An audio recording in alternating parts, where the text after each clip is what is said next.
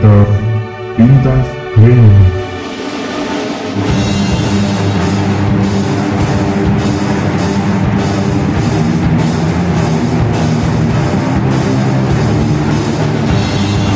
Y bienvenidos a Vintage Gaming. Yo soy John, me acompaña. Carlos. Y bueno, Carlitos, este, hoy día vamos a hablar sobre el E3, ¿no? Tema bien importante que ya habíamos dicho que íbamos a tocar en el piloto. A pesar de que somos un podcast retro, creo que el E3 es algo fundamental que todo medio de videojuegos debería tocar, ¿no? Claro, como justamente lo dijiste, como la Navidad del videojuego. Pero sí, es este, creo que los este, modernos va a ser lo último, lo único que vamos a tocar.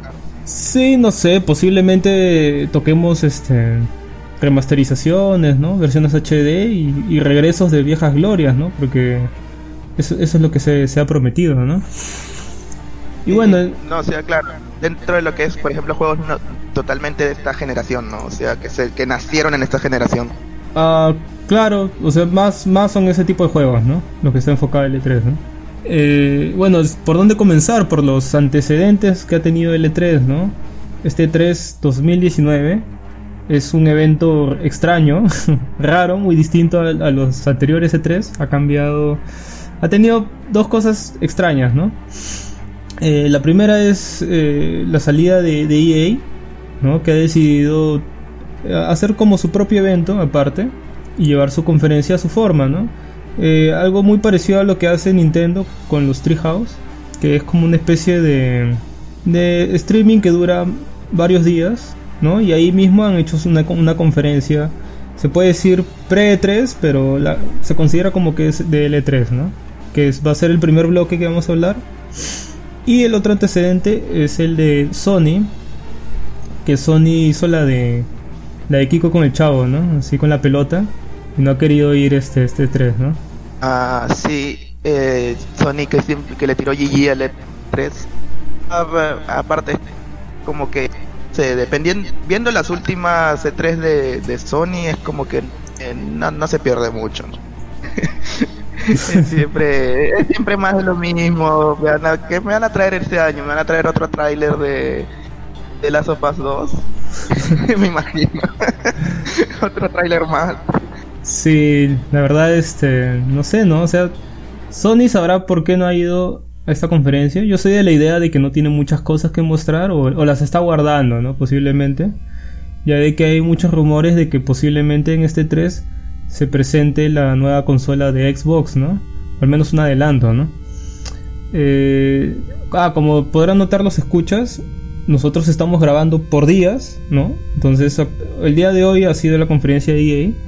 Así que no des- desconocemos lo que sigue hasta que lo grabemos, ¿no? Vamos a estar grabando así por bloques. Y por eso que nuestra sorpresa va a ser este, muy, muy auténtica, ¿no? Se va a notar bastante. Ser todo genuino.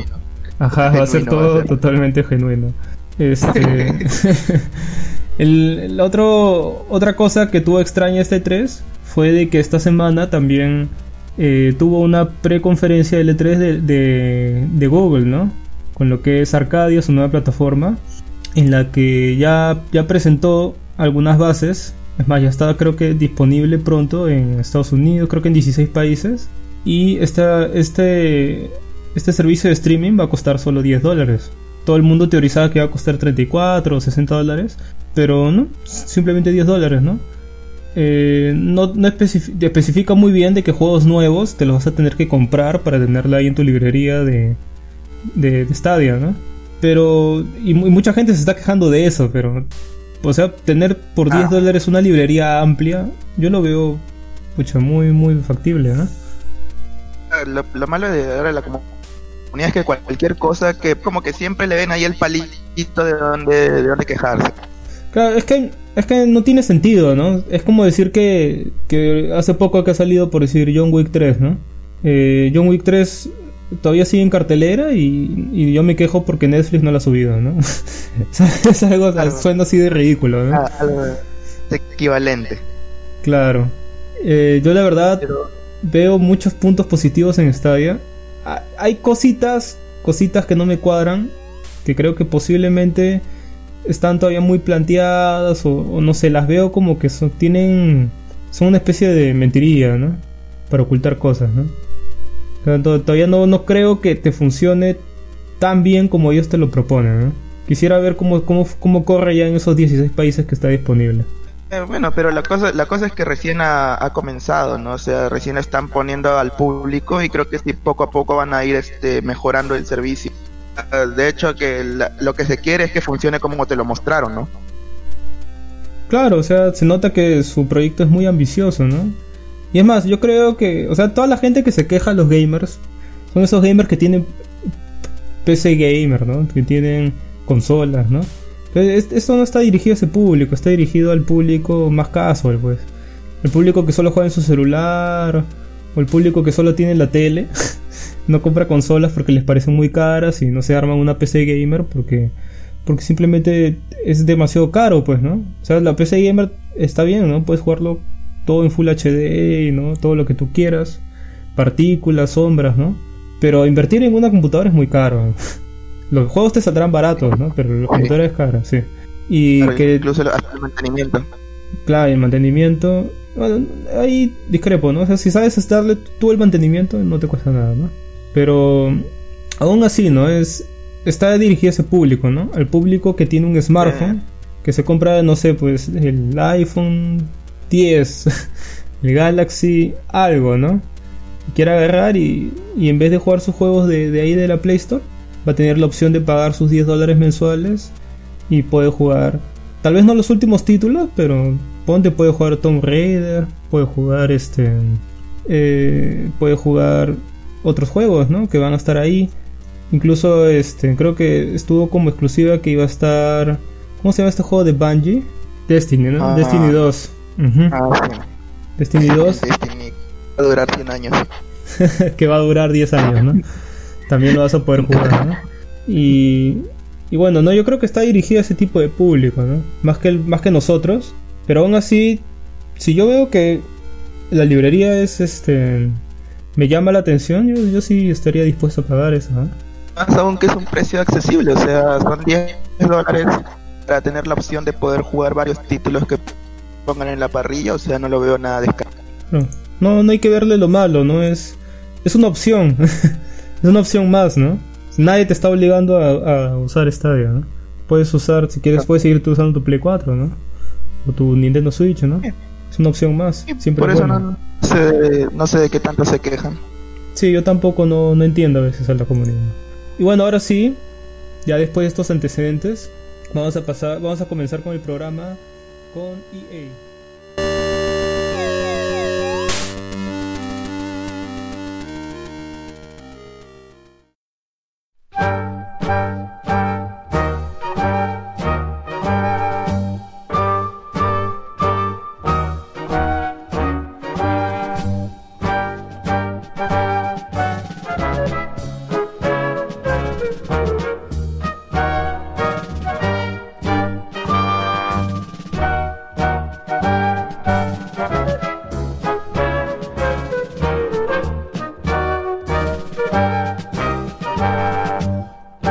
Bueno, ahora sí regresamos con la conferencia EA, que fue hoy día más o menos a las a las 3, no, a las 11 de la mañana, ¿no? 11 y media de la mañana hora peruana.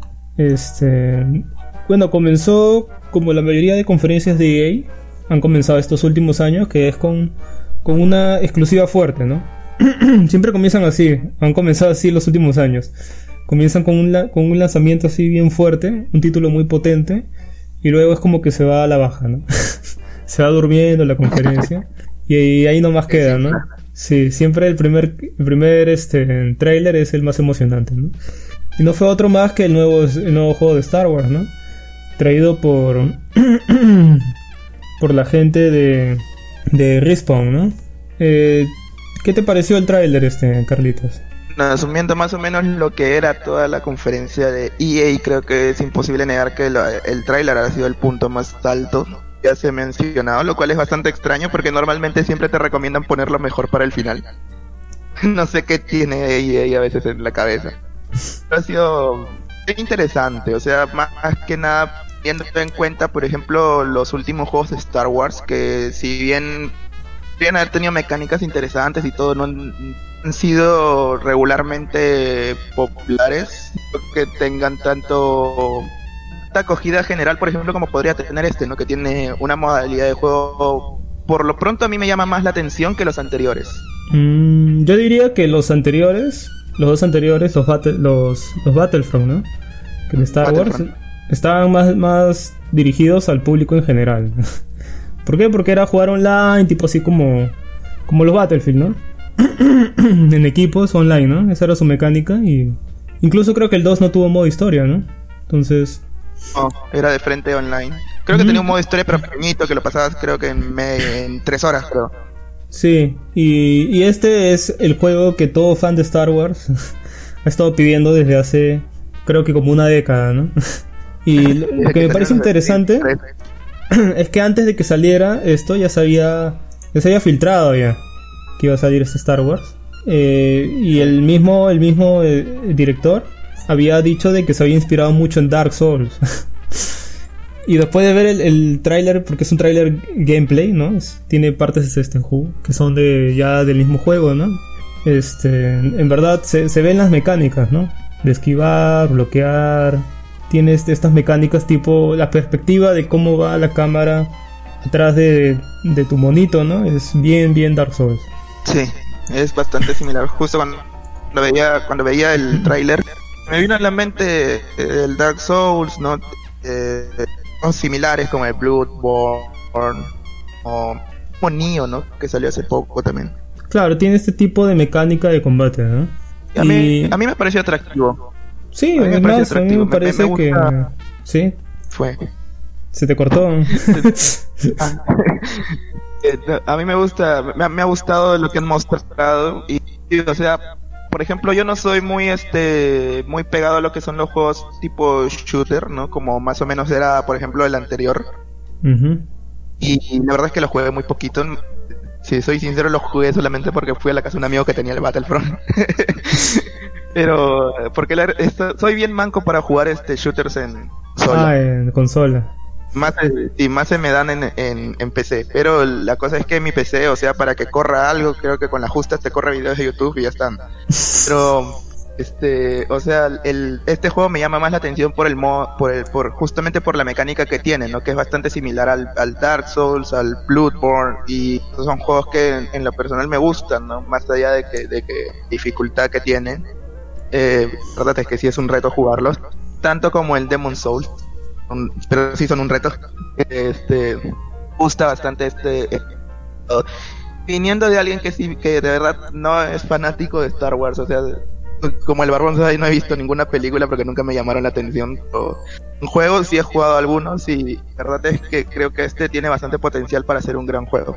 No, sí, o sea, se nota que está dirigido tanto al fan de Star Wars como al público hardcore, ¿no? O sea, al público que le gusta ese tipo de juegos como los Souls, ¿no? O sea, en verdad tiene mucho potencial y, lo que he visto, eh, a pesar de que tiene al- algunas cositas, ¿no? Como que las expresiones de las caras son muy, muy extrañas, medias raras. Eh, y lo otro es de que es- se nota algo tieso, ¿no? Pero bueno, no es, es, es Respawn, ¿no? O sea, no, no es. No es Naughty Dog, ¿no? no, es, no es algo así, ¿no? O sea, es. Para ser Respawn está genial, ¿ah?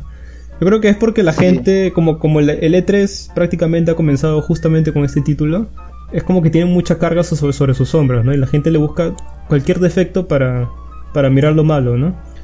No, es que tienen, tienen que ver también de, de quién viene, como tú mismo mencionas, es, es Respawn, no, no es, no es este Naughty Dog que te trae, ah, bueno, ya, ya ven cómo es el trabajo de Naughty Dog, este diseños, en lo que es este movimientos y todo esto, ya tienen un buen, un buen tiempo que se han pulido, ¿no?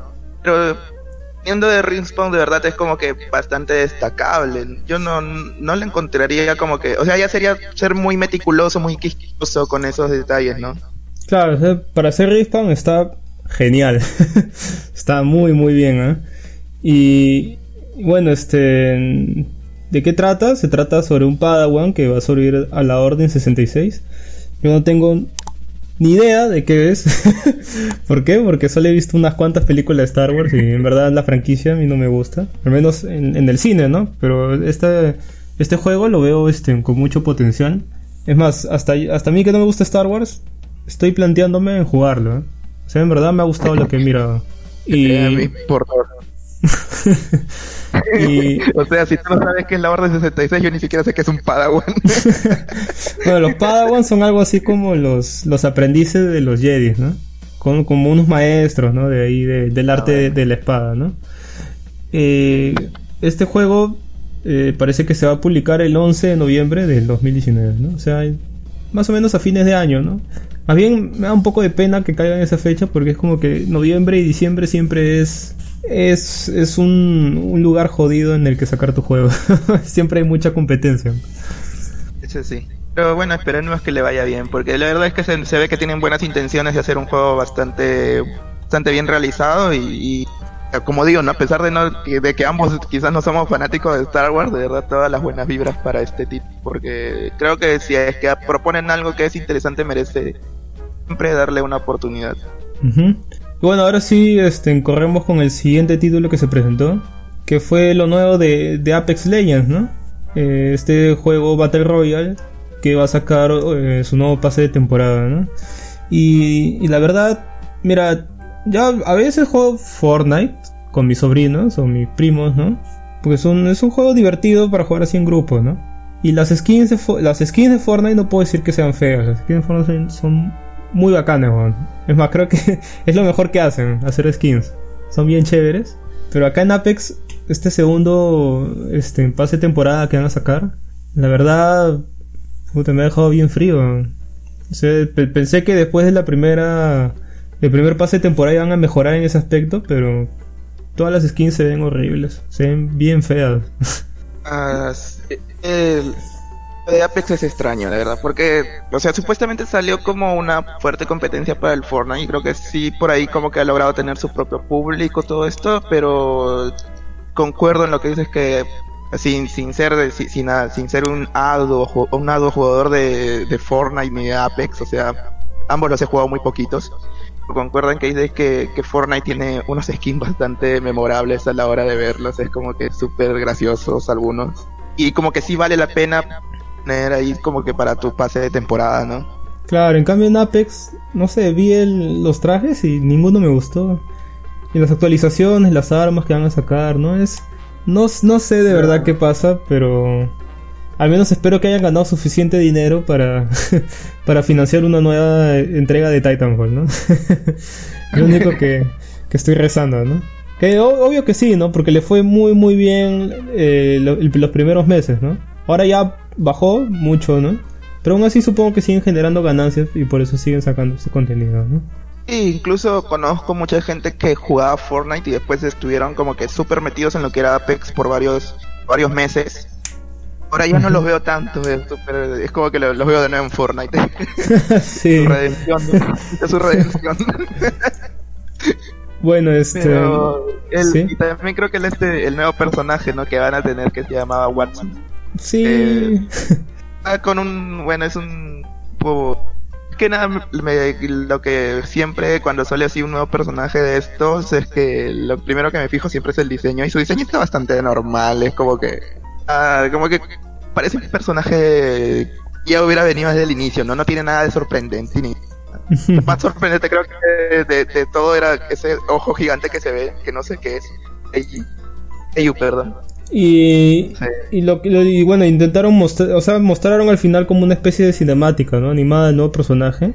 Creo que quieren seguir más o menos la misma vertiente que ha agarrado este, en Blizzard con, con Overwatch que es sacar esta especie de videos con historia y lore de su, de su universo, ¿no? Que es lo mismo que, que también este, agarró Fortnite, ¿no? Fortnite también hace lo mismo, agarra y por temporadas te sacan como vídeos y estos vídeos te, te presentan más, más lore, ¿no? del Fortnite. Pero creo que la diferencia es que el Fortnite ya como que le dio una vuelta de tuerca más y incluso te mete cosas in-game, ¿no? Dentro del juego. O sea, poder ver tú en el mismo juego como te estrella un meteorito, o ver tú en el mismo juego, dentro del juego, en una partida, eh, ver un concierto de Marshmello, ¿no? O sea, cosas que solo pasan en Fortnite, ¿no? Eh, creo que es hilarante. Sí, fue, o sea, yo de verdad juego Fortnite muy poquito, pero ese concierto, yo, yo entré para ver ese concierto y fue genial, ¿no? fue muy, muy bueno. Imagínate, hemos estado en el mismo concierto y no nos hemos dado cuenta. Yo me descargué el porno y de nuevo solamente para el concierto. Para el concierto de Marcelo. Qué gracioso. Sí.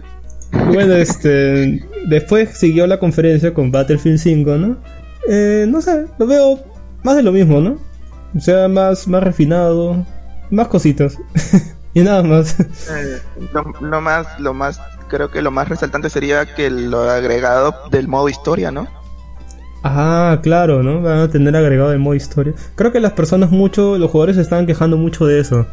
Que faltaba un buen modo historia. Creo que el- el- los primeros Battlefield lo habían tenido, ¿no? El 1 y el 2. Y luego los demás ya como que dejaron muy mucho de eso de lado, ¿no? O sea, creo que algo distintivo que tenía Battlefield, a diferencia del Call of Duty, es que tenía una historia un poquito más pulida, ¿no? No digamos que, wow, mírale esa historia, ¿no? Pero es como que siempre tenía una historia pulida, ¿no? Y en este caso como que, que Battlefield 5 como que se quedó un poquito atrás de, los de, de las otras entregas. Sí, yo diría Ah, que, la- las historias de los, de los Call of Duty eran bacanas, pero los primeros. Ah, Después ya sí. se fue, sí. claro, yo más o menos me iba para esta última... Ah, ya, sí, porque los de Call of Duty, por así acordarme de cuando cayó la bomba. Ver ahí la bomba, cómo, cómo estallaba, ¿no? O ver este. O esa parte en el que tienes que asesinar este. gente civil en el aeropuerto. O sea, para mí, puta, fue brutal, ¿no? Ah, el Modern Warfare 2. Claro, estoy hablando de los primeros, pues, ¿no? Ya los últimos es como que ya les llegó altamente a hacer de modo historia porque se dio cuenta que la gente solo juega en online. Sí, nada, que ya me compré ese Call of Duty solamente por eso. Cuando fui me dijeron, ah, acá en, esta, en este juego vas a poder matar a gente en un aeropuerto, dámelo, le dije.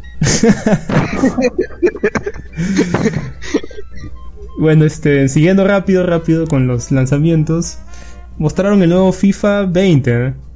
Y este FIFA 20, eh, a pesar, eh, trae cosas como mejores modelados de cara de jugadores, como siempre, y un nuevo añadido, ¿no? Este, que, que se lo voy a dejar a, Contrataciones.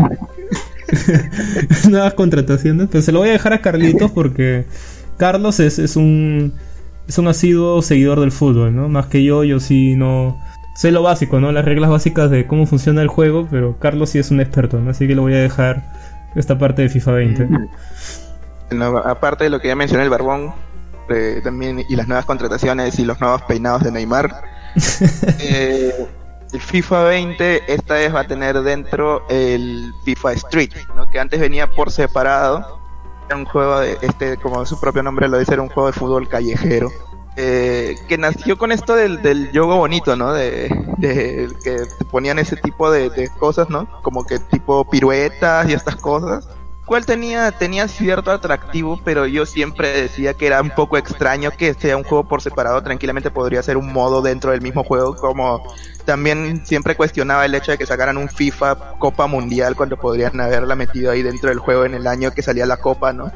Como que, por ejemplo, te salga ¿no? FIFA 18, ¿no? Y meterte allí ya dentro de la Copa del Mundo, ¿no? Eh, era bastante extraño esto. Al meter acá el FIFA Street, creo que ya por lo menos FIFA está como que poquito más completo se vería a diferencia de PES, ¿no? Más que ya le quitó también la, la, la Champions League, que era una de las pocas licencias que le quedaba a PES. Uy, eso, Ese eso, eso sí dolió bastante, ¿eh? Y olvídate, era de las pocas licencias que tenía PES de las que se podía agarrar, ¿no? O sea, la gente decía, ya, te llévate el PES porque tiene Champions League, ¿no? Y como que la gente, ah, Champions League, qué chévere, ¿no? Ahora, ahora PES ya no tiene Champions League, ah, jódete PES. este, pero, pero sí, o sea, el FIFA ahora sí está como que, yo diría que está más completo, o sea, es como que te da bastantes modos de juego. O sí, el barbón me mencionaba en la mañana, justo por interno, me decía que a él le gusta jugar en modo DT o Gareca. claro, en modo favorito. Eh, Pero lo cual es, es bastante divertido ese modo, de verdad. Y es como que eso te da el modo de historia, ¿no? Con el. Acuerdo cómo se llamaba el tipo este. Nito este que después viene en modo historia, Alex, no sé qué. Eh, te da el modo tipo Liga Master y ahora te ponen FIFA Street. Entonces como que, bueno, está bastante completo, ¿no? Yo no, no tendría ninguna queja, por ejemplo, en preferir eh, el FIFA 20 a un PES 2020, ¿no? Ya sería quizás cosa de, comodidad del jugador, porque justamente también como le decía el barbón, yo me acomodo a veces más con el PES porque es como que más, más huevero, ¿no? Es como que más, un poco más sencillo que jugar que el, que el FIFA. Y no, no es que le meta todos los días de fútbol, por más que me guste. claro, es que el, el, FIFA... El, FIFA Street es, es, es difícil, o sea, es fácil de jugar también como el PES, ¿no? Pero llegar a, masterizarlo, ¿no? A, a, tener un dominio bueno del FIFA, eso es complicado. Eso sí tiene una curva de dificultad. El PES es más sencillo. Me lo han dicho, me dicho gente que sabe jugar a esto, ambos, ambos juegos me lo han dicho ellos y yo digo, bueno, les creo, porque sea, yo no, yo no es que sea un super jugador de PES ni o sea, juego, lo, normal como para, para divertirme con alguien, no si es que quiere jugar, ¿no? claro, o sea, bien me gusta el fútbol, como digo, o sea, no juego mucho juego de fútbol, pero siempre he ido un poco más por PES, su modo de juego. Esta vez creo que FIFA sí me llama un poquito más la atención que el PES ahora. Más que nada por esta, por este agregado del FIFA Street que si bien siempre he sabido que existe, nunca lo he podido jugar y no sé, ahora me está llamando bastante la atención. Ya en un solo juego y no comprar dos. Tiene su feeling, ¿no? O sea, de ser piruetas, ¿no? Incluso creo que las paredes, este... Creo que, creo que no tiene salida de campo. la, pelota choca y sigue jugando. tiene otra, otra, otra, otra forma de jugarse. Algo así me acordaba cuando jugué FIFA 3, sí. Totalmente fútbol callejero. Sí, totalmente fútbol callejero. Y no sé, o sea, un añadido más, ¿no? Muy bien por FIFA, ¿no? Está haciendo bien las cosas, ya no está separando más su franquicia, ¿no? Antes comprabas el, el, el FIFA Football Manager, tenías que comprarlo por separado, el Copa del Mundo, como tú dices, ¿no? Y este también era una franquicia que estaba aparte, ¿no? Y ahora me da gusto de que todo esto esté dentro de un solo juego, ¿no? ¿Quieres jugar fútbol callejero? Tienes el FIFA 20. ¿Quieres jugar modo DT? Tienes el FIFA 20, ¿no? Todas estas opciones que te da es lo chévere que tiene el FIFA ahorita, ¿no? Porque antes lo único que le faltaba a FIFA era sacarme una visual novel, ¿no? Con Cristiano Ronaldo también. no sé. Pero sí, o sea, bien por FIFA, de verdad. Ahora sí me está, me está llamando más la atención comprar este FIFA. Que yo compro juegos de fútbol cada tres años no es que cambie mucho, pero esta vez sí FIFA es como que le agregaba algo que es llamativo. Claro, ahora sí da ganas de comprar un nuevo FIFA. Adiós, FIFA 16. Sí, y eso, eso que yo tengo el 19, pero igual estoy planteando el 20 solo por el modo este callejero. Eh, yo digo el 16 porque este año no, no pude comprar el día. Eh, cada 3-4 años cambio recién. Bueno, no es como que te pierdas mucho, ¿no? o sea, si no juegas el modo, el de las cartitas, ¿no? Y eso, eh, no, hay mucha diferencia. Y bueno, ¿no? Eh, después de, FIFA 20 salió, como no, nuestro muy querido juego Madden, NFL 20. Que bueno, aquí engaño, ¿no? Acá nadie le importa Madden. Yo supongo que, que todos los, los hispanohablantes a nadie le importa el fútbol americano. Y si les importa, quizás ni siquiera juegan el PMA. Pues. Eh, mejor sáquenme algo de rugby. Sería mejor, sería más divertido. Eh, bueno, después de, de, Madden, que lo saltamos olímpicamente porque no nos interesa mucho, no sabemos casi nada tampoco de ese juego. Tenemos este el, nuevo, este, lo nuevo de, de los Sims 4, ¿no? Esta franquicia que, ya va a cumplir 20 años, está muy cerca de cumplirlos. Y bueno, me parece extraño que saquen contenido después de 5 años, porque los Sims 4 salió en 2014. Ah, sí, eso fue, bueno, aparte de, aparte de Star Wars, que fue creo que lo mejor, ya que esto de los Sims ha sido como que más sorpresa sería. Sí. Yo lo veo como una sorpresa, es como que se enterraron los Sims después de cuatro años, cinco años, y está acá de nuevo, un capítulo nuevo de la playa. claro, es, es extraño, ¿no? Incluso este, en los Sims 4 lo estuvieron regalando en, en la plataforma de origen, en la plataforma de EA. Eh, si tú entrabas dentro de esa semana y lo reclamabas, era, era para ti, era gratis. eh, justamente se le pasé la voz a nuestro compañero este, Yoichi porque le encantan los Sims y le dije, oye, este, mira, si entras acá puedes reclamar y tienes los Sims gratis. ¿A ti que te gustan las cosas gratis? Entro ahorita y llévatelo, ¿no? No sé si lo habrá hecho, pero pero ahora ya, vemos con qué intención lo hizo, ¿no? Era para sacar justamente esta esta expansión, ¿no? Esta especie de expansión de la playa que trae las cosas que todo el mundo pedía hace cinco años, ¿no? Como los delfines, ¿no? los delfines es algo que piden desde los Sims 2, creo. y ahora la han puesto en esta expansión, ¿no? Excelente, todo lo tenía planeado los Sims. Toda, su, toda su franquicia fue planeada para este momento. Tienen este, bueno, eh, ropa de baño, ¿no? Todo, todo muy playero, ¿no? Es, está, creo que se llama algo así como viviendo en una isla, o algo así se traduciría. Y tiene más o menos ese concepto, ¿no? Lanchas, este, tatuajes tribales, ¿no? Buzo, ¿no? Todas esas cosas es lo que han puesto ahí en los Sims 4. La verdad, se siente extraño, ¿no? que, que veas contenido de un juego de hace 5 años. Bastante extraño.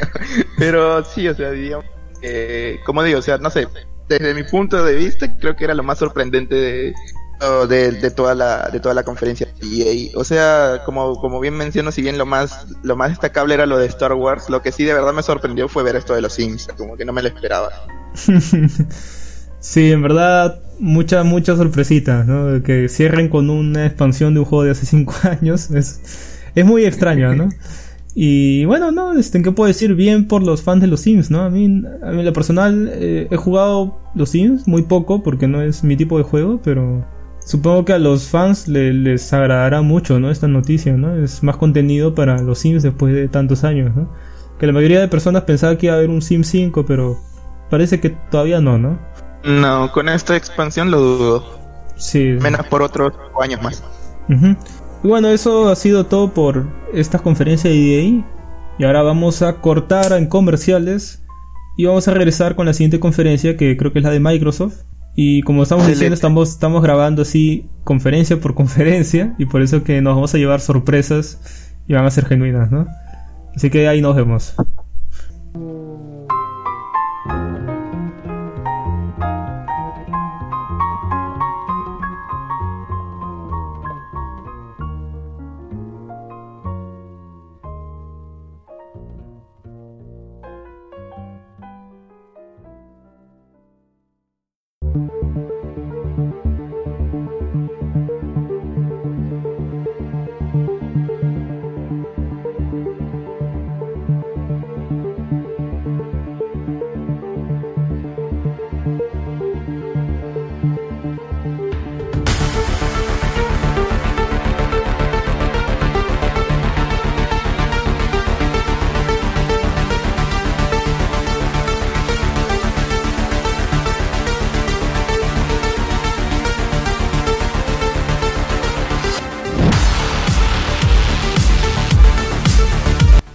Y bueno, hoy día nos vestimos de verde porque vamos a hablar de, Microsoft. Parece que ha sido su, día de San Patricio. Han tenido mucha suerte porque han tenido una conferencia brutal, ¿no? De, las más brutales hasta ahorita. Eh, ¿Qué te pareció, este, Carlitos, en general, la conferencia?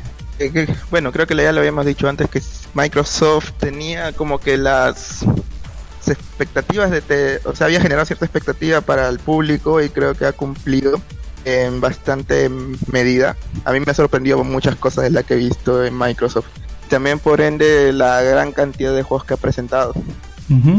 Y bueno, entonces vamos a ir diciendo los lanzamientos en, en zigzag, ¿ya? Así que Carlitos este, comienza con el primero y, o sea, háblame un poquito y luego yo sigo con el segundo y así tenemos este ritmo para ir más rápido, ¿no? Porque esta conferencia de Microsoft ha sido muy, muy, muy densa. Tiene muchas cosas. A ver, este. Primero sentaron de Outer Worlds, ¿no? Que más o menos, este. Comparando con lo que con los apuntes también que me has pasado, dice, es similar a, Fallout. Yo inicialmente pensé que era. Lo vi similar a Borderlands. Pero me, gustó bastante lo que era el diseño de, los personajes y el, modo de, que tiene de juego, todo esto. O sea, me, pareció un un, buen, un buen inicio, un inicio bastante fuerte por parte de Microsoft y eh, incluso que ya venía más o menos con una fecha este exacta, creo, pero sí era una fecha aproximada que es octubre de este año, si no estoy. No, tiene fecha fija, noviembre 25 del 2019. Ah, bueno. Y, y sí, ¿no? O sea, al, al principio del tráiler pensaba que era una onda media, medio Bioshock. o sea, era un trailer, un trailer medio engañoso y luego se volvía tipo Fallout, ¿no? Borderlands. Era medio, medio raro, pero sí se ve interesante, ¿no? Este nuevo título. Eh, gráficamente se ve como, como un juego de esta generación, ¿no? O sea, está, está bien pulido, no se ve mal gráficamente. Eh, bueno, después tuvimos lo nuevo de Ninja Theory, que fue justamente este estudio que Microsoft compró hace poquito, creo que fue el año pasado. Lo anunciaron justamente en el E3, que es este Blending Edge. Eh, y ya tiene una técnica, bueno, va a sacar una alfa técnica el, el junio 27, ¿no? Y es un juego tipo Overwatch, ¿no? Eh, se nota que está basado mucho en eso, pero eh, tiene como su propio carisma, ¿no? No sé si qué te parece, este, Carlitos. Sí, eh, justamente también cuando lo vi, este, también justo pensé lo mismo que chapaba mucho de estos, este, tipo Battle Royale, estas cosas, ¿no? Eh, a mí me pareció interesante porque eso, como lo presentaron en el tráiler, un 4 versus 4 y que las mecánicas, o sea, la parte de las batallas hayan sido la misma gente de, de DMC, el último DMC que salió, que me parece que está bastante bueno, es bastante atractivo. Sí, se- en verdad se ve, diría que incluso mejor que Overwatch. se, ve- se ve muy bien. ¿no?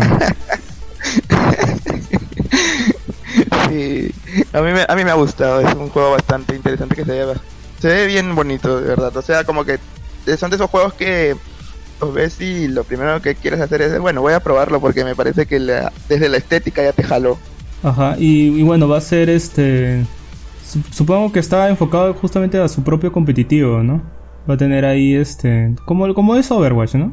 Va a tener alguien que es tanque, atacante, ¿no? Defensor.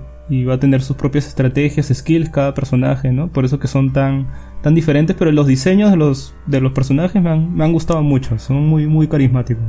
Sí, justo es algo que estábamos hablando con cuando estábamos este comentando eh, lo de lo de EA, ¿no? Con Apex y que toda esta onda de que esa juegos este, similares junto con Fortnite, también por ahí si le quieres meter también no Overwatch, ¿no? Pero si te das cuenta este de acá ya se diferencia desde la parte de diseño, es como que no, no se ven tan genéricos, ¿no? Tien- Son bastante curiosos, diría. Y bueno, este, ¿cuál, es, fue el, ¿cuál fue el siguiente título, este, Carlos? El siguiente título es uno también que ya viene con fecha exacta, que eres, pero para el próximo año, en febrero 11, que se llama Ori. La verdad es que este juego ni bien lo vi, que de alguna manera tengo que jugar esto porque se ve precioso. Sí, ese juego es hermoso y fue anunciado hace ya bastante tiempo ya. Se viene desarrollando este juego. Eh, es más, varios, varios este, metidos ahí en prensa de videojuegos siempre decían, eh, ojalá den fecha para Ori, ojalá ya tenga fecha Ori, porque eh, 3 hay 3 ha estado sacando trailers y, y nunca ha dado una fecha concreta, ¿no? Solo decía pronto, ¿no? o en algún momento. Y como tú dices, Sí, sí. el diseño y el apartado artístico del juego es, es bellísimo, muy bonito. Bueno, su nombre completo es Ori and the Will of the Wisps, que es este va a salir el 11 de febrero, pero del próximo año todavía, ¿no? Claro, al menos que regresemos en el tiempo y salga en este 11 de febrero. ¿no? ¿Quién, quién sabe que salga en el 2021? Ah, bueno, pues. Pero en verdad, este. Me gusta mucho, eh, sobre todo Ori. Creo que se diferencia de otros tipo plataformas, ¿no? Bebe mucho de, de lo que es Limbo, ¿no? Este tipo de plataformas. Eh, el- cómo juega con las luces. O sea, no, no he visto otro juego similar que tenga ese apartado de luces que usan ahí en ese juego. Está bastante bonito. Como te digo, yo ni bien lo vi, dije este juego tengo que, de alguna forma tengo que probarlo. Eh, bueno, este, de ahí exclusiva, ¿no? Eh, de Microsoft Game Studios también. El Ori también es de Microsoft Game Studio, también aclarar, ¿no? O sea que seguro va a salir solo para Xbox y PC, a lo mucho. Y es eh, Ma- Minecraft Dungeons, ¿no? que es como es un hack and slash, tipo como los, los Diablo, ¿no? Que vas recolectando pociones, te puedes recuperar, tienes mana, puedes equipar armas. Es uno de esos juegos que farmeas, farmeas mucho y vas mejorando tus armas, armaduras. Y la diversión está ir en, en party, ¿no? Y acabar con bichos gigantes y meterse más al fondo de esas daños. En verdad, mira, Minecraft yo lo jugué en su momento, cuando recién había salido, estamos hablando del año 2009, y lo jugué por un año. De ahí ya lo jugué, lo jugaba muy casualmente. Era entretenido porque tenía esta mecánica de ser como un Lego al principio, ¿no? De ahí ya la comunidad como que se malogró y eso me alejó. Y de verdad, desde ese entonces hasta ahorita, en, verdad este es el primer Minecraft que me llama la atención. Ni el Minecraft este, Story que sacó Telltale Games, ¿no? Ni los otros Minecraft me llamaron la atención tanto como este se ve muy divertido. Eh, sí, te entiendo. Bueno, yo también nunca, nunca se me dio por jugar Minecraft. Fue algo que, o sea, porque haya sido así de algo de prejuicio ni nada. Simplemente dije, no, ese no es mi tipo de juego. Pero ni bien vi este de acá, fue como que me parece interesante esta, esta propuesta, ¿no? Con todo el, ambiente Minecraft, ¿no? Todo ahí, este, cuadraditos y todo esto. Me, parece bastante, bastante genial lo que han hecho y creo que le dan como que un nuevo aire a la franquicia. Sí, tienen que aprovechar, ¿no? O sea, por algo han pagado tanto por, por la franquicia de Minecraft. Y, acá se ve que, que, en verdad lo están aprovechando, ¿no? El juego se va a poder jugar de 4, ¿no? Como vengo diciendo, y, se va a poder jugar tanto online como de forma local, ¿no? Que eso es, eso es muy bueno. Sí. No, eh, después de estos cuatro primeros juegos que lo presentaron todos de corrido, no ha sido una, una presentación bastante agresiva la de, la de, la de Microsoft. Eh, hubo una pausa para después poner otro tráiler eh, de, Star Wars, ¿no? Que ya habíamos visto también en, en el de... Eh, no sé, ya creo que sería en vano comentarlo de nuevo los Star Wars, ¿no? Sí, es simplemente más... es un, un tráiler hecho tal cual para mostrarlo en esta conferencia, ¿no? no te mostraba muchas cosas nuevas. Algunas unas cosas nuevas sí, ¿no? Pero ya no tanto como fue en la conferencia de EA, ¿no? Que ahí creo que fue donde se mostró la mayoría del juego, ¿no? Sí. No, después este nos dicen que van a ser 34 juegos que se estrenarán con la Game Pass, ¿no? Como los cuatro primeros mostrados y después viene el tráiler de un juego de terror, que la verdad también eh, no sabía qué juego era hasta que salió el título porque estaba como que esto parece este Outlast, es un Outlast 3. Yo también pensé que era Outlast en principio. sí, y, y después sé por qué demonios se me pasó por la cabeza, dije, otro Devil Witten, otro es que yo no sabía, cuál irle ya. La verdad es que fue una sorpresa bastante grande al final con el título, aunque es el juego del proyecto de la bruja de Blair. Y, a mí me, ha parecido bastante atractivo, eh, de, decir, claro, ¿no? O sea, si si ya de un comienzo lo estás confundiendo con Oulas, entonces ya de por sí ya tiene calidad, ¿no? sí, está, está bastante bueno. Yo estaba. Eh, es más, era de, desde que empezó conferencia de, Microsoft, o sea, yo le vi, yo vi el de Ori y me quedé así como que súper pegado. Y con el otro que me quedé súper pegado fue con este de acá, con la bruja de Blair, porque estaba como que quería saber cuál era, quería saber cuál era porque de verdad me gusta bastante los juegos así tipo de terror y, más que nada si es que todavía me traen una, una, un título como este de la bruja de Blair eh, me parece que va a ser súper llamativo para los amantes de los juegos de terror y creo que podría ser un dependiendo de cómo sea el modo de juego un serio candidato para los mejores juegos de terror del año Qué, bueno de verdad que recuperen esa franquicia, porque aunque no lo crean, este, la Bruja de Blair ya había tenido tres juegos hace mucho, mucho tiempo. Creo que eran exclusivos para PC, no me acuerdo muy bien pero expandían bastante y muy bien el lore de, la primera película de la bruja de Blair, ¿no? Ojalá que vaya por esa vertiente y incluso te muestre este cómo, cómo luce la bruja de Blair en verdad. Porque eso, eso era algo que solo se veía en esos juegos. en la película no, no, sale pues en ningún momento. Entonces era algo exclusivo de, de, justamente esos juegos y en verdad tiene una apariencia muy, muy terrorífica. Ojalá que, que salga en ese juego como bien mencionas, o sea, la Bruja de Blair tiene, tiene tres, este, tres entregas anteriores. Las tres fueron para, para el año 2000 en la PC.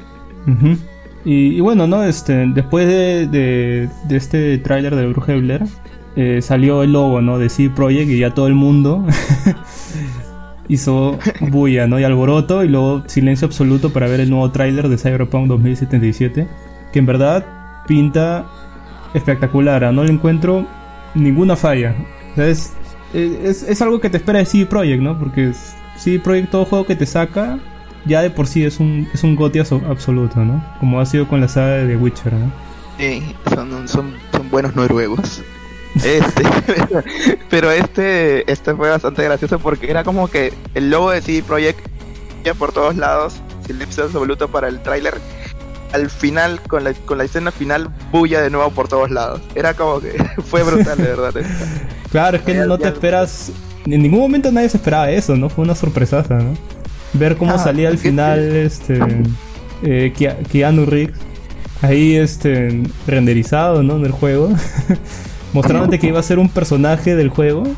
Aún no se sabe qué, qué este, rol tendrá ahí en el juego, pero ya tener ahí a Keanu Reeves aso, ¿no? Es todo ahorita que justamente está en su mayor escalón de la fama, sí está en su mejor apogeo. Eh, ya deja chiquito a, a Norman Reedus, pues, ¿no? o sea, olvídate, Keanu Reeves ahorita es el, es el Chuck Norris de esta década. Claro, pues. Y luego. y... de ahí viene lo mejor, ¿no? Este, Carlos, cuéntame qué, qué pasó después de eso. Bueno, después de ver que, Keanu Reeves aún se mantiene joven en el año 2077, este, apareció el verdadero Keanu Reeves a, hablar, a hablarnos sobre el juego. Eso ya también fue tanto furor nunca había visto de, no recuerdo tanto furor de, en una E3 hace bastante tiempo. Keanu Reeves, o sea, fue como que ah, una de las razones por las cuales creo que y este Microsoft ya está muy por encima de otro de otro de otras presentaciones que van a ver. O sea, va a ser bien difícil vencer a Keanu Reeves ahí. sí, ya de por sí se ganó al público con eso, ¿no? Y como dato curioso, este un hombre gritó a Keanu Reeves muy fuerte casi tan fuerte que tal vez se desgarró las cuerdas vocales. Y Keanu Reeves lo, lo señaló ahí mismo en, el estrado, ¿no? Este, como dato curioso, es, ese hombre eh, le regalaron, le obsequiaron una edición coleccionista de Cyberpunk 2077. Ah, ah vale, vale la pena joderse las cuerdas vocales. Definitivamente. me, quedo, me, quedo, mudo, pero juego el Cyberpunk. No sé, creo, creo que dejarse las cuerdas vocales solo para que Keanu Reeves te señale y es demasiado bien. Es más, yo me desgarraría las cuerdas vocales para que Keanu Reeves me parta la madre. Es, es el, el, John, el John Wick. John Wick. John Wick. Puto John Wick. Microsoft, John Wick. Este, en Sony, ah. este. ¿Qué, tal, ¿Qué diferencia? Ah, ¿Qué diferencia? ¿Qué, qué, cuando vi eso, ahí mismo pensé qué buen momento para ser Xboxer. ¿Verdad? Todo lo que han sufrido los Xboxer hasta este punto valió la pena justamente para este momento. ah, la fa Es que la verdad no tiene comparación esto. Sony no tiene nada que hacer frente a Keanu. y sí, después, bueno, parece ya el, podcast de Keanu Reeves, ¿no? y, y lo, siguiente es que justamente Keanu Reeves reveló la fecha de salida, ¿no? que va a ser el, 16 de abril del siguiente año, o sea, del 2020. Y, y qué bueno, de verdad, que ya le pongan fecha porque ese juego creo que lo anunciaron eh, ahí nomás, creo que incluso antes que saliera The Witcher 3. O sea, lleva un tiempo de desarrollo bien prolongado, ¿eh? Pero ya... Por lo cual un gran producto. Conociendo así de Project, yo no, no, no dudo ¿no? que sea un gran proyecto, ¿no? O sea, ya ellos han demostrado han comenzado muy muy por debajo y poco a poco han demostrado al público lo, lo grandes que pueden llegar a ser en hacer videojuegos y ponerse de tú a tú con, con estudios que llevan muchos años, ¿no? Como puede ser Naughty Dog, ¿no? O, otro tipo, o Square Enix, ¿no? O sea, se pone de tú a tú con ellos en calidad y muchas veces incluso les ha ganado, ¿no? Como ha sido el caso de, de The Witcher 3 que ha ganado infinidad de premios, ¿no? Y bueno, y desde que salió The Witcher 3 en el 2015, sí, ya tenía bastante tiempo como para, para realizar este juego y qué mejor que el mismo Keanu Reeves te diga el cuándo va a salir, ¿no? Eh, Cyberpunk 2077 está basado en un juego de rol. Eh, y de verdad, qué bien ¿ah? que los videojuegos estén abrazando eh, sus orígenes, ¿no? Porque los videojuegos justamente nacieron de ahí, de los juegos de rol. Daños and Dragons, ¿no? Todos estos juegos Vampiro la Mascarada, ¿no? Todos estos juegos dieron pie a que nacieran varios videojuegos al principio. Y de verdad me, da mucho gusto de que se le haga este tipo de homenaje y que lo haga tan bien, ¿no? Como lo hace CD Projekt. Ese tráiler se, ve brutal. Sí, de verdad que está bastante... Ha sido una, una gran sorpresa, no solamente por lo de Keanu, sino también porque es como que esperar este, este Cyberpunk, creo que es este es prioridad en mucha gente, ¿no? Que es, es amante de los videojuegos. Y, y, yo también estoy entre ellos, porque de verdad es que cuando vi la, el tráiler de Cyberpunk, eh, fue como que dije, este juego tiene, tengo que jugarlo por más que solamente haya, haya probado el The Witcher 3, ¿no? Y no los anteriores, lo siento, de verdad. Pero es que con ese The Witcher 3 fue como que, bueno, sí, Project este, se las trae, ¿no? Es como que... Bueno, si, algún día te consigues una, una PC eh, medianamente buena, este, te puedo prestar los... Ahí tengo el The Witcher 1 y 2 para PC. Sí, tengo que conseguirme, tengo que conseguirme una buena PC. bueno, este, bueno, ya terminando el apartado de Keanu, ¿qué sigue este en la conferencia? Ah, bueno, después mostraron Spirit Fighter. Eh, bueno, ya es un, es un juego que de todas maneras este, hay que nombrarlo a pesar de que después de Cyberpunk es como que los demás no, no, no parece que no tuvieran mucha relevancia, pero sí, o sea, Spirit Fighter después salió este y no sé, bueno, ¿qué, qué, qué opinas sobre ese juego? Bueno, la verdad, no recuerdo mucho porque estaba anonadado pensando en Cyberpunk. Fue ese momento. La verdad no recuerdo mucho. Pero lo que sí recuerdo es el siguiente juego, que es otro juego exclusivo de Xbox Game Studios. Disculpa para los desarrolladores. A mí esto me pasó con los siguientes juegos. Eh, es otro juego exclusivo que es justamente el, tan esperado juego y, regreso de los de, de, los sapos más queridos de la industria de los videojuegos, ¿no? De Battletoads. Y, y la verdad lo, que vi me gustó. O sea, que agarren esa estética tipo dibujo noventero. le, que, le, cae, le cae muy bien a Battletoads. Y mostraron de que iban a tener otra vez la infernal fase de las motos. Ah, sí, con eso fue como que hubo acá este este en este en este en este stage mueres pero casi igual que en Dark Souls. no, olvídate, este, pasar el nivel de las motos con un compañero en Battletoads equivale a no sé, pues pasarte el Demon Souls, es bien complicado. Tienes que tener una, una precisión casi quirúrgica. Sí, eso sí me... Ahí ya como que comencé a recobrar un poco más la conciencia de, lo que estaba viendo también. y, me gusta mucho, mucho su, apartado estético. ¿eh? Eh, pensé que tal vez me podía llevar una decepción, pero no, han, sabido llevarlo bien. Dista mucho, ¿no? De los diseños originales, pero no me desagrada, ¿no? Se ve bastante bien. Y el, y el videojuego se ve este, fluido. Sí, está bastante bueno. Es, uno, es, una, es un buen título para tener en cuenta. Sí, tal vez lo único malo es que no tiene fecha. Solo trailer. Eh, bueno. Necesitamos eh. que otro Keanu Reeves para que nos diga también la fecha de. sí, sí. Eh, dime el siguiente juego, este, Carlitos. El siguiente es RPG Time, ¿no? Es este The Legend of the Bright. Es este tiene un apartado estético bastante curioso, ¿no? Porque es como esto de si fuera un libro de infantes, ¿no? Con recortes estuviera dibujado todo a mano. Parece el, cuaderno de un estudiante, un estudiante de primaria. Sí, es bastante curioso. Eso también me, dejó bastante, bastante interesado en eso. Eh, me parece un juego desde, desde lo visual bastante interesante, ¿no? Vamos a ver cómo es que adecuan las mecánicas, ¿no? De RPG a ese, a ese estilo de juego, ¿no? Sí, se, se ve, ¿sabes que me gusta mucho? Que parece que juegan con esta perspectiva del 2D y el 3D, porque incluso ves que tienes partes que el, cuaderno es como que se abre, hay un agujero y ves que, que hay vías, no tipo como los RPGs que caminas por un mapa, pero el, tu tren es como es un borrador, ¿no? Y, y esas cosas se, se ven muy interesantes, ¿no? El apartado este, de diseño, ¿no? Artístico del juego es, bien impresionante, Tal vez no, la gente no se acuerde mucho de eso porque lastimosamente salió después de Cyberpunk 2077. Sí, o sea, de verdad, si la gente no se acuerda de los siguientes juegos que salieron después de Cyberpunk 77, no hay problema. No, les, no los culpo. Sí, pero en, verdad, a mí me interesa, en verdad le, daría una oportunidad. O sea, se, ve muy interesante. Ah, lo, que sí noté es que la música que usaba en el tráiler era muy parecida a la de Dragon Age. Digo, a la, a la de. a la de, este. ah, a la de Dragon Quest. ¿Será? ¿El mismo? ¿El mismo? No lo sé, la verdad que no, pero Parece que es como un homenaje a los, a los RPGs clásicos. Y creo que por eso han usado una banda sonora así bien parecida. Ah, bueno, entonces ese, ese punto también está bastante bueno. Sí. sí, Siempre los así RPG que- tienen buenos, buenos soundtracks. Sí, sí, sí, sí, si quieres después este, de terminar, este, échale un ojo a ese tráiler. ¿no? Un oído. Vas a ver que es muy, muy similar a la banda sonora de, de Dragon Quest. Este, bueno, ¿no? De, de ahí este, hubo un apartado donde nos hablaban del Game Pass y nos decían las siguientes cosas, ¿no? Importantes. Que es que la primera va a llegar a PC. Sí, va a llegar a PC justo hoy mismo.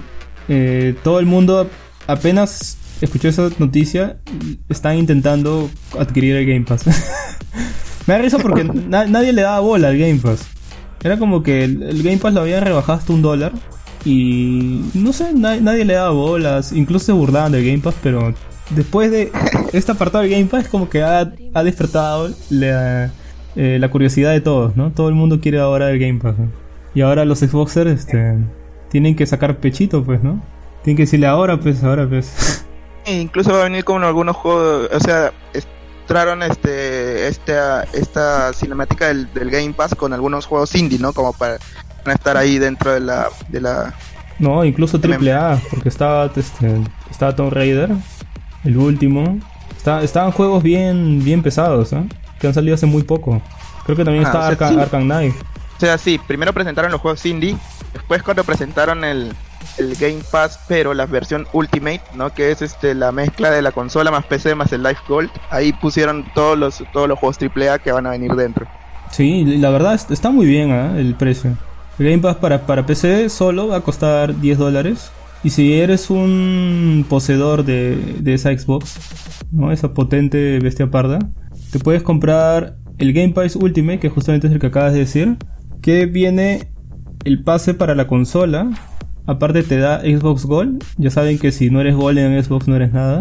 Y aparte el pase para la consola del Game Pass, ¿no? O sea, vas a tener tanto Game Pass para la PC como para la consola y aparte el Gold, ¿no? O sea, si adquieres este, este último, este pase, eh, que es de los tres, fácil de repente si no tienes Xbox, no sé, puedes pagar mitad y mitad con un- algún usuario de Xbox One, ¿no? Algún amigo tuyo y, y los dos salen ganando, ¿no? Claro, sea, uno lo usa para la PC y el otro para la Otro consola. para el Xbox. Y genial, ¿no? Se comparten ahí. Entonces, está muy bien, ¿eh? Eso. Y, y bueno, también dijeron que para- justo, justo, solo por hoy día, eh, para los curiosos, ¿no? Para despertar el hambre de la gente y que lo prueben, este, iba a estar solo un dólar por hoy día. Segundo mes también te salía eso. También. O sea, el compraba, comprabas el, el compras el primer mes por un dólar y el seguro te sale gratis, si es que no. ¡Hala! Oye, qué buena oferta, ¿eh? Está bastante bien, ¿eh? La verdad. O sea, por un dólar dos meses ya tienes tu Pass Ultimate. Su. Ahí debería aprender Netflix. Deberían aprender todos los, todos los servicios de Steam. Sí. Es una buena forma de ganarse la gente. Ojalá que Disney haga, haga algo parecido cuando saque su servicio. Este, mm, bueno, este, ¿qué, qué siguió después de la apartada de Game Pass, este, Carlitos? Bueno, después sigue Psychonauts 2, ¿no? Es este juego que también No. este, No, este, bueno, no. bueno, después del, del apartado, después del apartado de Game Pass, eh, vino otro otro lanzamiento de Xbox Game Studios, que es un nuevo, es un nuevo título de Flying Simulator, que es este simulador de aviones que no Ah. habían sacado hace tiempo ya. Y supongo que para los que son muy fans de eso, ¿no? Así como hay gente que es fan del, del simulador de camiones, ¿no? El simulador de trenes, eh, debe estar muy contenta, ¿no? Porque en verdad hace bastante tiempo que no tenía un simulador de aviones. Y este es de los simuladores de aviones que son muy buenos, ¿no? O sea, que son muy precisos, muy parecidos. Incluso se jugaban eh, con implementos especiales, ¿no? No, se- no se juega- no se puede jugar con mando. Entonces me da mucha curiosidad cómo va a ser eh, para implementarlo ahí, ¿no? En la misma Xbox. Tal vez te van a vender algún timón, ¿no? o algo. Palancas, ¿no? La verdad, la verdad es que es algo bueno porque yo recuerdo también cuando estaba trabajando este ve- vendiendo juegos, mucha gente venía y me decía si, te- si habían simuladores de avión y estaba como que no. O sea, no recuerdo un buen simulador de avión en, en- que nada a la gente por ejemplo que, que tenía consola de Play, ¿no? O sea, no recuerdo un buen simulador de aviones para Play. Mm, pues no. Eh, Entonces es una, bu- una buena opción para la gente que quiera tener claro, un porque buen simulador. no sé, pues le podías vender el Ace Combat y decías, entre comillas, que era un simulador. en verdad no, no, no es muy simulador, ¿no? Eh, Pero bueno, igual es cierto. Bueno, de ahí de presentaron el Age of Empires 2, eh, edición definitiva, que es una especie de remaster, pero no es un remaster, es más como que han rehecho eh, las gráficas porque se ve muy bien, ¿no? Y va a correr en 4K incluso. Creo que es la, la misma jugada que hicieron con el Age of Empires 1, que también le sacaron una especie de remake. Y, y se ve bastante bien, ¿no? O sea, guarda la, estética clásica, pero se ve todo en super alta definición, ¿no? Y ves cómo los edificios se caen, tienen, tienen frames cuando se caen los edificios, se derrumban, ¿no? O se ve muy bien, ¿no? Porque Age of Empires 2, eh, del, de un edificio este, que se está destruyendo, uno destruido, la diferencia era un frame. o sea, veías que el edificio estaba parado y, cuando lo destruían salía explosión y ya lo veías hecho todo polvo. no veías cómo se derrumbaba. bueno, esos son remakes que valen la pena. Y, y acá se ve cómo se desmorona, ¿no? Los, los edificios. Se ve muy bien, ¿ah? la verdad. Este, yo que soy un fanático de Age of Empires 2, eh, estoy muy, muy, muy... Bueno, estoy pensando bastante en adquirirlo porque soy muy fanático de esa franquicia. ¿no? Bueno, de ahí vino este otro tráiler de Microsoft Game Studios, otra exclusiva, ¿no? Que es el tráiler de, de Westland 3. Eh, yo la verdad no sigo esa saga, así que no, no podría opinar mucho. Pero lo que se ve es que tiene eh, un apartado medio divertido cómico. Aunque según lo que estaba leyendo es, es que normalmente ese tipo, ese juego, la serie es algo más seria de lo que han presentado en este tráiler. ¿Es el- ese es el tráiler que presentaron como si fuera una serie de los noventas.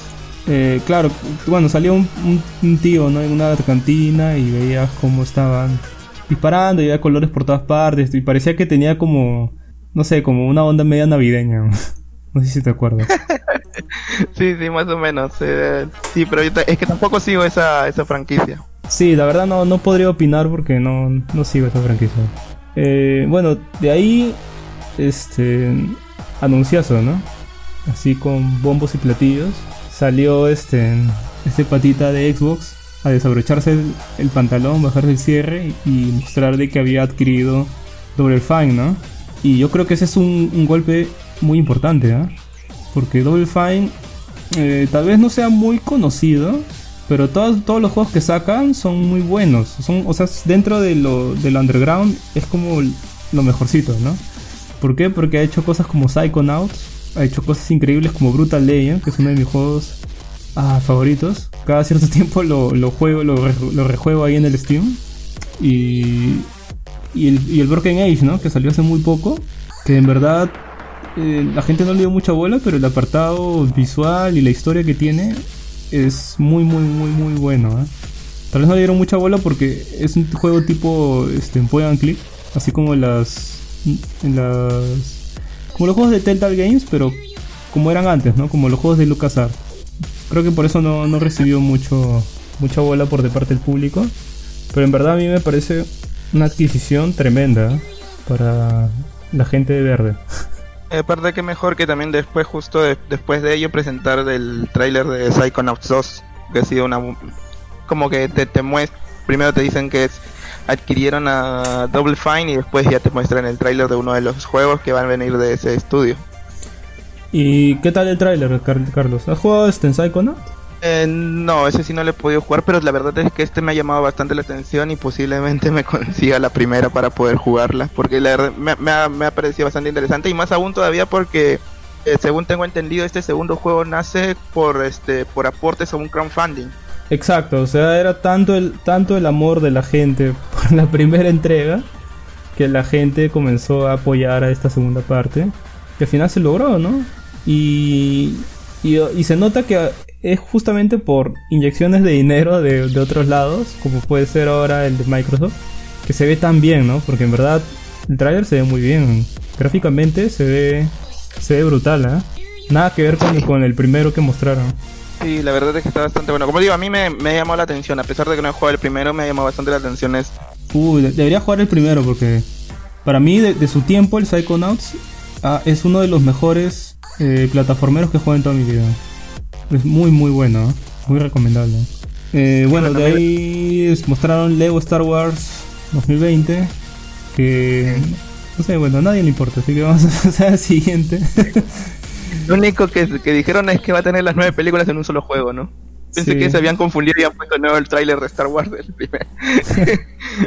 bueno, tiene, tiene sentido porque sale en 2020, ¿no? Y la última película de Star Wars sale este año, así que ahí sí podría entrar las nueve películas. Que no sé, la verdad, es un juego más de Lego. A la gente que le gusta los juegos de Lego le va a gustar. Nada más, ¿no? De ahí mostraron. Pues, mostraron. Dragon Ball Kakaroto. Dragon Ball, sí, Kakaroto. El conocido, más conocido como Dragon Ball Project C, ¿no? Project Z. Eh, de que ya se, ya se había mostrado algo, como una especie de teaser. Y se, se había hablado incluso del juego de que era un RPG de Dragon Ball. Ah, tipo como los Dragon Ball Legacy. El Dragon Ball Legacy de Game Boy Advance, que son también RPGs. Y lo que se ha mostrado en verdad me ha gustado mucho. ¿eh? O sea, yo no seré muy fanático de Dragon Ball. pero este juego eh, me gusta mucho. Incluso lo veo con más calidad que los que los este, Xenoverse. Xenoverse 1 y 2. O sea, se, ve muy muy ah. pulido. Y se ve interesante porque es, es un... Es, bueno, no es un, RPG, sino que es un action RPG, ¿no? O sea, ves que es con acción y tiene ahí comandos, ¿no? Tipo como los, los Xenoverse, ¿no? Pero lo que he visto me ha gustado mucho. Y lo que es mejor es que se van a basar justamente en, en recrear la saga icónica de Dragon Ball que es la Z, ¿no? Que, no, tenía, no tenía Xenoverse, pues el Xenoverse era como que eran partes que tú influenciabas y cambiabas esas partes icónicas, ¿no? Y no, no jugabas con Goku, sino que eras un, un patita random que, que estaba ahí. claro sí era como que un X que iba a cambiar la historia de Dragon Ball. Que sí no me quedó muy claro es que si, o sea, peleas van a ser este igual que en el Xenoverse, o sea, como te explico, llega a un punto y ahí se arma la pelea, más o menos. Eso es lo que eh, no, entendí muy bien. Sí, todavía falta mucho. O sea, el mismo tráiler te dice de que este Dragon Ball va a salir en 2020. Ni siquiera te dice si, si otoño o no, o o Hollywood, ¿no? No, en verdad no te he dicho nada, ¿no? Pero ya lo que se ha mostrado, se, ve gráficamente, se ve muy bien. Me hace recordar mucho a lo que fue los Tenkai, el Tenkashi 3 en su época, ¿no? Que se veía brutal para ser de Play 2. y este, este, es algo parecido, ¿no? Se, se, ve muy bien para hacer un juego de Dragon Ball. Y, y bueno, ¿no? Tengo muchas ganas de probarlo, ¿no? A ver qué tal está o que saquen más cosas para ver cómo se desarrolla esto, ¿no? Este. Bueno, el último Dragon Ball, el último Dragon Ball que para mí se vio bien fue el de el que hizo este Arc System, ¿no? El con el de Dragon Ball Fighters. Ah, oye, sí, se ve muy. Eh, Dragon Ball Dragon Ball en general está teniendo como su su segunda era, ¿no? Su segunda era dorada de videojuegos buenos. Porque la, la primera se puede decir que fue eso, ¿no? Los Tenkashis. Este, también por ahí salieron los Legacies, que eran RPGs. Y también creo que por ahí salió. Mmm, ah, no, hay un juego más ahí de Dragon Ball que también es muy conocido.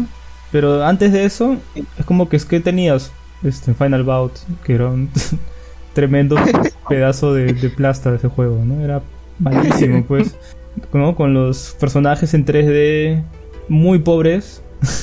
y la jugabilidad era horrible, pues, ¿no? Eran tiesos. era muy malo. Y ahora se incluso, ve que... Incluso para mí un bajón fue el Xenoverse. Ambos Xenoverse para mí fueron un bajón. No, yo diría que en Xenoverse comenzó a subir.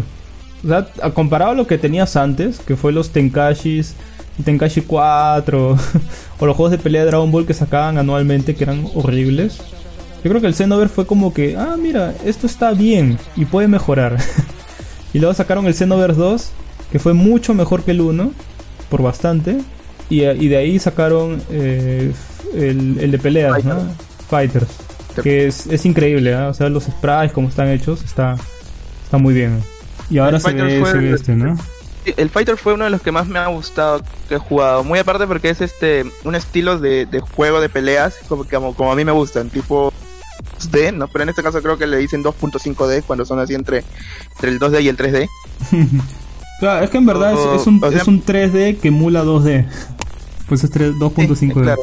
Pero... Pero la cosa es que ese, ese estilo me gusta de pelea, porque en el, en el 3D total, ahí sí soy super manco. no, pero se, se ve, o sea, el, Fighter sí, eh, se, el apartado, o sea, parece que estuvieras jugando un capítulo de Dragon Ball. parece que estuvieras metido ahí en el anime y estuvieras manejando los personajes. Se, se ve muy bien.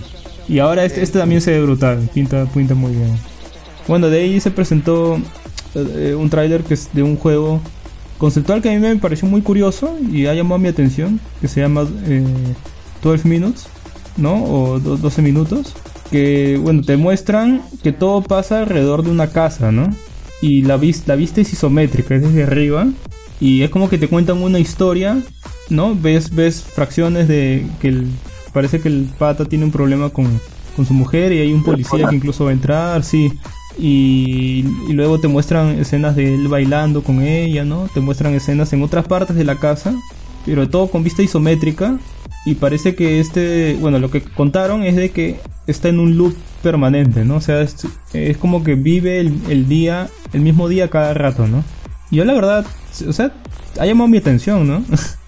es un juego muy diferente a lo que he visto este, hasta ahorita en las conferencias, ¿no?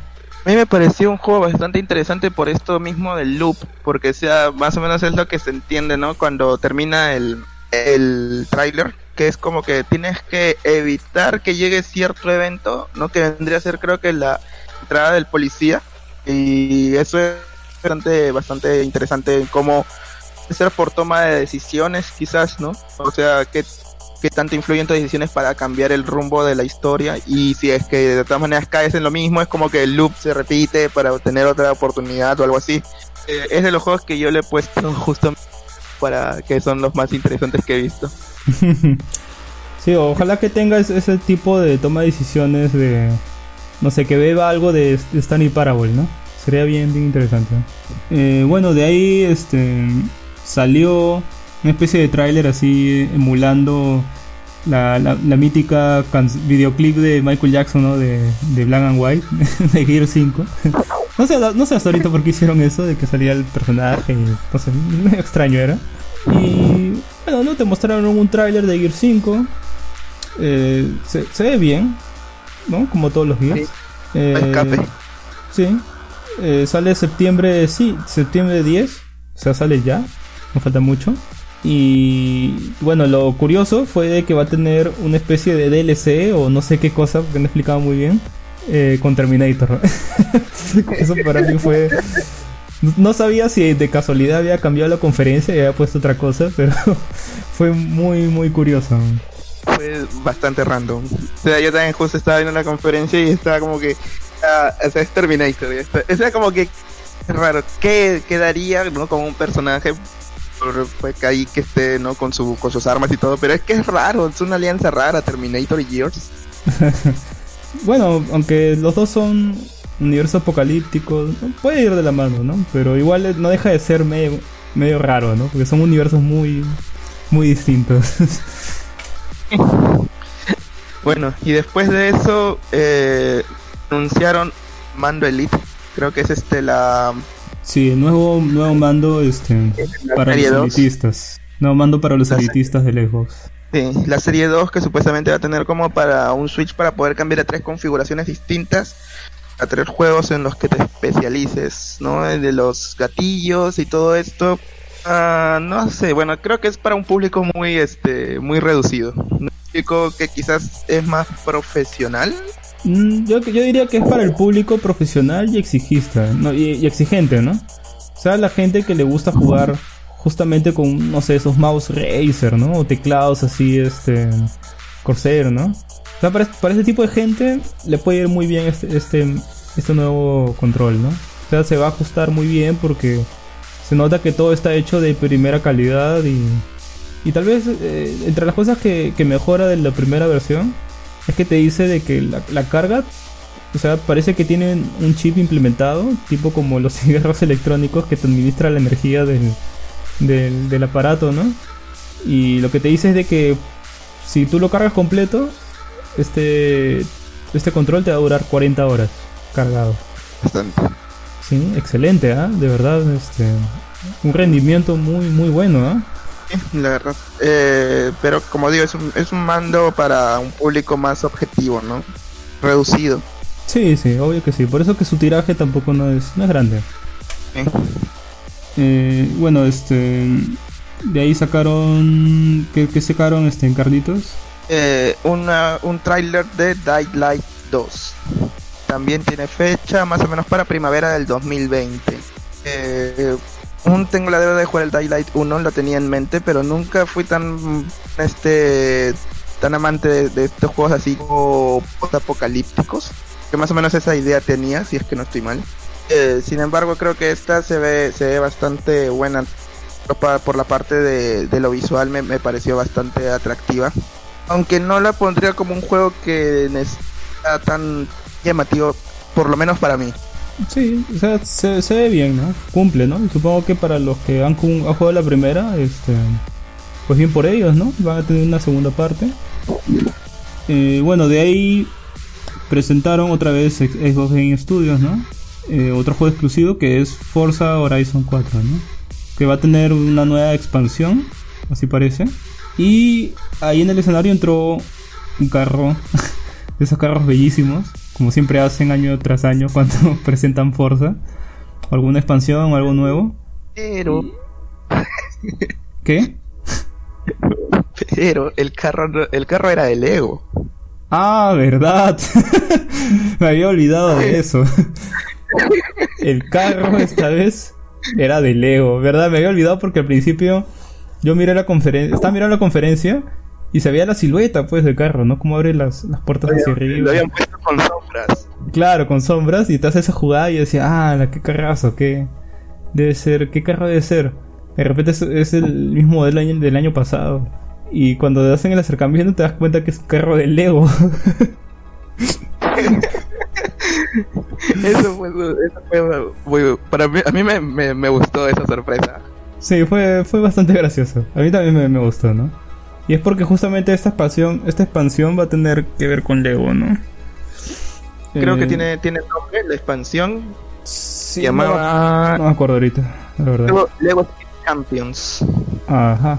Y bueno, este, después de, de, de, justamente Forza, mostraron el Gears Pop de celular, que todo el mundo odia. que en verdad yo no, no, no lo encuentro atractivo. O sea, no, no va a ser uno de esos juegos que, que juegue en mi celular. Definitivamente. ¿no? A mí fue tan poco interesante que ni lo apunte. Sí, ya de por sí los pop me parecen eh, muy poco interesantes. Menos todavía un juego. ¿Qué, qué, ¿Qué, sigue este en Carlos? Ah, una expansión para State of Decay 2. Eh, la expansión este que la pre solamente es una expansión del juego que ya habían sacado. Además, eso es lo, lo único que presentaron. Uh -huh.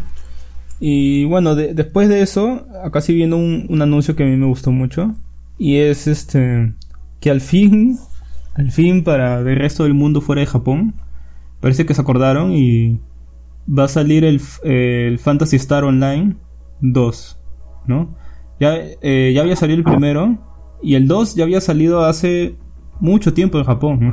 O sea, ya lleva ahí por lo menos creo que dos años y no se sabía nada si iba a llegar es, a este lado del charco, ¿no? Eh, y gracias a, a Xbox, creo que, que, es gracias a Xbox que han convencido, no sé, a la distribuidora, no sé, y va a llegar acá, ¿no? El, el juego va a ser free to play, ¿ya? O sea, si, si tienes una Xbox o una PC y una Play de repente, porque no ahí no especifica si es exclusivo, eh, vas a poder jugarlo sin pagar nada, ¿no? Lo cual está muy bien porque los Fantasy Star Online son, son juegos MMORPG muy, muy buenos y adictivos. Y bueno, ¿no? Lo, lo hace este en Sega, ¿no? Distribuye Sega.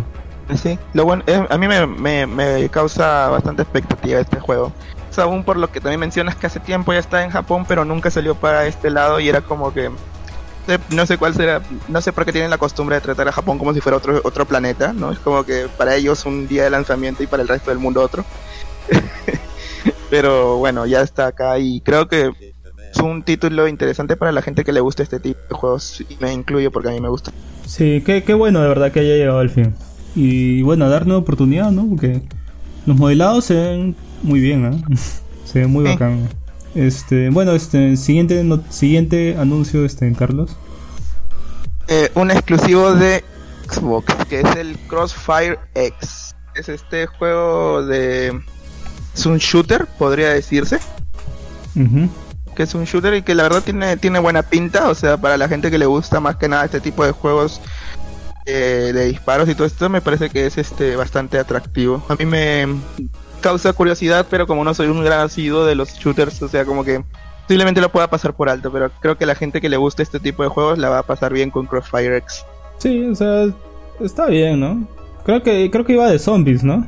¿O no? Sí, algo así, algo así creo que era con, ma- con máquinas, creo que era. Ah, sí, con máquinas. Bueno, pi- pinta bien, ¿no? O sea, se ve bien. Pero no, tampoco no es, no es un juego que, me- que esté en mis imprescindibles, ¿no? o sea, se han visto cosas mucho más gordas hasta ahorita en la conferencia, ¿no? sí.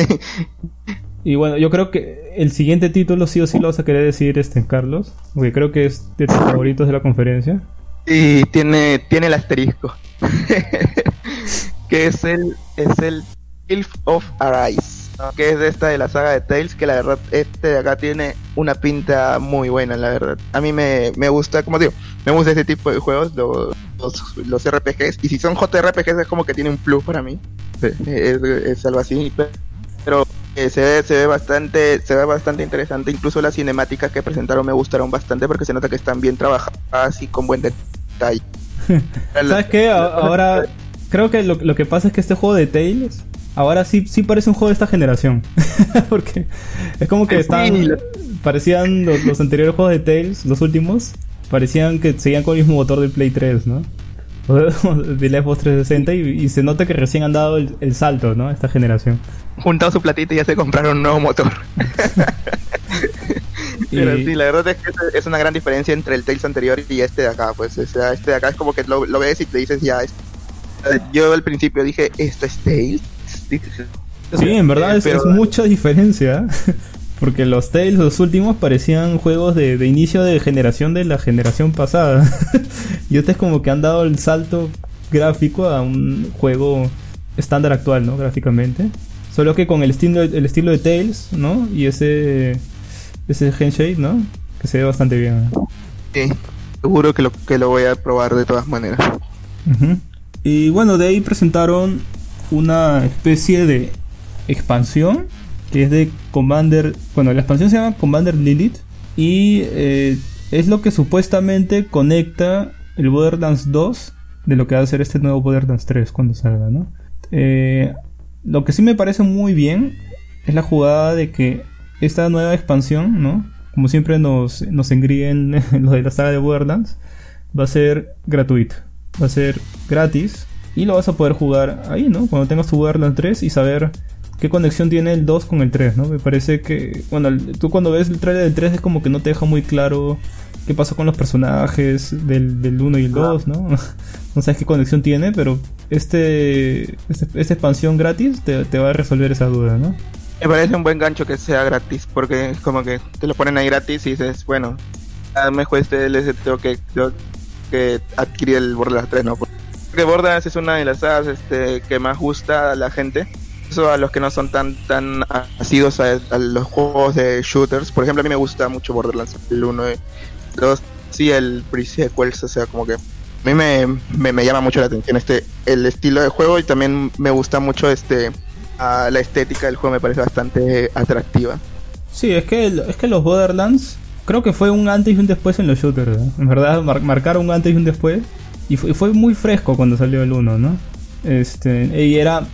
Es muy divertido, aún hoy en día, jugarlo con amigos. Hacerte una party ahí los cuatro y, y jugar, ¿no? Es, es muy, muy divertido. Y de verdad, yo, yo también estoy a la expectativa del, del Borderlands 3. De, de hecho, está entre mis juegos apuntados. Eh, Eh, siempre, siempre ha sido una franquicia con bastante personalidad. Sí, creo que incluso le sobra personalidad. Demasiada personalidad. Eh, bueno, de ahí otro anuncio fuerte. Eh, lo, mal- lo único mal es que tal vez no fue tan llamativo debido a que se filtró, lastimosamente un día antes o un par de días antes de justamente esta conferencia. Y es lo nuevo de Front Software. Eh, esta alianza de Front Software con Bandai Namco, ¿no? Eh, que justamente une a Miyazaki, ¿no? El emblemático creador de los, de los Souls, con el escritor de George R.R. Martin, ¿no? Para hacer este Elden Ring, este Elden Ring, que parece este no sé, parece que bebe de, mitología, ¿no? O sea, se, se, ve algo así, parece que bebe de mitología, no sé si nórdica. parece que es de ahí o, griega, ¿no? Pero se ve algo así, este... Algo así te deja entrever ese, teaser. No le puedo decir trailer porque en verdad es un teaser. Solo te pone los nombres y te muestra una pequeña cinemática muy chiquita, ¿no? No te deja ver mucho. Sí, o sea, es este y el, la, la, forma en cómo en cómo te lo muestran es este bastante como que a mí me dejó ganas de ver más porque es el creador de, de los Souls no es este es este R.R. Martins entonces como que por ahí eh, ah, puede ser que vaya a cumplir ya con, con, ambas no porque si te das cuenta es como que los Souls tienen una una historia pero no como que no eh, aquí es como que te dan quizás una jugabilidad similar a la de los Souls con una historia que por lo menos pasa ya para decente, ¿no? O sea, para arriba. Sí, lo, que sí se ve es que parece que van, a recobrar esa especie de mm, inspiración medieval, ¿no? Como eran los Souls, ¿no? Como eran el Demon Souls también. Creo que van a volver por esa vertiente y van a dejar un lado lo que era la inspiración de Sekiro, ¿no? Y no puedo decir mucho, ¿no? Porque en verdad este, el tráiler no te dice nada, ¿no? Solo te dice que va a estar Miyazaki y Martin, y nada más, ¿no? Y creo que por eso no, no estoy tan hypeado, porque en verdad no te han mostrado nada, ¿no? Supongo que más adelante ya saldrán más cosas y ya eh, nos iremos eh, mojando mientras salgan más trailers, ¿no? Pero por ahora no... La, la, expectativa, la expectativa va más por los nombres que por el mismo juego. Sí, eh, no, no, no, dice nada de ese juego. Eh, bueno, de ahí este, salieron a mostrar una especie de, de tráiler, ¿no? De lo que va a ser el Project Scarlet. Y bueno, salen multitudes de personas que creo que son gente que está involucrada en el desarrollo de la Scarlet. Que te dicen conceptos de lo que es, ¿no? Y a mí no me deja muy claro porque te dice algo así como que tiene una superpotencia y que lo vas a poder jugar donde quieras, como quieras y cuando quieras, ¿no? Algo así como el eslogan de la Nintendo Switch, ¿no? Que era algo parecido, lo vas a poder jugar como quieras, donde quieras y cuando quieras, ¿no? Y ah. eso me da a pensar de si, si la Scarlet en verdad será una consola. o, sea, o, de repente, ¿sabes, ¿sabes qué creo que puede ser la Scarlet? Puede ser una especie de, de mini consola que funcione eh, mediante servicios por streaming para jugar videojuegos. Porque no sé, es una de las pocas formas que se me ocurre de que, de que funcione eso, ¿no? O a no ser que se haga algo parecido a la Switch, pero no creo que hagan algo así, ¿no? Y si han estado metiendo tanta fuerza su Game Pass, Microsoft tiene más servidores que Google, entonces se me da la idea de que puede irse por ahí, ¿no? De repente quiere fortificar mucho más el servicio por streaming de videojuegos y lo que te va a vender es algo parecido a, a no sé, pues a, a esos eh, esos, esas cosas que tú compras para volver tu televisión un Smart TV. Algo así, ¿no? Ah, como, como los Chromecasts. Uh -huh, como un Chromecast. Claro, y eso le daría sentido a la, a la forma agresiva en la que están ofreciendo el Game Pass, ¿no? Sí, la, la verdad que sí. Es que, es que no, no lo veo de otra forma, ¿no? O sea, eh, podrían sacar muchas ganancias porque sería barato de producirlo y en verdad sí sería muy potente. ¿no? Porque ya te, con lo que han mostrado en Stadia conceptualmente, ¿no? Te das cuenta de que en verdad tiene mucho potencial esto de, de videojuego por streaming, ¿no? Sí. Bueno, vamos a ver qué, sorprende Xbox en el 2020. Sí, porque ya dijeron fecha y dice que este nuevo eh, Xbox Scarlet eh, va a estar disponible en Navidades de 2020, ¿no? Ahí vas a poder jugar tu Scarlet, ¿no? También posiblemente sea una consola muy potente y tú, lo, tú vas a poder jugar tu consola de repente desde tu celular con alguna aplicación. y lo vas a streamear ahí también puede ser, ¿eh? Eso también tendría sentido. Pero ya vamos a ver cuando salga, ¿no? Todavía estamos teorizando. Y bueno, lo más impresionante fue el final, ¿no? Porque te muestran justamente el nuevo juego, o bueno, un Halo nuevo, es lo que parece, corriendo, o te dicen que técnicamente está corriendo en esa nueva Xbox Scarlet, y lo que te muestran, se, y gráficamente se ve impresionante, ¿eh? Se ve muy bien. Yo no, nunca había visto, eh, por decir, ese tipo de humo, ¿no? Cuando se desconecta el, el Master Chief. Cuando se desconecta y ves cómo el humo sale, nunca había visto esa textura, ¿no? Y es, esa, o incluso la, la electricidad, ¿no? Todas esas cosas, esa iluminación, ¿no? Las sombras son cosas muy, muy nuevas que jamás había visto en un tráiler o, o juego corriéndolo, ¿no? Entonces se nota que en verdad va a tener potencia, bastante, ¿no? Y bueno, ¿no? Nos deja eso nomás este, en Xbox con la Scarlett. Supongo que el siguiente 3, justamente es 2020, ahí va a anunciar ya a todo detalle lo que qué cosa es la Scarlett, ¿no?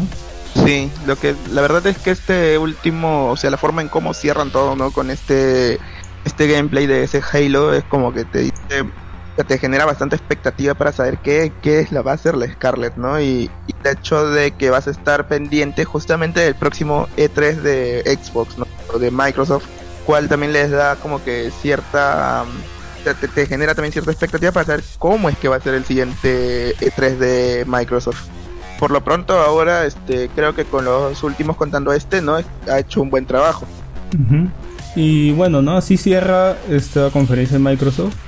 La verdad, una conferencia muy buena, es de las que más he disfrutado, he estado pegado disfrutando de la conferencia, eh, entretenido en todo momento, no hay ningún momento que, no sé, no me haya aburrido, en verdad ha tenido un timing muy bueno y justamente nos dio lo que querían hacer los de Microsoft, ¿no? Han dado justo en el punto y esperemos que siga así, ¿no?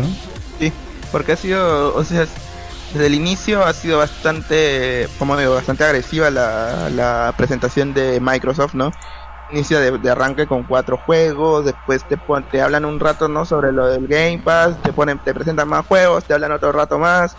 Pero lo bueno es que no son este diálogos tan largos, ¿no? O sea, no, no son este se centran tanto en simplemente ponerte ahí a alguien explicándote las cosas, sino ellos agarran y te lo muestran todo, o sea, ya ponen como, como se diría, ponen toda la carne en el asador, ¿no? Uh -huh. Y eso está muy bien, ¿eh? la verdad. Sí, y, porque bueno, ¿cuánto, cuánto, ha durado, ¿cuánto, ha durado, la, la conferencia de Microsoft? Mm, creo que hora y veinte, hora y media, por ahí más o menos.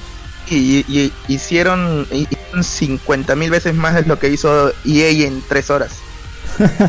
sí, la verdad este, es muy bueno cómo han aprovechado su tiempo. Bueno, creo que acá cerramos esta parte de Xbox. Y ahora vamos a con la siguiente conferencia, así que ahí nos escuchamos.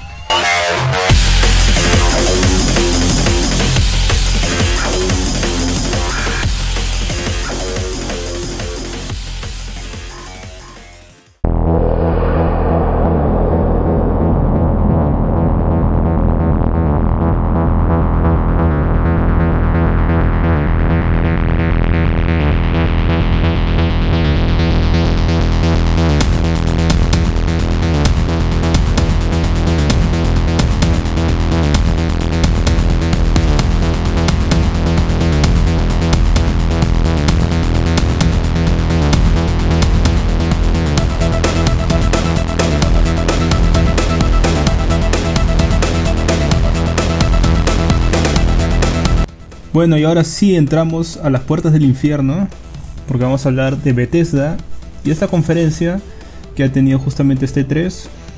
Y bueno, eh, ¿qué te pareció, Carlitos, la conferencia en general? Eh, bueno, o sea, como que empezó regular, se podría decir, o sea, hay que ser sincero, empezó bastante normalita, ¿no? Es como que después de un buen rato fue que fue cogiendo cuerpo, pero finalmente creo que cerraron de buena forma con uno de sus títulos más fuertes. Creo que lo más resaltante de todo es que ha sido, entre todo, ha sido una, una conferencia bastante energética, diría, porque era como que, solamente como te mencionaba por interno antes de grabar, era, era sentador saluda y la gente, oh, no, y aplausos. Era, es algo que bastante gente ha comentado incluso en redes y todo esto, pero es, es cosa de, de, de, también de que son juegos ¿sabes? que, que son desarrollados por ellos mismos también como tú me dijiste no y es emoción de ver sus juegos en la en la E3 claro hay, una hay, personas que, que, han malentendido eso y han pensado de que de que es que vamos, vamos a hablar de la conferencia y se, se, van a dar cuenta que la primera parte de la conferencia es, es algo aburrida. En verdad no hay muchas cosas buenas. Y, y estos desarrolladores obvio al, al, ver su trabajo no de tantos meses y, y años incluso verse reflejado ahí, ¿no? En la pantalla de la E3, eh, les emociona, ¿no?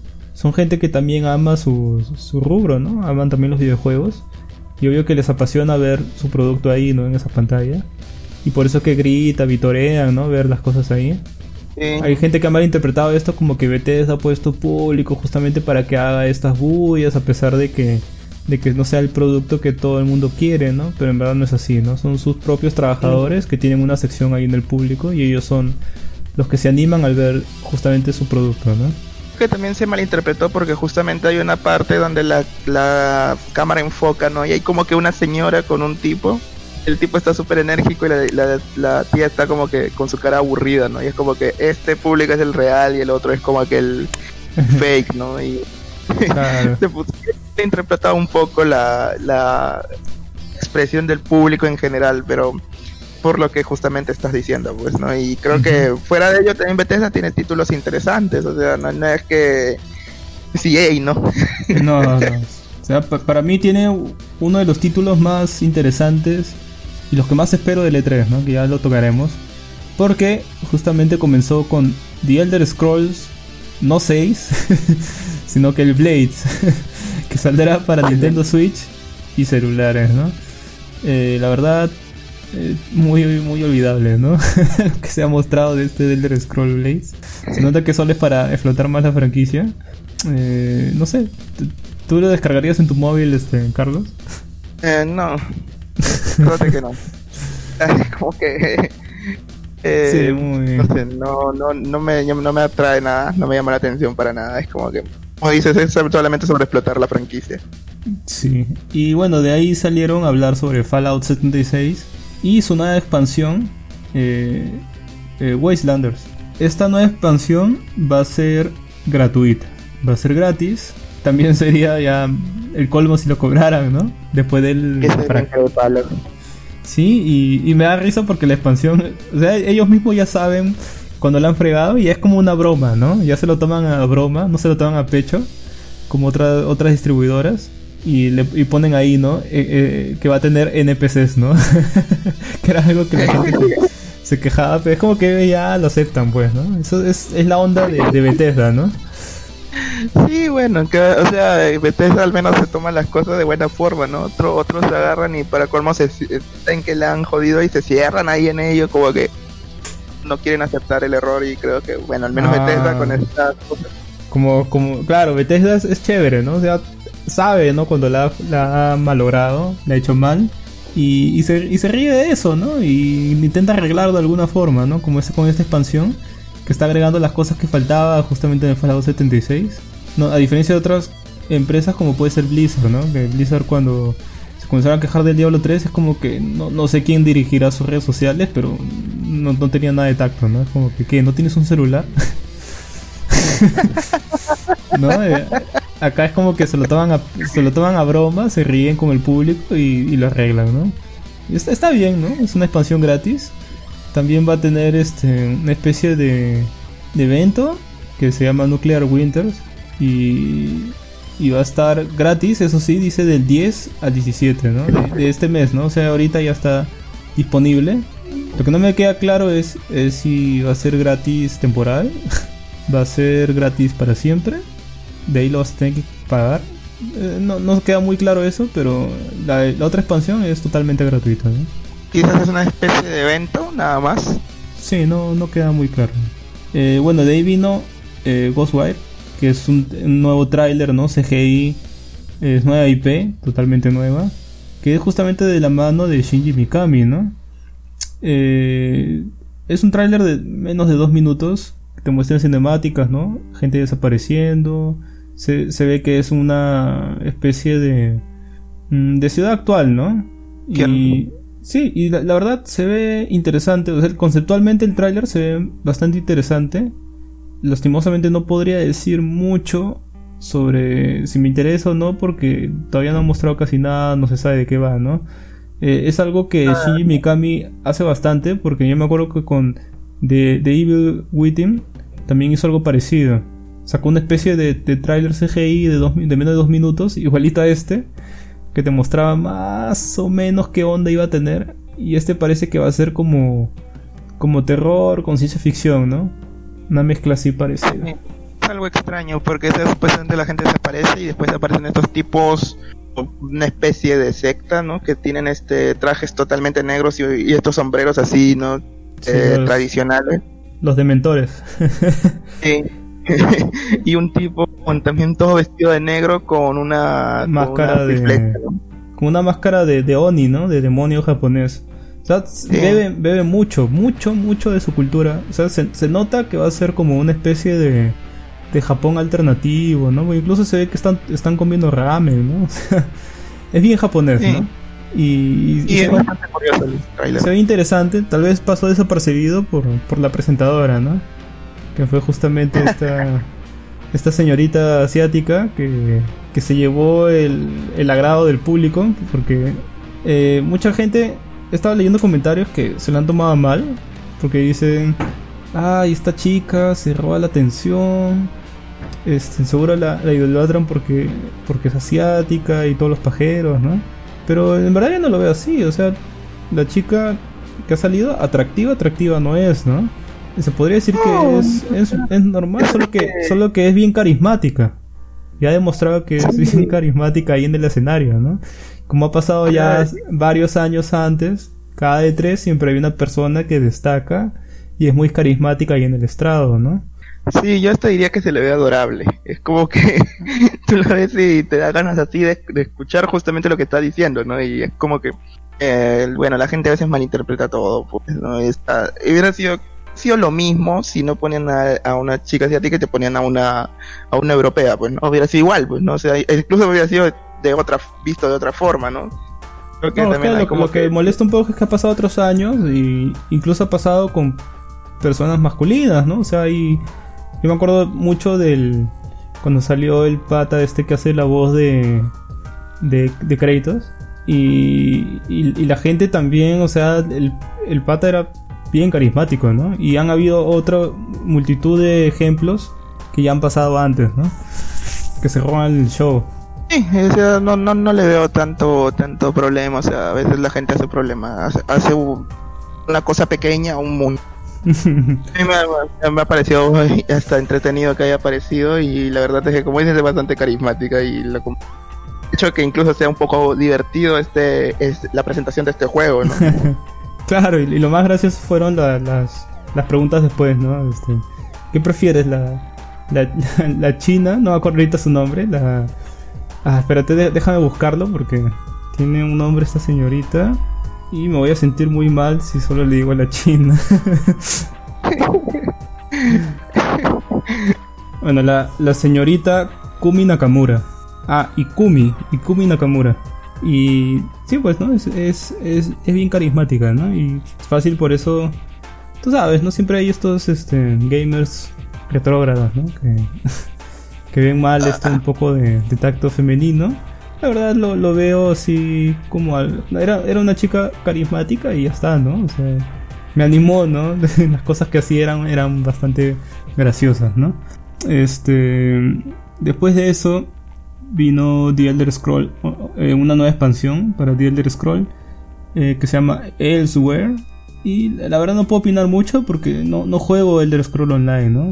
Pero por la reacción del público o por los comentarios que he leído ahí, parece que esta expansión está muy buena y, la historia o el lore que desarrolla este online parece que va a llegar a un punto muy bueno ahí, ¿no?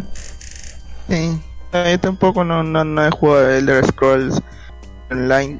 Eh, creo que lo- tenía intención de jugarlo, pero después me dijeron que a pesar de que no necesitaba Plus, sí necesitaba una membresía aparte para el propio juego. Sí, o sea, sigue, sigue el, el esquema tradicional. Este, Sí. lo, lo que sí he visto, este, lo que sí, sí he visto es de que eh, este juego ha ido mejorando expansión po- por expansión, ¿no? O sea, comenzó con un juego muy normalito y con cada expansión han ido arreglándolo y mejorándolo. Y en verdad ahorita su comunidad está muy feliz. Incluso creo que es uno de los MMOs más jugados. Claro que muy por debajo de monstruos como WoW, pero, pero es muy jugado, ¿no? Y, y está bien, ¿no? Y creo, creo que eso de las membresías que me dices ya lo quitaron ya. No me acuerdo muy bien, pero Bueno. creo que le quitaron hace un, hace un par de años. Bueno, entonces está mejor. Eh, posiblemente me, me, me anime a jugar en algún momento Elder Scrolls porque siempre, siempre tuve la, la curiosidad de jugarlo. Ujú. Eh, bueno, de ahí vino para mí el, el anuncio troll. Porque es como que. Que salen, te pone un tráiler de unos niños, ¿no? Y, lo- y- y unos bichos y, y se, se- se notaban que eran muy muy parecidos los niños al el casco, ¿no? Y la ropa al diseño icónico del, de Commander King, ¿no? Y, y al final resultó ser que sí, pues, ¿no? Es un nuevo juego de Commander King que no era lo que esperaba, al menos yo no lo esperaba así. Y bueno, le han dado como este aspecto de show infantil de los años 80 o principios de los 90 y no sé qué esperar, la verdad. Es, es un juego de móvil. Al menos el gameplay, lo poco que han mostrado, dista mucho de lo que era el Commander King original. Y no sé, yo creo que su creador ahorita debe estar revolcándose con mucho odio.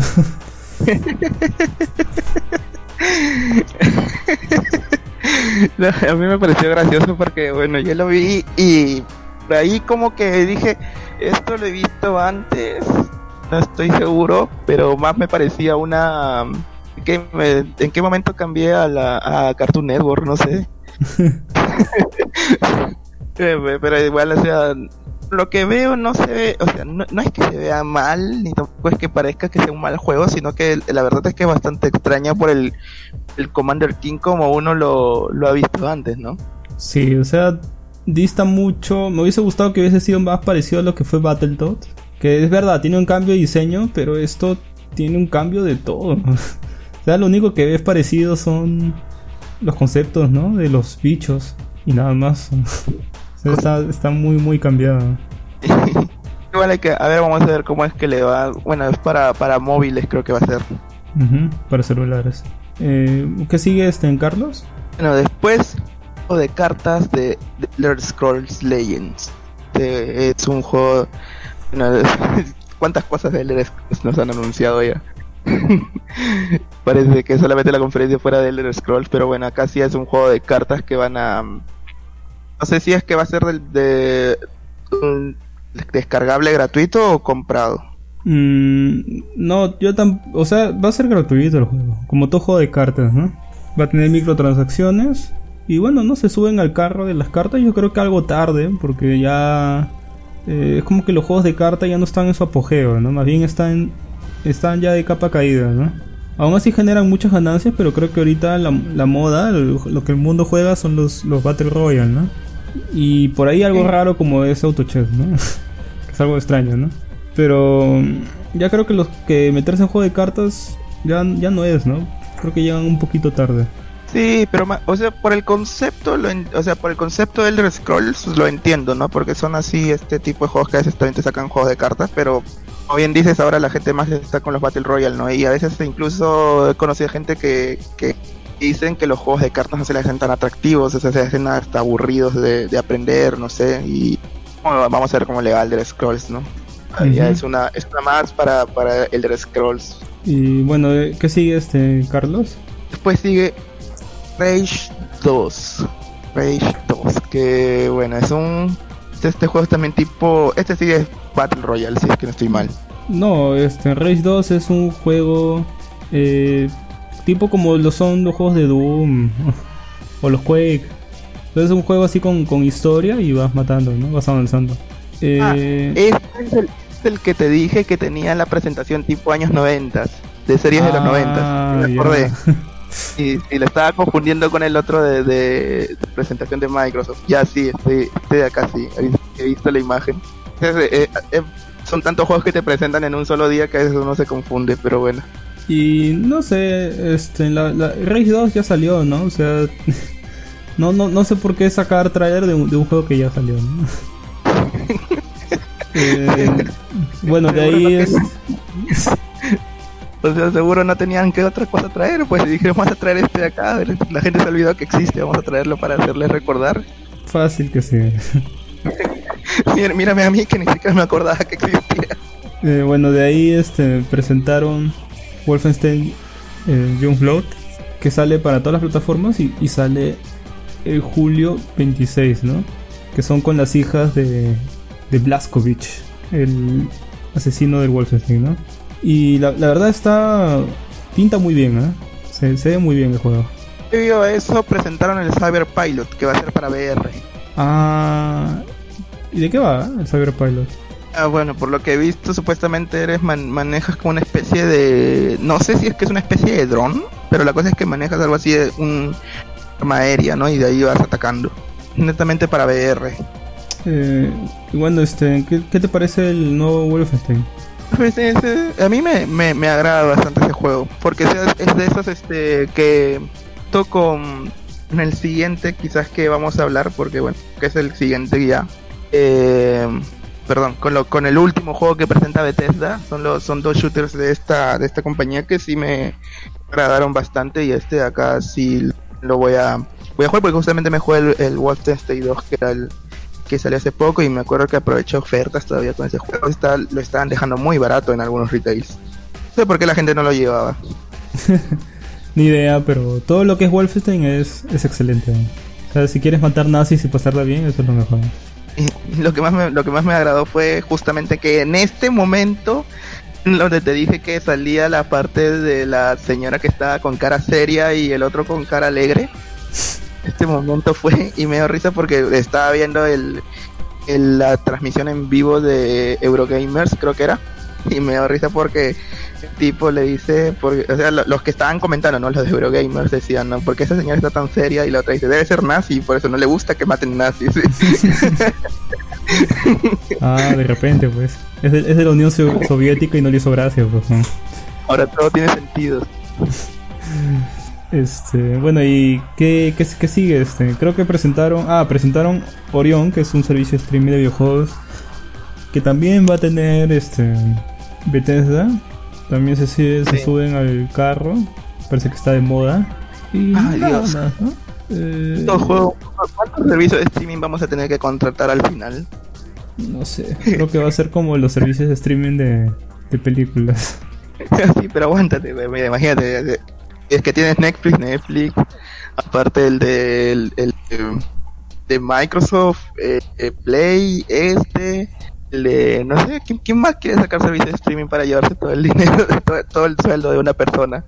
Estás olvidando de Deathloop. Ah, sí, cuéntame. Deathloop es, eh, bueno, sí, es que justamente antes estábamos hablando de un juego llamado 12 minutos que tiene un loop temporal. Aquí también hay una especie de juego con loop temporal.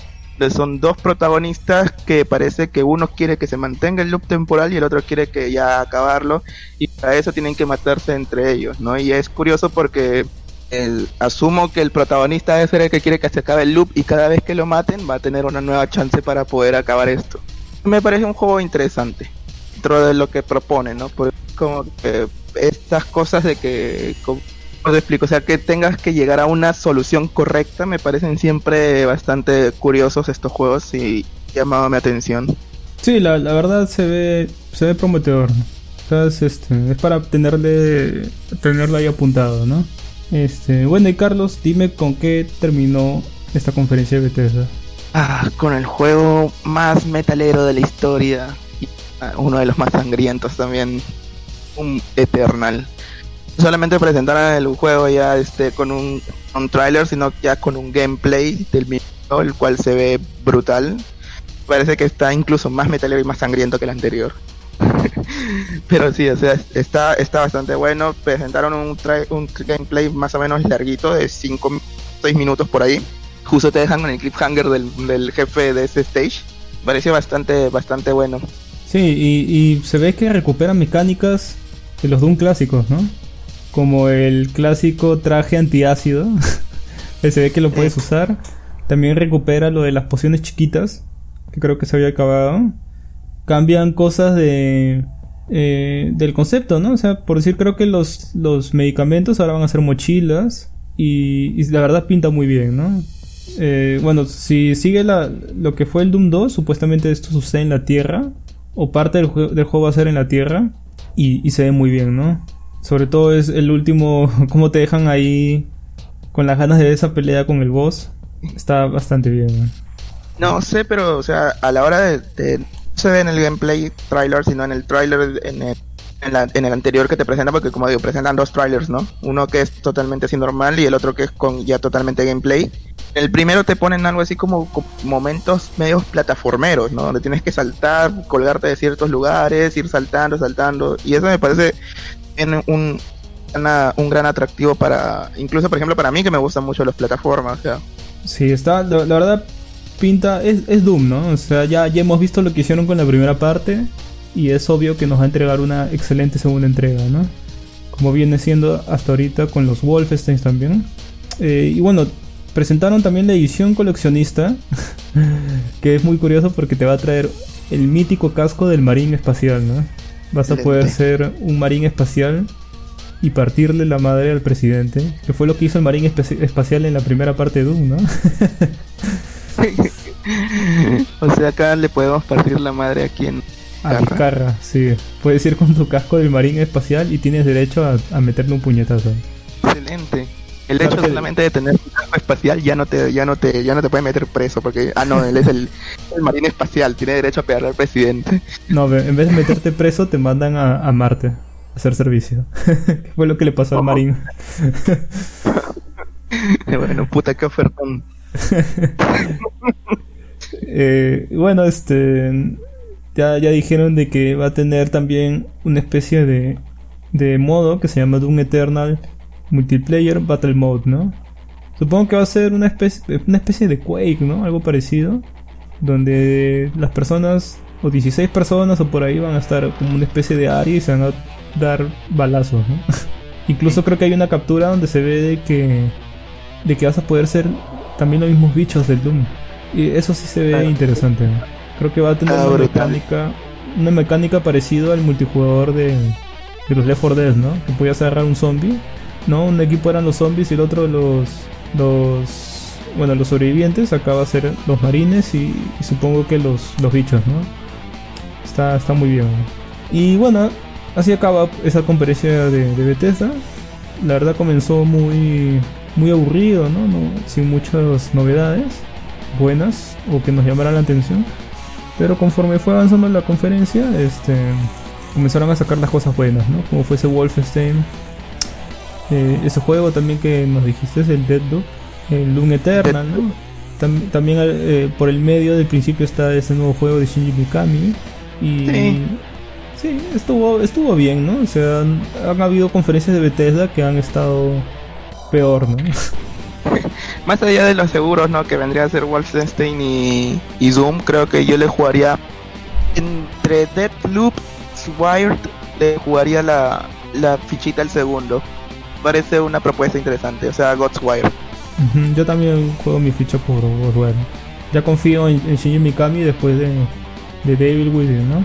Eh, y bueno, y, y que, y que la segunda sea, sea media normal, no sea tan buena como la primera, es debido a que él, él no fue el director, ¿no? Simplemente la produjo. Acá, acá sí te Ajá. dicen que está como director, así que esperamos un, un buen producto de calidad, ¿no? Y bueno, eso fue todo por esta conferencia de Bethesda. Así que nos conectaremos mañana para seguir con las conferencias. Excelente.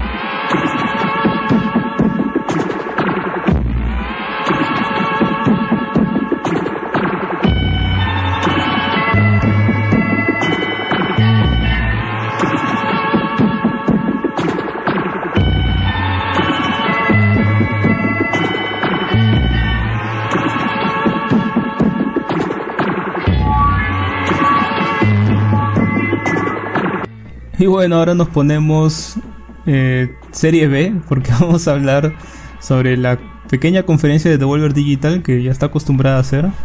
Eh, es es, este, interesante porque ellos son una distribuidora, ¿no? No son desarrolladores, no tienen videojuegos propios, sino que lo que hacen es buscar esos videojuegos indies que ven, eh, que son de gente que tiene talento ¿no? Y que tienen como una calidad o suenan prometedores, los contactan y ellos son los que distribuyen su juego, ¿no? Eh, y es, es, bueno, ¿no? Es saludable y Devolver Digital, ya el sello de, ellos tiene calidad, ¿no? O sea, te, te, dice que el juego indie que estás jugando es muy bueno, ¿no? Y bueno, es, como una especie de como una especie de, de, padrino, ¿no? De estos de estos de estas personas con talento y juegos indie con bastante potencial, que de todas maneras si llevan el sello de ellos como ese ya son hechos van a ser títulos interesantes. Ajá. Y bueno, como bien acostumbrado, este, ellos siempre sacan, ellos siempre en sus conferencias intentan hacer una parodia de las mismas conferencias del E3 y siempre es como que tienen una especie de guion medio raro, ¿no? Pues el primero fue creo que era como una película serie B donde mataban gente, en el anterior el, la presentadora se volvió una especie de cyborg, ¿no? y en este era como que estaban atrapados en un universo extraño ahí dentro de la pantalla que intentaba emular una versión pirata de los Nintendo Direct, ¿no? o sea, es, es muy gracioso, ¿no? si quieren ver una conferencia y pasarla bien, sin aburrirse, este, en Devolver Digital siempre lo va a hacer bien, ¿no? Son, son bien divertidos para, para mirar, ¿no? El universo, el universo cinematográfico de Devolver Digital es mejor que el de DC. Sí. y bueno, este no, no, voy a contar los, los aspectos de, de, del guion ¿no? que manejaron ahí, porque mejor sería que lo vean. En verdad es muy, es muy gracioso, no quiero que se lo pierdan. Así que vamos, a comentar los títulos que fueron presentando. Eh, ¿qué, ¿Cómo comenzó este, Carlos? ¿Con qué título? empezaron con Fall Guys 2020, ¿no? Eh, bueno, es un juego que por lo, por lo pronto a mí me pareció bastante curioso. El hecho este de que desde la forma de desde la forma de, lo, de, los, de los personajes y todo esto, de qué va más o menos el juego, ¿no? Porque es como que como una especie de carrera de todos contra todos para llegar a una meta. Es bastante interesante. Sí, se ve muy muy colorido, ¿no? El título. La, verdad, este. No, no, me llama la atención tanto. Supongo que es porque no, no soy mucho ese tipo de juegos, pero. Pero sí se ve muy colorido, ¿no? Para alguien que le gusta ese tipo de juegos debe, estar bien, ¿no? Eh, bueno, de ahí este, había un presentador, ¿no? De ahí de, de, vamos a comentar esto porque es muy gracioso. Salió una especie de presentador del, del Direct, entre comillas, de, de ahí, ¿no? De, de esa especie bizarra de copia de los Direct de Nintendo. Y de, la nada su, su, estómago se abre y comienzan a salir tentáculos, ¿no? y de ahí te, muestran que sale un bicho enorme, es una marioneta hecha. Eso, eso me gusta, ¿no? Cómo se han ido subiendo el presupuesto a esta especie de, de directo que ellos hacen de conferencia de tres. Y te han hecho como una especie de marioneta gigante, ¿no? Que incluso habla y tiene sentimientos.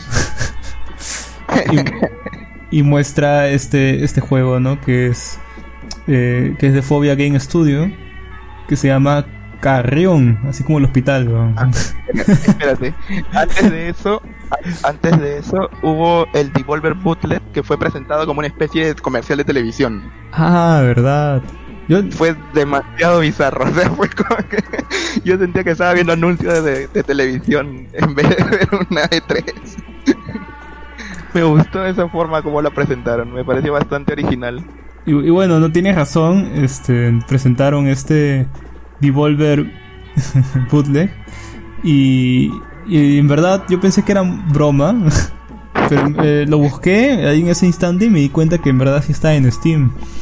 Y ahorita que estoy revisando de nuevo me di cuenta que está con una oferta debido al E3 de un 1%. te costaba el, juego, te costaba 11, 11 soles con 59 y con ese 1% te cuesta 11 con 38. ¿Qué, qué descuento? Eh, te vienen te vienen juegos como eh, Enter the, the Gun Dungeon, Hotline Miwauke, eh, Ape Out Jr., que es una especie de Donkey Kong pirata. Shorty Boots, que es como una especie de Duck Hunt pirata. Super, super Absolver Mini Turbo Fighter Championship. Dice, solo, solo para dos jugadores, ¿eh? ojo, si, si lo quieres jugar solo, no puedes. Joder, solo puedes jugar de dos, weón. Genial, weón. No, solamente, no solamente te trolean con el precio, sino también con el juego. Genial. Te dan Castlevania. Ay, Dios. Pic- ah, mira, Piku Piku Ball Stars. Genial. Y dice ta- también solo para dos jugadores. Si, que estás solo, tampoco no lo puedes jugar.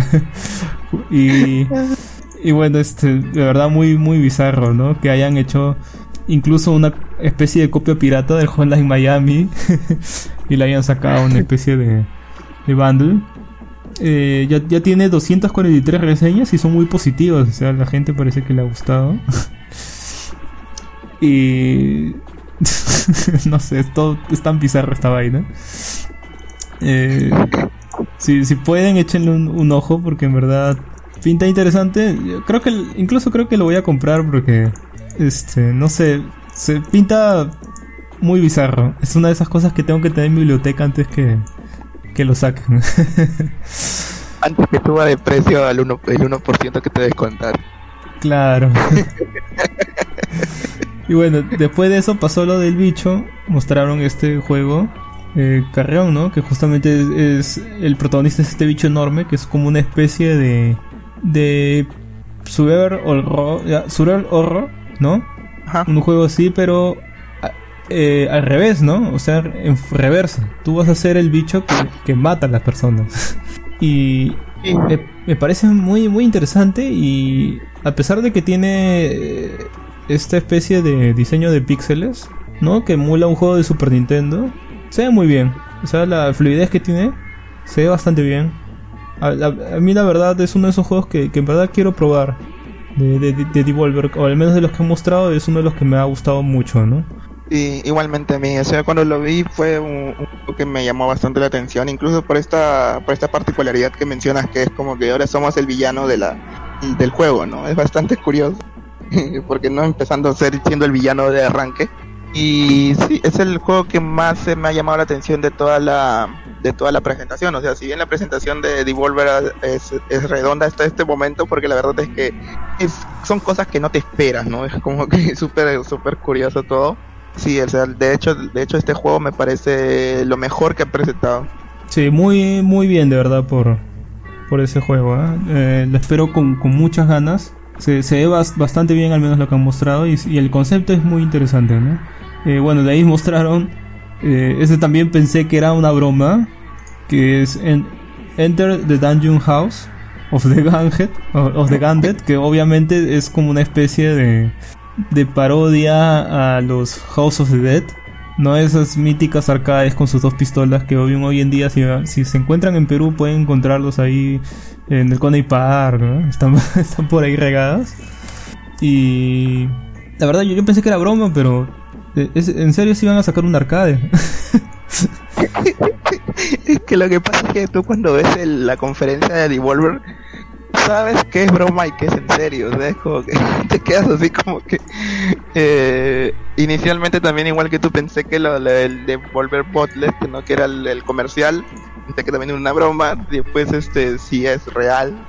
Pero con este de acá también me pareció bastante curioso, o sea, yo pensé inicialmente que era un juego de arcade que podías descargar desde tu, de- de tu computadora, no sé, pero es que te venden con todo el arcade completo. y es súper troll. sí, eso es lo, lo que estás comprando es, es la arcade, ¿no? Sí, es súper troll. Sí, este... Ah, mira, acá está el, el enlace, lo acabo de encontrar justo ahorita que lo estaba buscando. Eh, sí, lo sitio. A ver, vamos a ver los precios, ¿no? Pero en verdad es es súper troll, ¿no? O sea, lo que se está vendiendo es la arcade, ¿no? La arcade completa. que, que la, la verdad, la, la arcade es- se ve muy bien, ¿ah? O sea, pinta... Está muy bonita. Está muy bonita la arcade. eh, Me recuerda mucho a esas máquinas recreativas de los años 90, ¿no? Y se, se ve muy muy bien la arcade. Eh, es una cabina con un monitor LCD, ¿no? De 43. Tiene un trabajo de arte, eh, dice algo así como, claro, de, de arte hecho muy bien, ¿no? Y se nota porque tú ves la arcade y la pintura está súper bien hecha. Sí. Eh, tiene, obviamente tiene el juego. botones y, y las pistolas, ¿no? El mecanismo de las pistolas. Y lo puedes preordenar. sí, para los que lo quieran, así es que exclusivo, ¿eh? información exclusiva de Vintage Gaming. Si quieren esta arcade la pueden preordenar por el módico precio de 4.999 dólares. Ah, una ganga. Una Tres, ganga. Pero mira, es, es, es bellísima la arcade, ¿eh? Que de verdad es este. No me imagino tener una de estas cosas en tu cuarto. O sea, debe ser brutal. Sí, de verdad, este... Bueno, si nos quieren apoyar al Patreon para tener este, este arcade sería muy bueno. Más o menos como para comprar dos, no uno para cada uno. Sí, sería genial. ¿no?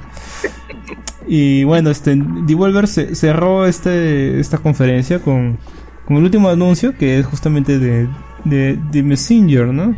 Este, este juego del ninja está, que está muy inspirado en juegos como Ninja Gaiden, ¿no? O los Shinobis de la Sega. Y va a tener una expansión que se llama Picnic Panic. El ninja se va, se va de vacaciones, ¿no? Y parece que las cosas se lían. Y de de verdad se, ve muy bien, ¿no? Como todo lo que es este juego, este juego salió y, y es un juego muy muy bueno. Y parece la expansión pinta igual de bien. Sale julio 11 y es totalmente gratis. O sea, si tienen el juego, la expansión va a ser gratis. Lo cual está muy bien, ¿no? Mucha risa porque los DLCs que presentan estos tipos no saben si son verdad o un, un troleo. es como que el, el se va de picnic. Y yo digo, ¿qué carajo? Sí, yo, yo también pensé que, que era broma. Lo tuve que buscar. Casi toda esta conferencia tenía que buscarlo para ver si era broma o era de verdad. Me he dado cuenta que en verdad estaban hablando en serio. Con esa conferencia es muy difícil tomarse las cosas en serio. Eh, ah, y olvidaba, ¿no? no era lo último que presentaron porque de ahí vino el nuevo tráiler de My Friend Pedro. Juego tan, tan esperado de Devolver desde que se anunció el año, la, la conferencia del E3 del año pasado. Y, y pinta brutal, ¿no? Se ve muy bien. Presentaron un nuevo tráiler donde es este como una especie de tren, parece que está yendo. Ujú. Y te La verdad muestra es que se ve más, bueno. más de las mecánicas, ¿no? Como salta. Me, me hace recordar mucho estos juegos Flash de los, los Team Team. Ese tipo de juegos Flash que habían antes. Pero como que está muy pulido, ¿no? Ya. Lo que te han mostrado se ve genial. En verdad, tengo muchas ganas de jugar My Friend Pedro. Y no falta mucho, ¿no? Porque sale justamente el 20 de junio. En todas las plataformas. Sí, PC, Justamente lo PS4, Xbox, Switch. Se va a poder jugar en todos lados. Cuando mencionaste lo de Flash, yo sí te, iba a decir, ¿no? Pero eh, está increíblemente más pulido. Me parece que es bastante, bastante dinámico el juego, bastante fastidio también. Y también este saber, bueno, según yo lo que he visto, o sea, aparentemente el plátano este que sale es el, el mismo plátano el que mata pero con traje, o sea, es por lo que he podido notar, o sea, no sé. Mm, No, no, yo tampoco no sé. O sea, no te dejan muy en claro la historia. Se ve muy bizarro. Pero la jugabilidad se ve, se ve muy bien. Tengo muchas ganas de, de jugarlo. Bueno, con eso cierra esta conferencia de Devolver. Que como siempre, según mi opinión, es la más divertida que puedes ver. Y siempre es, es, no sé, es la única... eh, es la única conferencia que en verdad tengo que buscar las cosas a ver si son de verdad o me están bromeando, ¿no? Eh, la verdad es que ha sido una conferencia bastante divertida. O sea, son cosas. Ellos mismos saben a dónde apuntan, ¿no? Y van como que dicen, vamos a hacer algo que sea que sea divertido porque quizás este hay mucha gente que no nos ve como algo tan grande como podría ser una conferencia de Microsoft, como podría ser una conferencia de Bethesda, ¿no? De Ubisoft.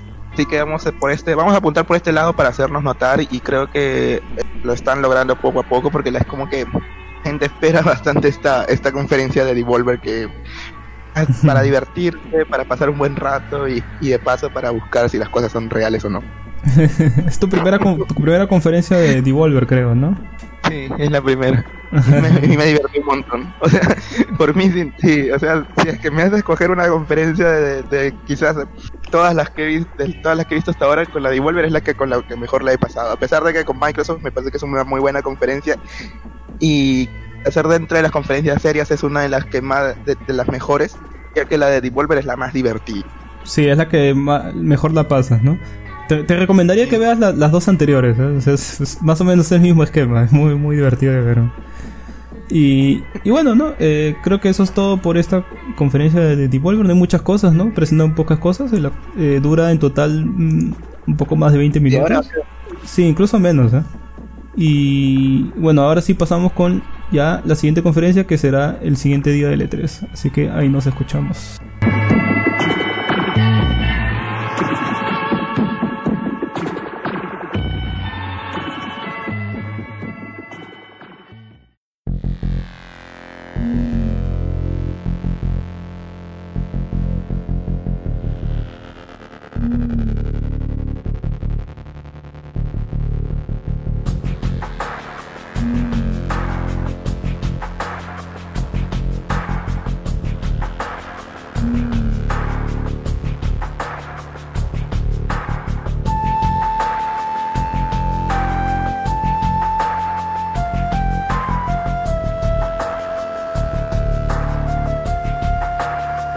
Y bueno, parece que, no sé, parece que he sacado, he sacado músculos y una cabellera muy larga porque vamos a hablar de la conferencia de PC, la PC Gaming Show. Este, ¿qué te, qué te pareció, Carditos? Creo que es la primera conferencia de PC que ves, ¿no? Sí, porque antes, este, como bien mencionabas, las conferencias de, de PC eran más técnicas, ¿no? Sobre los implementos de la computadora, no sé, periféricos, etcétera, y era como que yo me súper perdía, porque como si sabes, yo no soy mucho de PC, yo soy más consolero, eh, pero ahora creo que ha sido más de más dedicado a los juegos, nos han presentado bastantes juegos, algunos muy interesantes, que lamentablemente no correrán en mi PC, pero igual los veo. Así que está, está bastante nutrida, creo, esta, esta conferencia. Genial, y bueno, vamos a hacer una especie de, de recorte, ¿no? Vamos a resaltar solo lo más importante de la conferencia de PC porque es una conferencia muy larga y todavía nos quedan muchas conferencias que, que abarcar, ¿no? Para terminar este programa y, y sea lo suficientemente eh, largo para que lo puedan escuchar, ¿no? no sea extremadamente largo y ya, no sé, no quieran escuchar más, ¿no? Tiene que tener un, un tiempo razonable, ¿no? Así que vamos a hablar primero sobre eh, el trailer que se anunció de, de la gente de Paradox sobre este juego que es Bloodlines, que es de eh, la franquicia de, de, Vampiro la Mascarada, ¿no? Eh, ya anunciaron fecha y sale en 2020.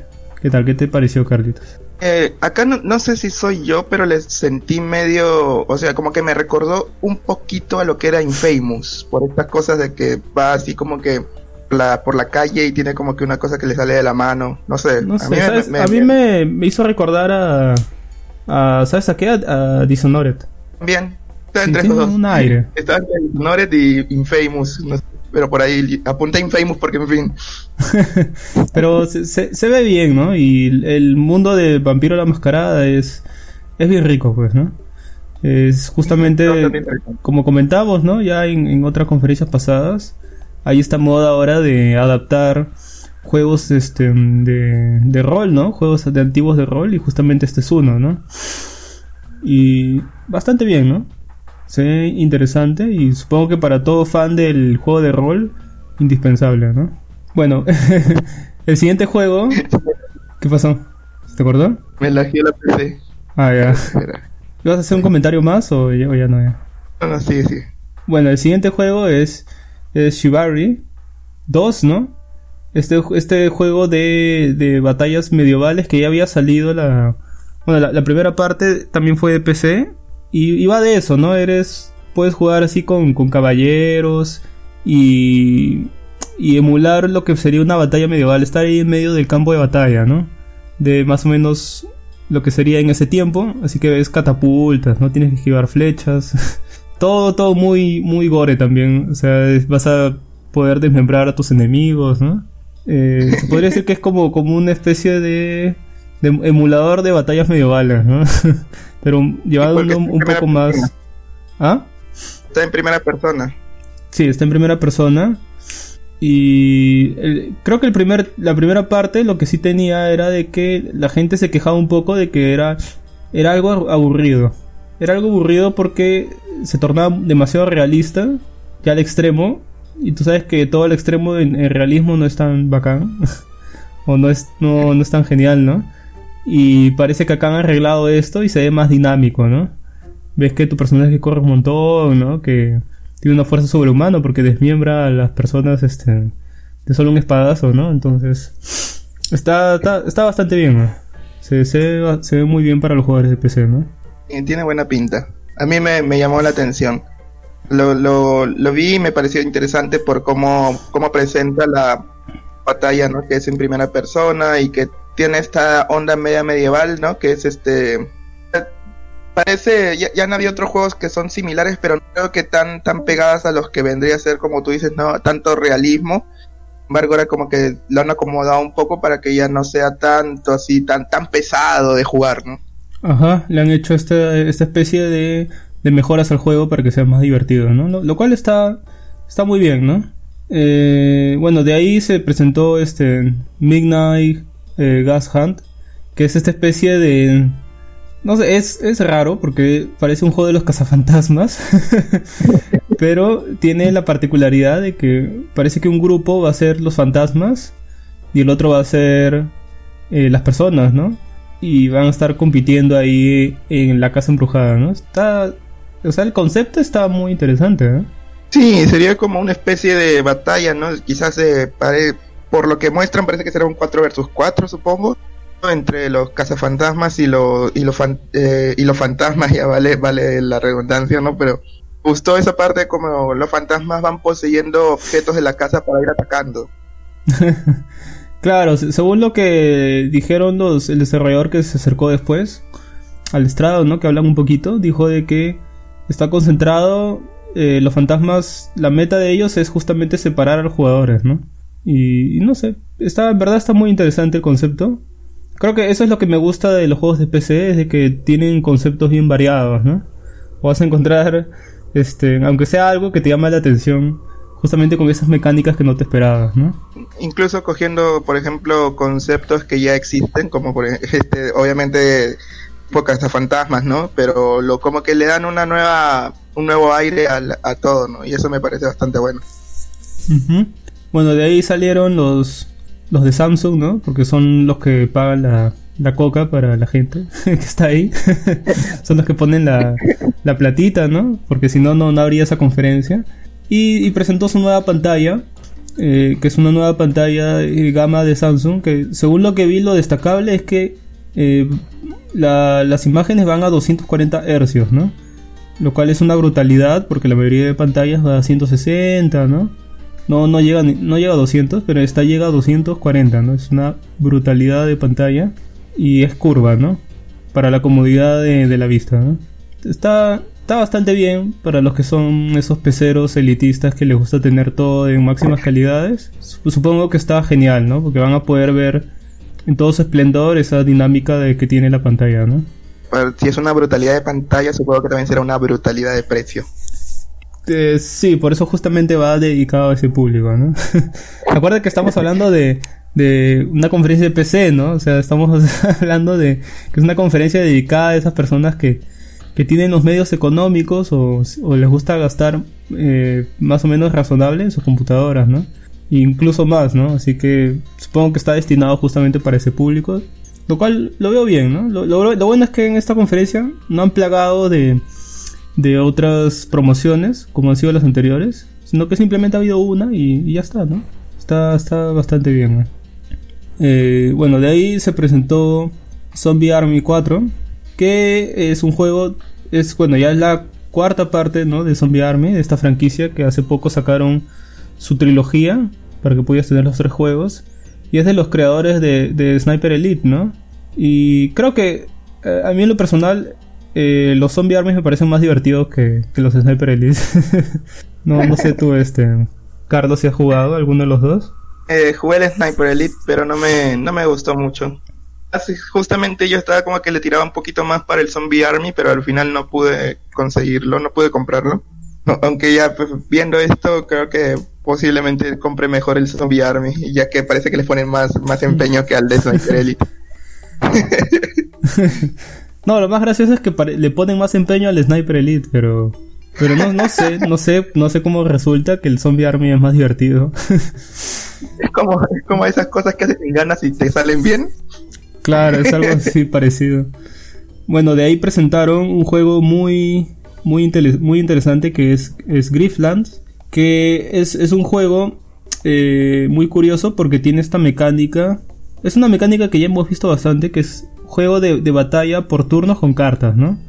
Pero tiene la particularidad que también puedes usar las cartas en los diálogos. O sea, tienes cartas de diálogos para, para usarlos estratégicamente con las personas que estés hablando, ¿no? Y, y esa, ese giro de mecánica que tiene me parece muy, muy agradable, muy interesante, muy fresco también. A mí, me, a mí me pareció interesante porque te ponen justamente en el tráiler esta parte donde el tipo primero va y dependiendo de las cartas de diálogo que usa, pelea solo, ¿no? Después usando unas mejor una de mejor forma sus cartas de diálogo, a tener como un team que lo apoya. Y eso me parece bastante interesante por cómo usar el, método de cartas para, para son no solamente las batallas, sino también los diálogos. Sí, el, estilo gráfico es, es dibujo animado, ¿no? Y bueno, el 11 de julio va a tener una alfa exclusiva para la Epic Store, ¿no? Eh, parece que acá se ha hecho, a lo largo de esta conferencia se ha hecho mucho énfasis en que varios de estos juegos son exclusivos de la Epic Store, ¿no? Y, bueno, no sé, pues como que Steam está que se queda ahí un poquito atrás con, estas cosas. Y lo vamos a ver también a lo largo de, esta conferencia, ¿no? Porque también había otro que justamente es el siguiente, que ha levantado mucho revuelo en Steam justamente en, eh, este día, ¿no? Y es justamente de que se presentó un nuevo tráiler de Shenmue 3 ese, ese espectacular tercer título que todo el mundo está esperando por más de 15 años, ¿no? Que se, se, anunció hace ya 3 años creo en E3 y, y al fin se ve un tráiler ya muy avanzado, ya se ve mucho mejor también, porque los primeros trailers como que se veía muy acartonado, no sé, se veía medio raro. Y ahora es como que ya, ya se ve, se ve bien. no se ve perfecto, pero está pasable, ¿no? O sea, es, es jugable. Y, y supongo que para todos los fans de, Shenmue, o que hayan jugado Shenmue en su momento, al fin van a saber qué pasó, ¿no? ¿Qué terminó? ¿En qué terminó la historia? Porque quedó abierto en el, en el segundo. Y... para los, que no, para los que no pudieron jugarla en su tiempo, eh, creo que PlayStation 4 sacó una versión remasterizada del 1 y 2 en un, juego. Ah, sí, sacaron una versión remaster del 1 y el 2 hace poco. Eso demuestra que le están ya dando empuje y también daba más o menos los indicios de que posiblemente saliera este año, ¿no? Y justamente es acá cuando hacen el anuncio de que Shenmue 3 sale, para mí es una pésima decisión, pero sale en el noviembre 19, ¿no? ¿Por qué digo que es pésima? Porque ya estamos viendo que en noviembre como que no es una buena fecha para salir porque salen muchos títulos grandes y, Van a opacar. sí, y la verdad yo creo que se va a ver opacado ahí, ¿eh? O sea, sale en una fecha Mm, algo, algo, algo mala, ¿no? Eh, ¿Cuál es el revuelo acá? Es de que Shenmue fue justamente financiado por, crowdfunding, ¿no? Lanzaron un Kickstarter en donde los... O sea, este Kickstarter lo anunciaron en la conferencia de PlayStation, ¿no? Esta, de la, la posibilidad de que hubiera esta tercera parte de Shenmue y la gente pues, pues aportó, ¿no? Al, Kickstarter, al toque, y se llegó a la meta creo que el primer día. El primer día que, sacaron el, lo de crowdfunding, lo lograron. Luego ya se, estancó creo que en, 6 millones, creo. Por ahí algo así. Creo que solo necesitaban 2. Y bueno, no, también eh, eh, no era muy posible que subieran más. Porque como que Shenmue es algo muy nicho, ¿no? Sí, o sea, tampoco es nada despreciable los 6 millones. ¿eh? No, claro, pero o sea, hay, ha habido, ha habido otros, otros crowdfundings que son que son millonarios, pues, ¿no?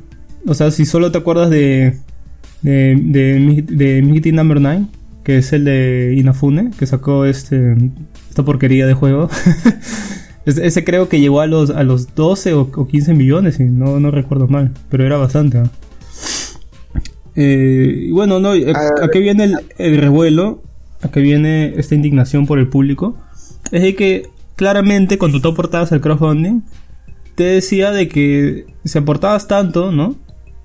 Eh, ibas a recibir una, copia de Shenmue 3 para Steam, ¿no? Ibas a tener tu clave Steam y lo ibas a poder jugar ahí. ¿Qué pasa de que acá eh, te ponían que Shenmue era de la iba a salir justamente el 19 de noviembre en la Epic Store. Ah.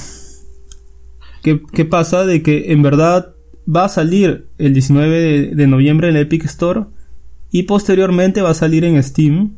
Va a ser como una exclusiva temporal del Epic Store.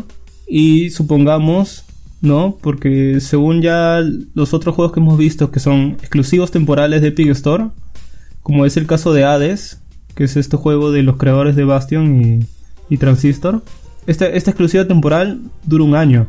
Entonces quiere decir de que no vas a poder jugar tu Shenmue 3 en Steam hasta que pase un año. y que no sé qué pasa con esta gente que apoyó el crowdfunding. Este, supongo que le cambiarán las claves que le iban a dar de Steam por las de Epic. Pero, o sea, tampoco no es, no es, no es algo favorable para ellos, ¿no? O sea, ellos han pagado pensando en que iban a tener su juego justamente para Steam, ¿no? Que es la plataforma que ellos quieren, ¿no? Y ahora se los cambian a, Epic. ¿Por qué? Porque Epic supongo que ha soltado ahí un dinerillo para ayudarles a financiar el juego, ¿no? Y así ha tenido la exclusividad de este juego. No sé qué opinas tú, Carlos, pero yo, lo veo eh, muy mala. Una muy, muy mala decisión y creo que es una, patada justamente para la gente que, que ha apoyado este proyecto, ¿no? sí, teniendo en cuenta más que nada porque justamente, como mencionas, el, crowdfunding pedía 2 millones, llegaron a 6, o sea, no es que, si te piden 2 millones, no es que haya necesitado tampoco mucho más como para, para un tenerle que pedirla, o sea, pedirle más a Epic, ¿no? Para que tenga esta exclusiva ni nada, o sea, me parece que por respeto a las personas que aportaron al crowdfunding debieron simplemente quedarse con esto de que vamos a ponerlo en Steam y ya, porque, o sea, ya, de todas maneras, le pueden dar una nueva, un nuevo código para su Epic y todo esto, pero más para la comodidad de la gente que cómo se siente, ¿no? O sea, en primera instancia te sientes, te sientes hasta como que estafado, podría decirse, no sé, o sea, yo, yo me sentiría mal porque, estoy, estoy dando mi plata para un juego que estoy, que estoy deseando mucho y veo que la gente, que hemos rebatado esa, esa meta, ¿no? Y te dicen, ya, te vamos a dar tu código para que ni bien puedas tener tu, eh, ni bien salga el juego, vas a tener tu clave para, para Steam. Si es que no, no te dan, por ejemplo, la clave para Epic, ¿no? O sea, y dicen, no, también van a tener en Steam, pero después del año de, de, exclusividad. O sea, tengo que esperar un año más todavía para poder jugar el, el juego, ¿no? Al cual yo he donado para, para que salga. Eh, me parece algo bastante incómodo por parte eh, de la compañía para, su, para, para sus Sí, la, la verdad no, no sé cuál habrá sido la necesidad de hacer esto. Yo supongo que, que es debido a que eh, tal vez sintieron mucha presión porque con esos 6 millones como que intentaron hacer lo posible. Tú sabes que son 6 millones para gastos de personas que van a trabajar en el proyecto, ¿no? El, el, el estudio, las computadoras, todo sale de ahí, ¿no? O sea, el juego en sí no te va a costar 6 millones, ¿no? Te va a costar mucho menos. Y tú vas a tener que pagar justamente por estas computadoras muy potentes, ¿no? Donde se pueda justamente programar este tipo de juegos, ¿no? También tener tus... tus... Eh, ¿Cómo se les dice a estos? Que son para programar justamente en Play 3. No, eh, bueno, en Play 3 no. A pesar que tiene gráfica de Play 3. no es para Play 3. sino que es para programar en, Play 4, ¿no? Para programar en Xbox One, porque también va a salir ahí. Eh, supongo que en Switch también, ¿no? Necesitan esta especie de, de, consolas especiales para programar ahí que también cuestan más o menos el triple, ¿no? De una de estas consolas normal. Entonces ahí vas, gastando dinero, ¿no? Fácil se quedaron corto de presupuesto y hicieron lo que tenían en mente, ¿no? Que era un juego con las gráficas y el, y el apartado artístico del Shenmue 1 y 2, ¿no? O sea, si tú lo veías, los primeros trailers, parecía un juego eh, parecía un juego de PlayStation 2, ¿no? Y fueron tantas las críticas por portales de videojuegos, por misma, misma gente que había apoyado el crowdfunding, que fácil han intentado buscar una ayudas externas para financiar su, su proyecto aún más y mejorarlo, ¿no? Y ahora se ha visto justamente lo que se ve en ese tráiler, ¿no? Que ahora sí parece un juego, un juego de o Play 3 últimos, últimos días o, Play 4 primeros días, ¿no? Pero ya no es un juego de Play 2, ¿no? Sí, bueno, yo más que nada lo hacía por, por ejemplo, por cómo, cómo podría recibir un, jugador común y corriente la, la, noticia, ¿no? O sea, es como que obviamente no todos pueden saber qué, qué tanto puede haber detrás de lo, en lo que son gastos para hacer el juego ni nada, pero, o sea, si es que el que te piden 2 millones si tú llegas a 6, o sea, de todas maneras hay incluso una de esas son mucho más grandes, ¿no? Por más que no cueste mucho más hacer el juego, ¿no? O sea, creo que por esa parte más o menos va lo que puede sentir el, el que ha aportado con, pero para, para llegar a tener este juego. Y tener que esperar un año para poder jugarlo, ¿no? O darle la incomodidad de cambiarse a, a Epic, ¿no? Por, por, solamente por este juego, ¿no? Cuando ellos son más de Steam, quizás. Eso me parece un poco mal, ¿no? Para, por, para la gente. Ujú. Y bueno, después de, de esta incómoda noticia, pasamos a la, al siguiente juego que se mostró, que es un juego para los amantes de los, de los justamente de los juegos de estrategia más clásicos, ¿no? Que es el, Songs of Conquest, que es un juego muy, muy parecido, diría, muy inspirado en la saga Héroes, ¿no? Y la verdad pinta muy bien, ¿no? Se ve, se ve muy chévere. Me gusta mucho ese, ese pixel art que han adaptado ahí eh, con el mapa de Héroes, ¿no? Y también se ve que tiene dinamismo este, estos píxeles, ¿no? No son píxeles estáticos, sino que tienen como una especie de, de fluidez, ¿no? Y se, ve bastante bien. Me gustaría ver más de este juego, pero lastimosamente todavía sale en 2020, así que supongo que todavía falta mmm, regular para poder ver más, ¿no?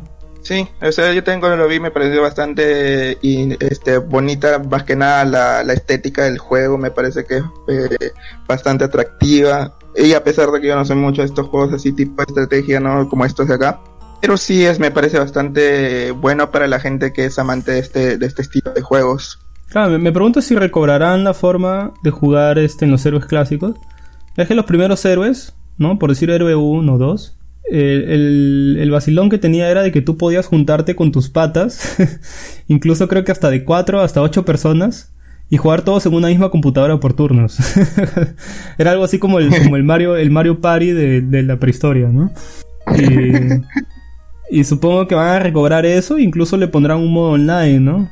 Para jugar está, estaría bastante bien, ¿no? Por algo mismo te ponen ahí, ¿no? Con el, con el logo del juego te ponen este eh, un juego de estrategia clásico de aventuras, ¿no? Uh -huh.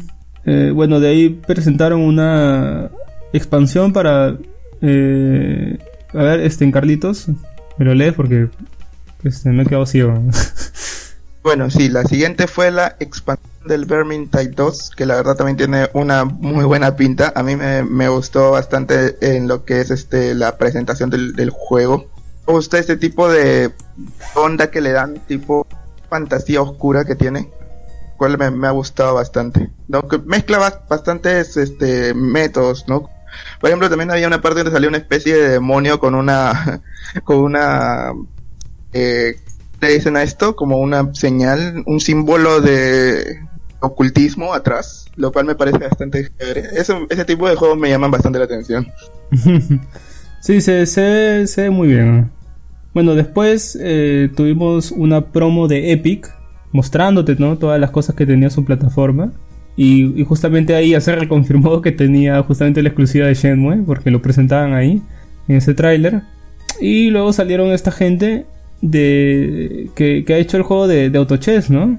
Los, creo, son los creadores de, de, este juego, que primero fue como una especie de mapa para Dota 2, y que posteriormente sacaron su juego para móviles, que, es, que se llama igual, ¿no? Autochess.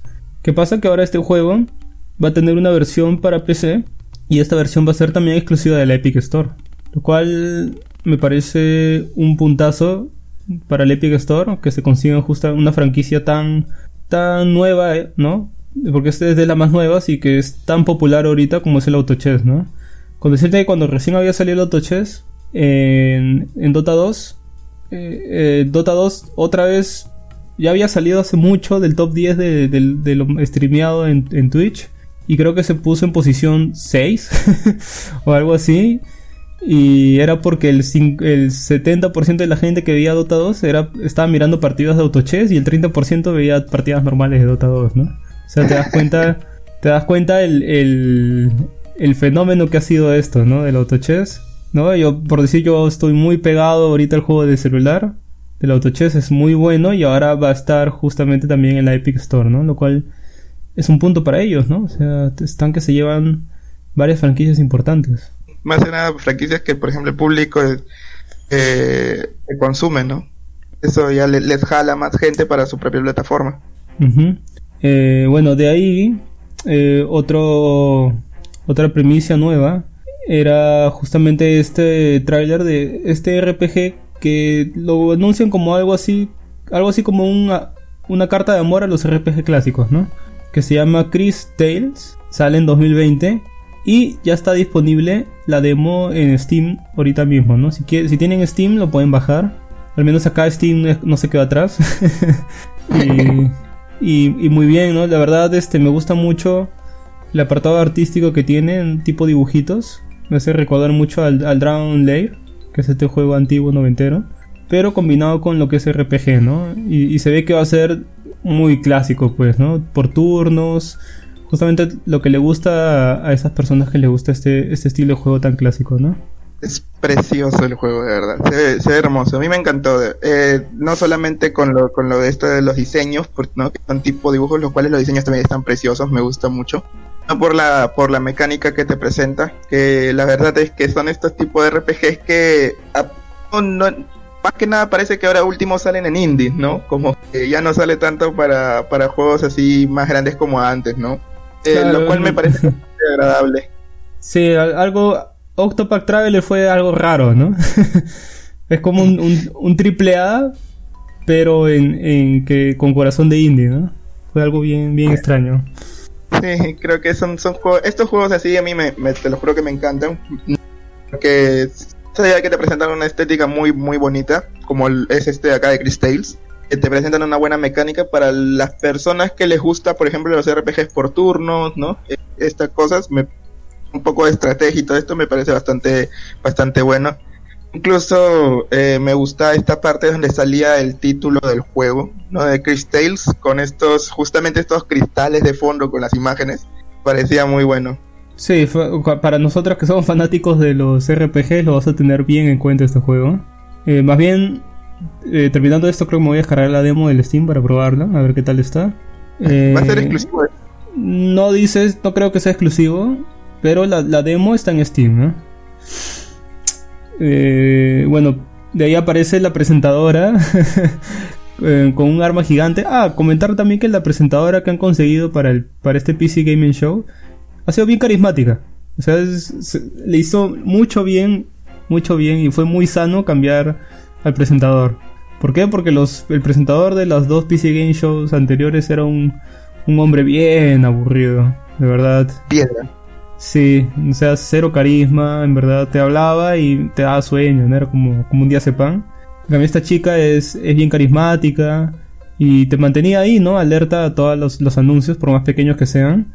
Y justamente acá sale con, con esta arma gigante, que justamente el siguiente juego que se llama Valfaris, ¿no? Que es este juego del, metalero que combina metal, eh, acción y plataformeo, ¿no? Ves ahí que está destruyendo todo con, fondos musicales de metal.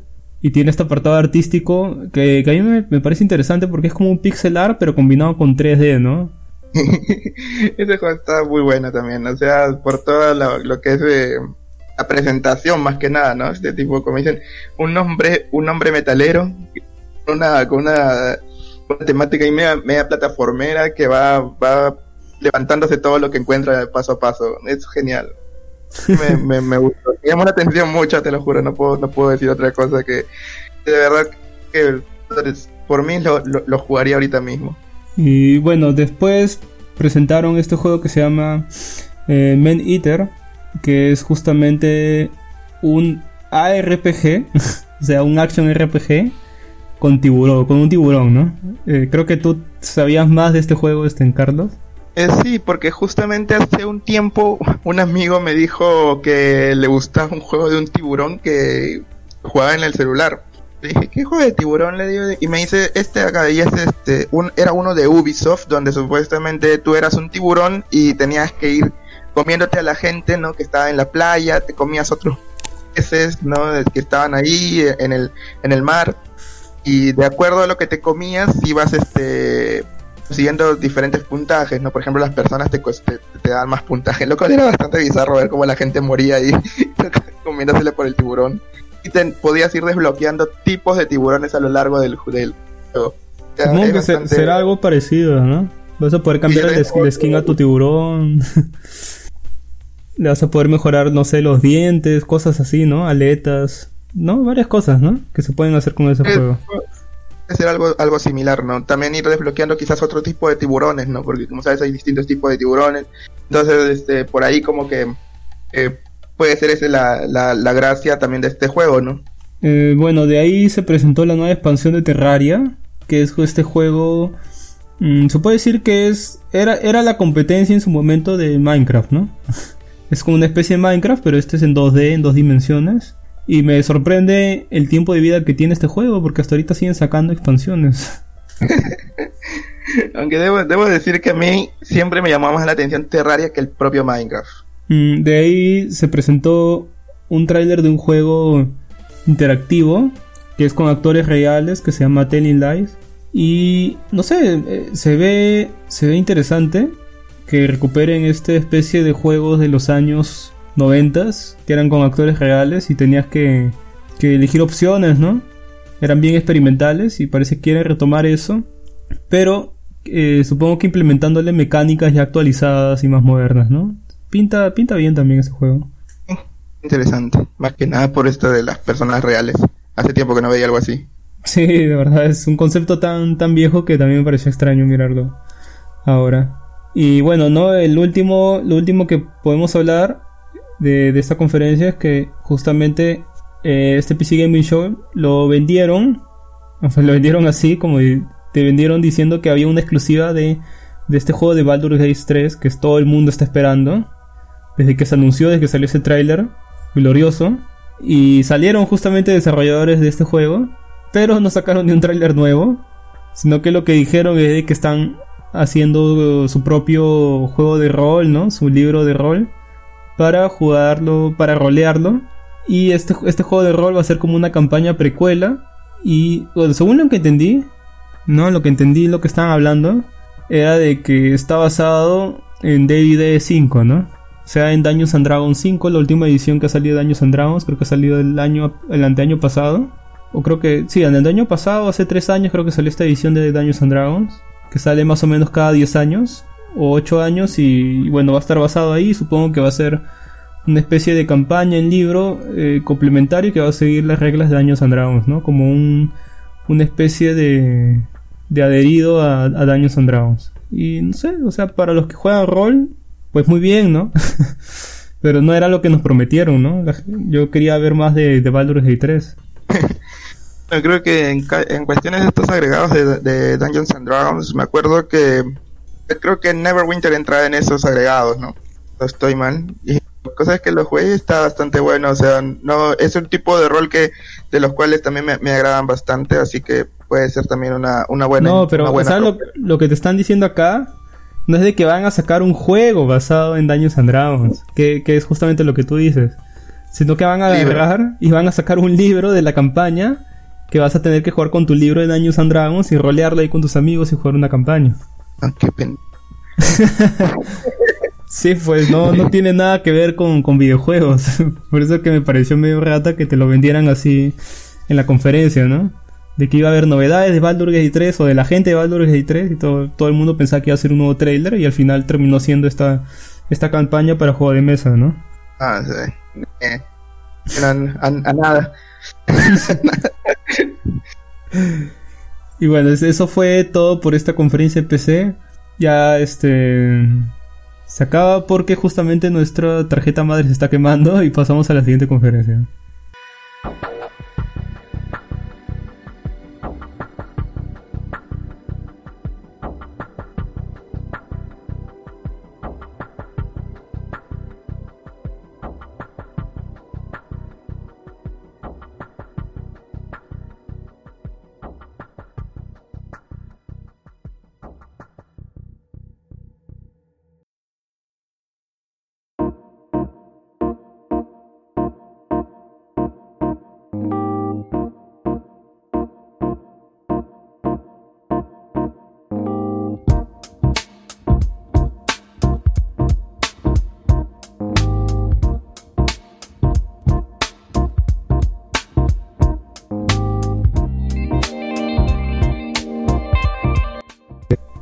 Y bueno, ahora sí nos ponemos un move en cada mano porque vamos a hablar justamente de la conferencia de Ubisoft.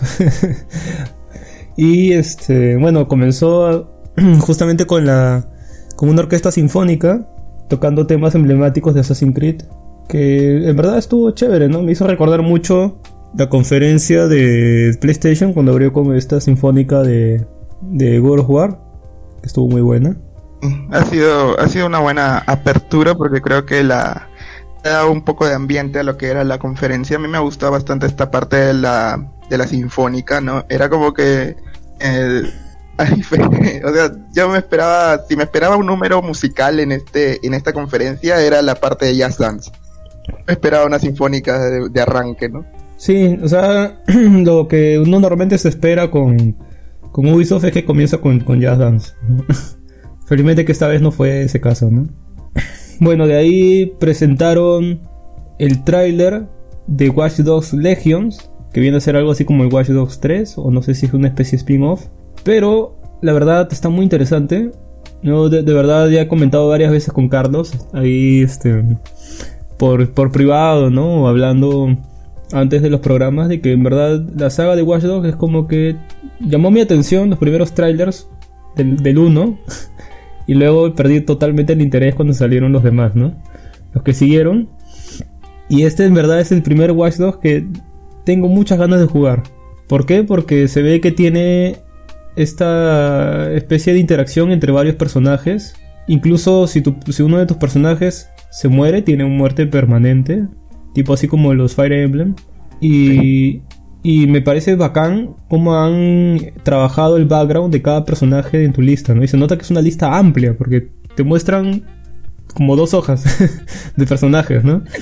Y bueno, para mí mi favorita es la, la abuelita, ¿no? La abuelita que es una asesina de retirada. Genial esa parte, ¿verdad? Cómo me, me matado de la risa, me pareció lo más chévere de, de, de Watch Dogs Legion. Cómo habla con ese acento británico, ¿no? Como una especie de agente 007, ¿no?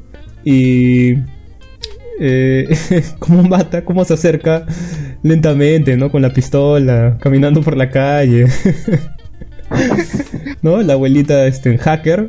Y, y sobre todo este, en cómo, cómo te muestran, por decir, que pasa por el barandal, ¿no? Y te lo muestran que pasa, pasa lentito, ¿no? y de ahí te. Antes de, la abuelita te muestran otro personaje que. Que es como eh, un hacker más. Más parecido al, primero, ¿no? Que usa fuerza física, ¿no? Y tiene como una especie de campo de, camuflaje. De ahí se ponía una máscara que la máscara era muy chévere. De ahí te, te, muestran que tiene muerte permanente y pasan este personaje que es de la abuelita. Que yo creo que se ganó la conferencia, todo el mundo amó ese personaje. Y luego te siguieron mostrando más personajes, ¿no? Eh, el pata que había que era espía, de ahí la chica que era como una asesina profesional, ¿no? Tipo, le, decían la John Wick ahí en la conferencia, pero era algo, algo, parecido. Y la verdad, este, para mí este Watch Dogs pinta brutal, ¿no? O sea, se nota que han ido aprendiendo con los dos anteriores, ¿no? Porque como que el primero fue, eh, tenía mecánicas interesantes, pero era muy me. De ahí el segundo es como que ya le intentaron dar más carisma y en este tercero parece que ya han aprendido con los dos anteriores títulos y ahora sí tienen como el balance que necesitan para sus mecánicas, ¿no? Sí, porque los anteriores, eh, o sea, yo los jugué. Como te dije, no, no, no los veo como que unos juegos súper super indispensables, ¿no? Como que, oye, tienes que jugar Watch Dogs, ¿no? Eh, son bastante básicos, eran bien eran divertidos, pero no puedo, como te digo, no te puedo decir que es un juego que necesitas jugar, ¿no? En cambio este de acá es como que cuando lo vi dije, eh, sí, o sea, primera vez que de verdad un Watch Dogs, o sea, digo, no, ahora sí tengo que jugar Watch Dogs, ¿no? Porque antes era como que esperaba bastante tiempo para poder jugarlo. Eh, no, no lo compraba de lanzamiento ni a balas, o sea, era como que, que no voy a. No, no, no tengo que más jugar, voy a, voy a darle el Watch Dogs, ¿no?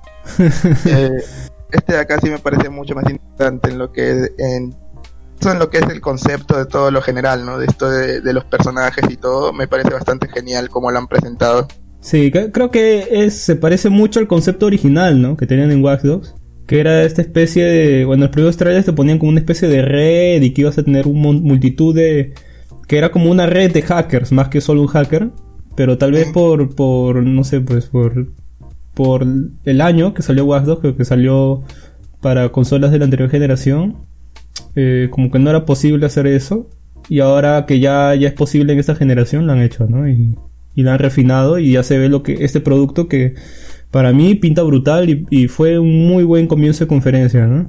Sí, de verdad que sí. A mí también me, ha gustado bastante este, este, esta presentación de, de Watch Dogs y la forma en cómo han, han ido, este, en cómo, en cómo han iniciado todo, ¿no? Porque si bien hablábamos primero de la sinfónica y después se ponen este tráiler que la verdad está bastante bueno, buenísimo. Y bueno, ¿no? Este, Watch Dogs Legion sale el 6 de marzo de 2020, así que todavía falta algo de tiempo. Y después de esto presentaron eh, justamente un, un tráiler sobre una serie de televisión que se va a llamar Mystic Quest. No queda claro si va a, va a estar en una plataforma de streaming. Creo que va a estar en su propia plataforma de ellos, ¿no? O algo así creo que dejaban entrever. Parece que sí. Bueno, si es que en PC, nos- en la conferencia de PC nos presentaron un libro, acá también nos presentaron una serie de TV, ¿no? Ya queda. Bueno, este... ¿Qué puedo decir, no? O sea, eh, según lo que estaba escuchando ahí en la conferencia, decían de que la serie va a estar enfocada en tratar las dificultades de, de los desarrolladores en un estudio de videojuegos, ¿no? Supongo que va a ser algo así como una especie de... de Tal. Claro, de no, pero según lo que se vio parece más como una especie de serie, o sea, sitcom tipo Friends, pero enfocado en industria de videojuegos, ¿no? Igual no, puede ser peor que Friends. no, olvídate, nada, nada puede ser peor. Al menos lo que han mostrado se veo curioso, gracioso. Y bueno, estaba este, este patita que fue el que presentó, no me acuerdo ahorita su nombre, pero el año pasado en el E3 eh, estaba el, el hombre estaba estaba gordo. Eh, era un era estaba muy gordo, estaba muy subido de peso y ahora era como que se había vuelto musculoso, estaba delgado. Supongo que debe ser justamente porque va a protagonizar esta serie de televisión, ¿no? Ah, buena, buena voz. Excelente. Cuando me contratan para protagonizar algo. No sé, pues cuando hagan la, la serie de Vintage Gaming. No, pero en sí es un tema bastante interesante esto de, ¿no? de las dificultades de los realizadores de videojuegos. Eh, creo que simplemente acerquen un poco más al público que no está tan enterado de cómo es que se llega a, a realizar un videojuego, ¿no? Quizás es interesante para esa gente. Bueno, a mí, me llama la atención un poco, o sea, pero no soy tanto de ver series de televisión, o sea, soy bastante malo para ver series de televisión y les consta, le consta al barbón, o sea, siempre empiezo una serie y me quedo a la mitad del capítulo, pero eh, que es una es una propuesta interesante, como digo, para la gente que quiere acercarse un poco más a lo que es todo esto del desarrollo del videojuego, quizás puede ser que den algunos datos interesantes, algo más íntimo, ¿no? Dentro del grupo que, que pertenece a esta a esta compañía, ¿no? Eh, bueno, yo le voy a dar oportunidad, aunque sea un capítulo, a ver qué tal está. Sí, ya, ya de por sí me he comido animes eh, que, que se tratan sobre justamente desarrollo de videojuegos y han sido, digamos que no destacan en, en mucho o en nada. Los he visto simplemente por ese, por ese concepto, entonces le voy a dar una oportunidad a esta serie que está justamente hecha por gente, ¿no? Que hace videojuegos, eso es lo interesante, ¿no? O sea, son gente que está metida ahí, ¿no? Eh, bueno, de ahí presentaron. Eh, ¿cu- ¿Cuál que presentaron este en Carlos? El siguiente título. Adventure, Ad- Adventure Times eh, comes to Brawlhalla. Eh, ya está disponible desde este momento, si es que es este La- juego de, de la serie de televisión de Adventure Time. Claro. Eh, eh, Bro, eh, es viene, viene a ser como una especie de Smash, solo que con personajes de videojuegos indies. Y me parece muy curioso cómo han ido poco a poco jalando personajes. Creo que incluso estuvo el, el caballero de Shovel Knight, ¿no? Eh, no me acuerdo qué otros personajes más se habían, se habían jalado hace poco. Y, y de verdad, qué chévere que se hayan traído la franquicia Adventure Time a colaborar en este juego. Mira, de verdad que no, no he jugado Brawlhalla y eso que es, es gratis el juego. o sea, si yo quiero ahorita puedo agarrar, lo puedo descargar en mi, en mi Nintendo Switch y jugarlo. O en la PC. ¿No? Pero como ya tengo Smash es como que no le da mucha bola. No le da mucha bola el juego, pero ahora que he visto este, en que está Adventure Time, de verdad, no sé, me, me pica la curiosidad de, de jugarlo. Sí, posiblemente también yo le dé una, una chance porque está también gratis en la store del Play. así que, Bueno, voy a, voy a ver qué tal el juego, ¿no? Más que Ah. aún en- teniendo el Play no, no, no tengo algo como Smash, lamentablemente. No, sí tienes el, el Battle Royale All Stars. Ah, bueno, gra- gracias por recordarme esa cosa. Sí, nadie, nadie se quiere acordar de esa cosa. Eh, bueno, de ahí, este, ¿en qué cosas que más presentaron, este, en Carlos? Bueno, de ahí nos vamos hasta este Ghost Recon de Tom Clancy, ¿no? Que es este... Estoy mal, es una expansión del Ghost Recon que salió el... Estoy mal el año pasado, creo. Y sí, parece que es una expansión y sale... Bueno, lo, lo protagonista, lo protagoniza un actor de televisión, ¿no? Que es este actor que hace de Punisher en la serie de Netflix, que también Ajá. era un personaje en The Walking Dead. Y no sé, parece que le va bien al, al a esta franquicia, pero pero maldita sea, ¿cuándo me van a dar un Splinter Cell, no? Ya estoy esperando ya como cinco años. ya como que ya viene siendo hora, ¿no? Eh, bueno, después de la presentación del tráiler, que en verdad no te hizo mucho, eh, salió justamente el actor comentando ya más cosas del juego junto con su perrito, ¿no? Sí, lo cual me da bastante gracia por cómo la acá en la pauta. Sale un perro, el actor de Punisher. Es más importante el perro.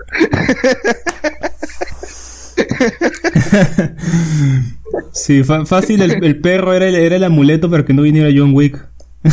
Ah, verdad. Claro, era para, En una- para caerles bien al, al- al señor Wick. Claro, si en la, si en la anterior se presentó el, eh, John Wick, acá tienen que traerle al perro ya, para que no, para que no haga nada, fuera de sus cabales el señor John Wick. Claro, pues eh, conferencia de Microsoft, invitado especial, el mismo John Wick. Eh, Conferencia de Ubisoft, invitado especial, el perro de John Wick. Sí, increíble.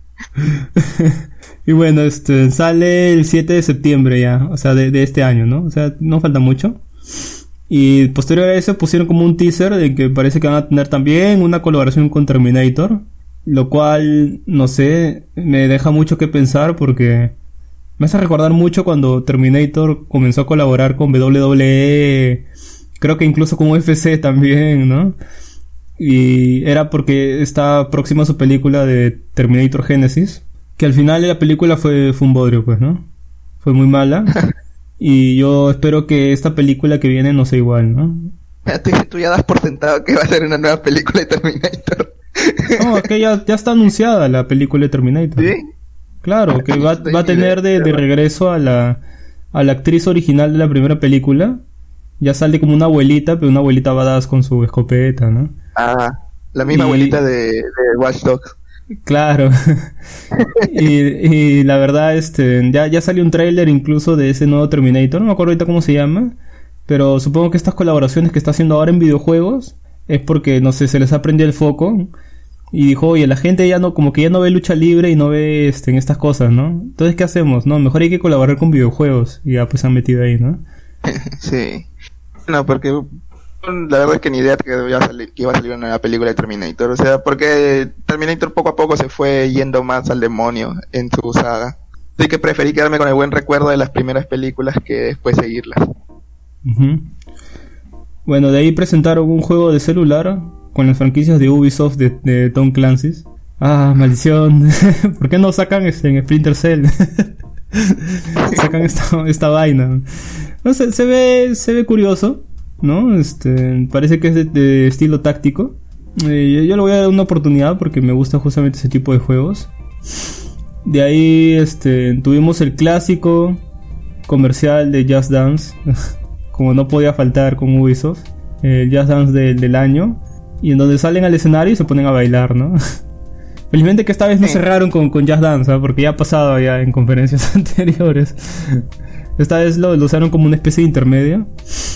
Eh, bueno, de ahí eh, anunciaron un nuevo evento para For Honor que se llama este eh, Hitokiri, ¿no? Shadows Hitokiri.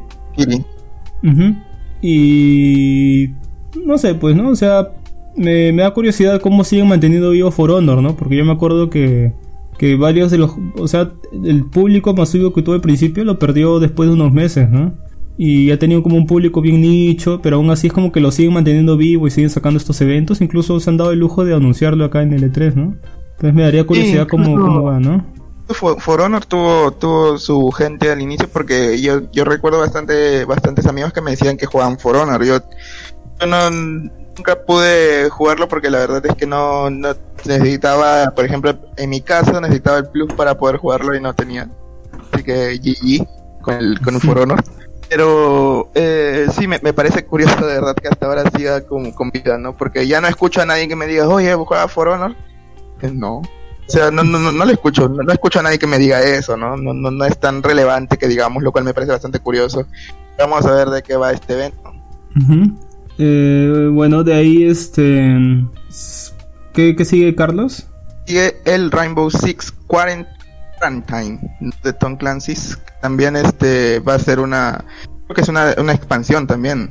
Ajá, según lo que estaba viendo, esta vez va a ser fuera de la ciudad, ¿no? Era lo que más enfocaban. Y, y nada más, ¿no? O sea, de que vas a poder jugar esta expansión gratis del 13 al 16 y de ahí lo vas a tener que comprar, ¿no? Para, como para que lo pruebes. Sí, que básicamente es la misma, este como que te dan para probar ahí la, expansión y después ya te la ponen el precio para que puedas adquirirla. Lo cual también, bueno, para la gente que juega el, la Division, o sea, está, está bastante bueno. Ajá. Eh, bueno, de ahí eh, mostraron su, su servicio de Uplay Plus, ¿no? Que es un servicio de suscripción que eh, lo, interesante es que va a funcionar junto con Stadia. Y eso sí me, me sorprendió, ¿no? Que tuvieran esa alianza o que, o que Stadia haya absorbido justamente esto. Y no sé, me parece interesante, ¿no? Eh, sí, porque o sea, básicamente están que se adecuan a lo que va a salir este ya lo que ha salido ya, ¿no? De, de Stadia. La gente que estaba pendiente de lo que es Stadia, o sea, ya tienen ahí también una una, una razón más, por ejemplo, para los que son seguidores de los juegos de, de Ubisoft, ¿no? Uh -huh. Y bueno, ¿qué fue el último juego este en Carlitos? El último juego es el Roller Champions, que bueno, como hemos estado hablando con, el, con acá en interno, ¿no? Es muy similar a este a esta parte de Alita cuando juegan en el es tipo roller, ¿no? Con, con tines y todo esto, lo cual es bastante similar en la idea, ¿no? Pero la estética sí creo que es un poco distinta. Eh, lo cual eh, se ve interesante, quizás entretenido, pero vamos a ver cómo es que qué tipo de mecánicas tiene, ¿no? Sí, la verdad, el juego al menos lo que pinta es muy muy parecido a este juego ficticio, ¿no? Que hay en, en Battle Angel Alita. Pero como tú dices bien, la estética es mmm, es más actual, ¿no? No es tan futurista. Y igual sería cuestión de dar, de verlo, ¿no? Porque en verdad, este, la cosa más divertida que tuvo la película Battle Angel Alita justamente fue ver este juego. Así que, que va por buen camino, ¿no? Porque es como que ha agarrado lo mejorcito. Y a mí, a mí al menos me da mucha curiosidad ver cómo se juega y cómo es el, cómo es el estilo de juego, o, o si vas a tener personajes para elegir, o, o cómo va a funcionar, va a ser por equipo, solitario. O sea, todavía quedan muchas preguntas, pero al menos se ve entretenido, ¿no? Sí. Y... Parece que va a ser un juego bastante entretenido. Y bueno, parece que en verdad sí podíamos ver más antes de grabar, porque dice de que ya la demo está para jugar del 10 al 14 de junio por, por Uplay, ¿no? Para la gente que tiene Uplay lo puede probar y, y darse cuenta más o menos cómo son las mecánicas, ¿no? Eso es todo por Ubisoft. sí, entonces ahora sí, este, nos, nos bugueamos y nos vamos a la siguiente conferencia. no bugueamos.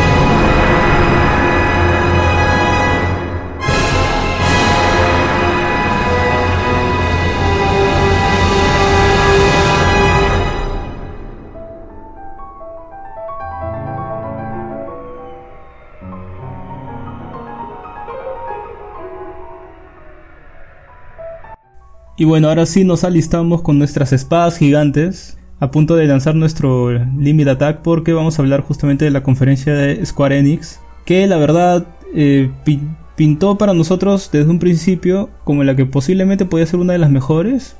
Y yo creo que al final ha cumplido muy bien, ¿ah? O sea, de, lo que hemos visto hasta ahorita creo que estaría por ahí con, con por, debajo de Microsoft, pero por encima de todas las demás que hemos visto, ¿no? ¿Qué opinas, Carlos? Sí, está bastante buena. Eh, ha habido un poco de conferencia dentro de todo ese Final Fantasy, pero está bastante... Eh, a mí me ha gustado un montón la, la conferencia de Square por todo lo que han presentado y algunos juegos que dentro de cierto nicho se han estado esperando. Creo que ha sido también una buena noticia y creo que, bueno, ya lo vamos a tocar al, casi terminando porque justamente uno de esos juegos que mencionas es el que casi al final lo tocan. Y bueno, ¿cómo comenzó Square Enix? Comenzó justamente con una, pantalla de menú clásico de Final Fantasy VII, ¿no? Que ya comenzar con eso ya hizo gritar al público, ¿no? Ya sabían lo que se venía. Y se muestra un nuevo tráiler de Final Fantasy VII en el que, bueno, es CGI, ¿no? Y es, eh, creo que es un tráiler, no, no, no, es un tráiler y tiene partes de gameplay, ¿no? Este primer tráiler que muestran. Y, y ya, ya la gente ya como que se estaba animando bastante con la conferencia después de ese tráiler.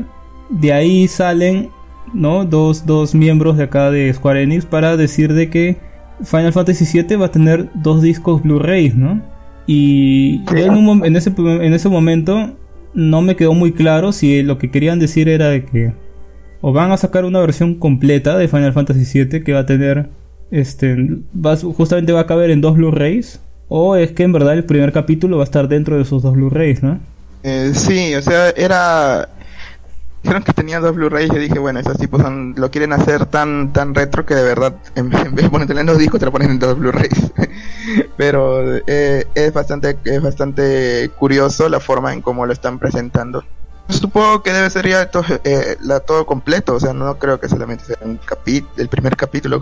Ah, bueno, según lo que he estado mirando, parece que en verdad sí es solo el primer capítulo, ¿eh? Lo cual me hace pensar de que, de que el contenido que vamos a ver de Final Fantasy VII es bien vasto, ¿eh? O sea, en verdad puede ser que un capítulo, un capítulo, solo un capítulo de, de este nuevo Final Fantasy VII Remake sea equivalente a la longitud tal vez de Final Fantasy XV. O sea, estamos hablando de una, una duración muy, muy larga, ¿eh? Es una, es una duración regular, porque, bueno, más allá de, de y también, o sea, la forma en cómo lo juegues, ¿no? Porque, o sea, hay, formas y formas de jugar este, este tipo de juegos y creo que eh, contando quizás solamente eh, lo que es lo básico, podría tener una duración bastante similar a la de Final Fantasy XV, ¿no? Que, que no estoy mal, eran más de 20 horas. Sí, la verdad que sí.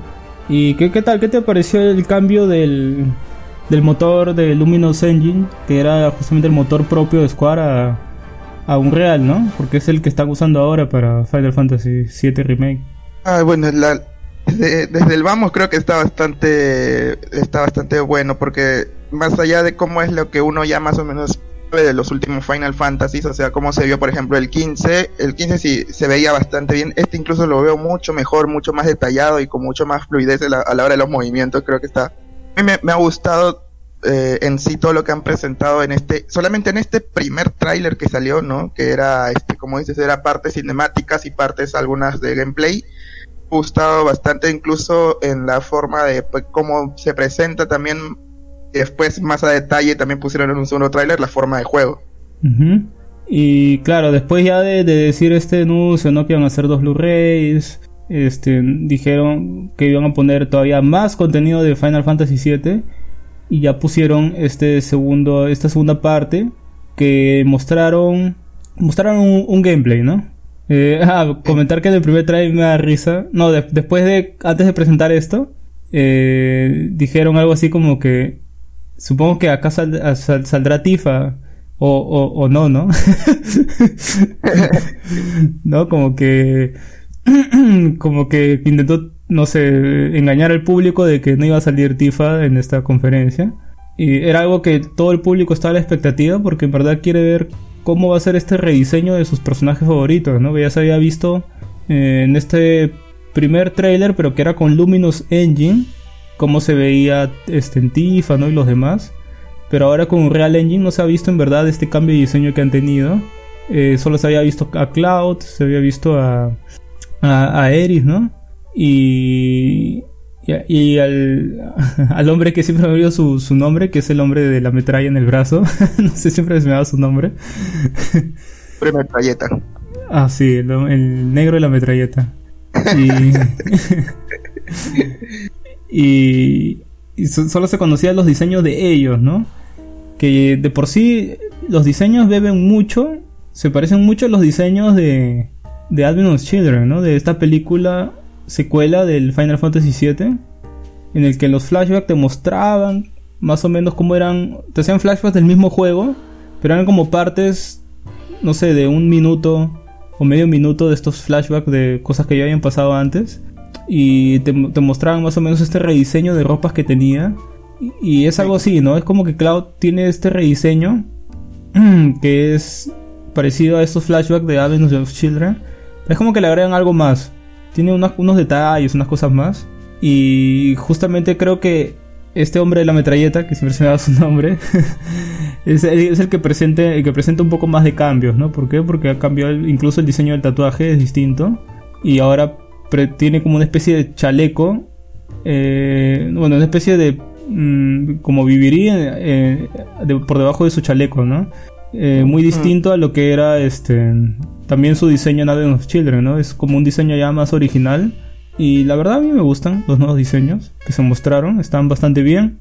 Ya después de esto mostraron el gameplay en el que se veía que combatían, bueno, se veían varias partes, ¿no? O sea, combatiendo en el nivel, de ahí llegan al boss, que se, echan, se pelean uno de estos, este robot tipo cangrejo, que sale al principio nomás de Final Fantasy VII, casi al principio y salen ellos dos peleando y, se ve que en verdad estas, estas peleas con voces van a ser largas, ¿no? Sí, o sea, se, se, nota que van a ser peleas largas, peleas difíciles, tiene, y más que aún con esta, esta mecánica, ¿no? Que tiene que ver, que es como, de, de, de, la mecánica que tenía el juego, ¿no? Original, creo que ha sido bastante, va a ser un buen reto para los, para los jugadores, a mí me, me, causa bastante expectativa eso. Sí, eh, este tráiler se ven cosas como que han cambiado la mecánica. Ya todo el mundo sabía que este juego no iba a ser por turnos. Pero yo, yo no esperaba que iba a ser un. un. No iba a ser. No iba a tener mecánicas de RPG, ¿no? Pero al final se, se ve que sí tiene. Mecánicas de RPG y, y, bebe mucho de, no sé, de Dragon Age, ¿no? De Mass Effect. Que es como un juego en tiempo real y. Es como que se, se para el tiempo y tú puedes elegir, no sé, el, el hechizo, ¿no? Que puedas eh, tirar ahí con tus elementos, ¿no? Este, está bastante bien eso, me, me, ha gustado mucho. Y se ven otras interacciones como que también puedes hacer tus, tus ataques límites, puedes cambiar de personaje a personaje, mientras otro personaje se va... Eh, ya es controlado por la inteligencia artificial, ¿no? Tú puedes saltar a otro personaje y seguir jugando. Y también eh, te dejan claro de que el, el escenario es interactivo, ¿no? O sea, si hay escombros ahí, tú te puedes agachar y esconder ahí, y ahí van a caer los disparos. O los rayos, ¿no? En este caso con este boss, y no se va a destruir los escombros, pero a ti no te va a hacer daño, ¿no? Eh, eh, lo que le da bastante, da bastante dinamismo al juego, porque o sea, puedes aprovechar el escenario a, a, plenitud, ¿no? O sea, ya depende del jugador en cómo lo aprovecha, y creo que eso es bastante también atractivo. Sí, y bueno, parece que las batallas van a ser largas, porque esto, este cangrejo no, no, no duraba tanto, pero acá hicieron como cortes y cortes para que te mostraran rápido los procesos, ¿no? Te muestran de que los bosses van a tener varios, varios stages, ¿no? O sea, van a tener varias fases, van a intentar cambiar la jugabilidad a cada rato para que estés este, cambiando tu estrategia, ¿no? Y la jugabilidad está bastante bien, de verdad. No esperaba mucho de Final Fantasy VII Remake. O sea, después de ver el primer tráiler, que sí me hypeó mucho, eh, salía tráiler y tráiler y es como que te ponía cinemática y otra cinemática y otra cinemática. Y no te decían mucho, ¿no? Y la verdad fui, fui perdiendo el interés con Final Fantasy VII Remake, pero este, este tráiler y este gameplay que han mostrado ha recobrado todo el hype que, que tenía antes, ¿no? Ahora en verdad sí tengo muchas ganas de jugar Final Fantasy VII Remake. Yo pensé que iban a terminar justamente con, con este gameplay, ¿no? Pero dan paso justamente a, a otro tráiler de Final Fantasy VII en el que por fin se devela a Tifa, ¿no? ¿Qué, qué te pareció este, Carlos? Excelente. Al- la, la waifu absoluta. Bueno.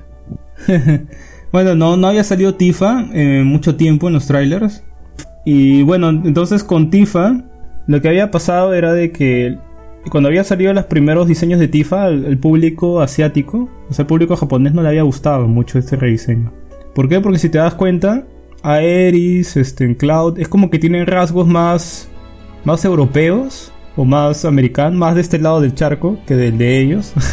no sé si te has dado cuenta, pero tienen como un diseño más europeo. Incluso Aeris tiene la cara más alargada, ¿no? No es tan redonda. Ajá. Y Tifa te presentaba un diseño medio similar, ¿no? O sea, más. Un diseño más como una chica europea que con rasgos asiáticos. Parece que eh, esto no le gustó nada a los japoneses. Incluso hicieron force. Tú sabes cómo son, ¿no? Con sus cosas. Cuando no les gusta algo, eh, mueven cielo y tierra. Y debido a esto, parece que no estaban mostrando a Tifa porque le estaban haciendo un rediseño, ¿no? Le estaban haciendo lo, lo que yo le digo, la Sonic, ¿no? La de la película de Sonic le estaban haciendo el rediseño a Tifa. Y ahora se, se ve se ve este y ahora se ve este rediseño, ¿no?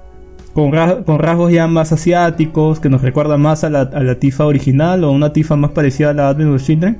Con ciertos cambios, ¿no? Porque tienen como unos rasgos más humanos, no tan anime.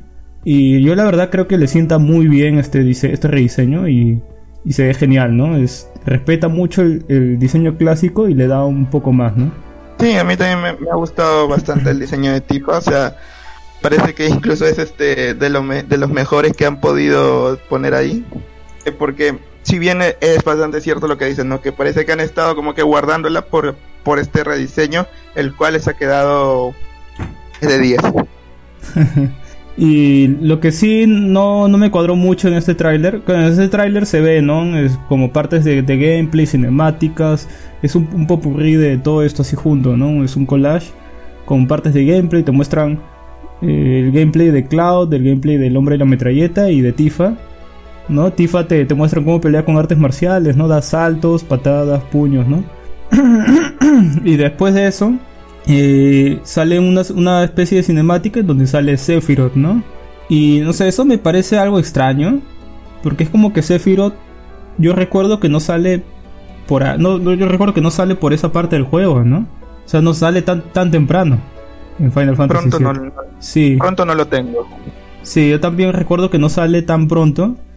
Y me parece muy extraño que salga en esta primera parte ya. Y lo que sí, este... Ah, otra cosa que no me cuadra mucho es esta especie de, de humo extraño, ¿no? Que sale eh, de Aeris. No sé si te acuerdas. Una especie así como de, de espectros. Ah, sí, sí. sí, sí. Entonces parece que van a agregar, o sea, más que todo, este es un remake en todo el sentido, ¿no? Van a, va a ser la historia original, pero va a tener cambios, ¿no?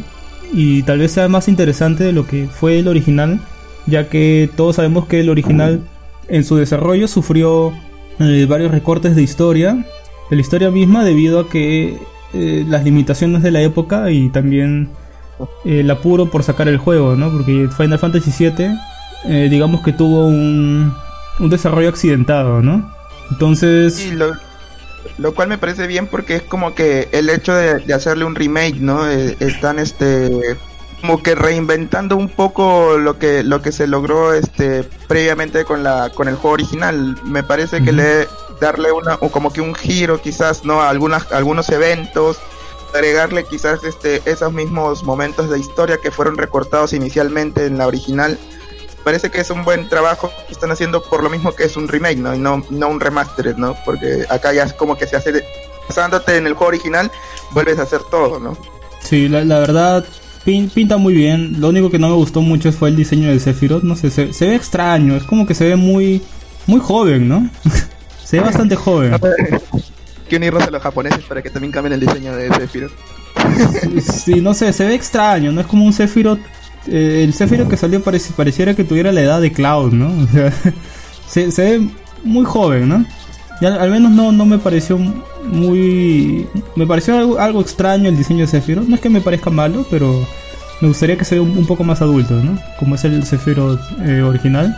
Y bueno, ¿no? Vamos a ver si, si rescatan estas cosas que no, no pudieron meter en el Final Fantasy VII original debido a estas limitaciones que tenían en la época, ¿no? Ahora que están más holgados de tiempo y van a su ritmo, ¿no? Van, bueno, van a un ritmo muy lento, pero van a su ritmo. Entonces posiblemente veamos estas, estas cosas nuevas, ¿no? Que quedaron ahí enterradas, ¿no? Entonces pinta in- interesante. He recobrado, recobrado toda mi atención Final Fantasy VII Remake. Y de hecho va a ser uno de los imprescindibles de, del siguiente año, ¿no?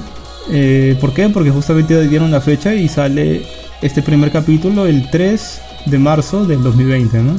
Yo creo que este es, junto con Cyberpunk 2077, hasta ahorita es, es- son los, los juegos de la conferencia, ¿no? Los juegos más importantes que se han mostrado en el E3, ¿no? Sí, la verdad que sí, porque más que nada también por lo que veníamos esperando de lo, sobre lo de Final Fantasy VII, ¿no?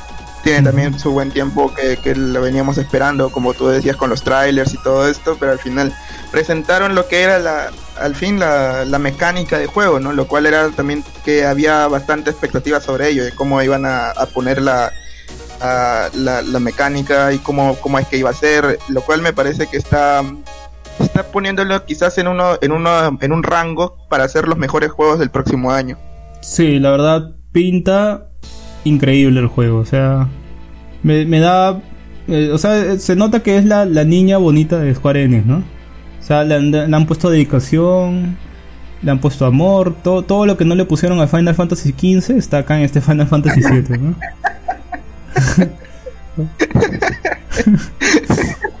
Final Fantasy XV es, es, es- es ese hijo que te salió por ahí de casualidad, ¿no? Eh, eh, po- pobre Final Fantasy XV. Solamente diré que lo disfruté, pero no, no, no era lo que uno esperaba.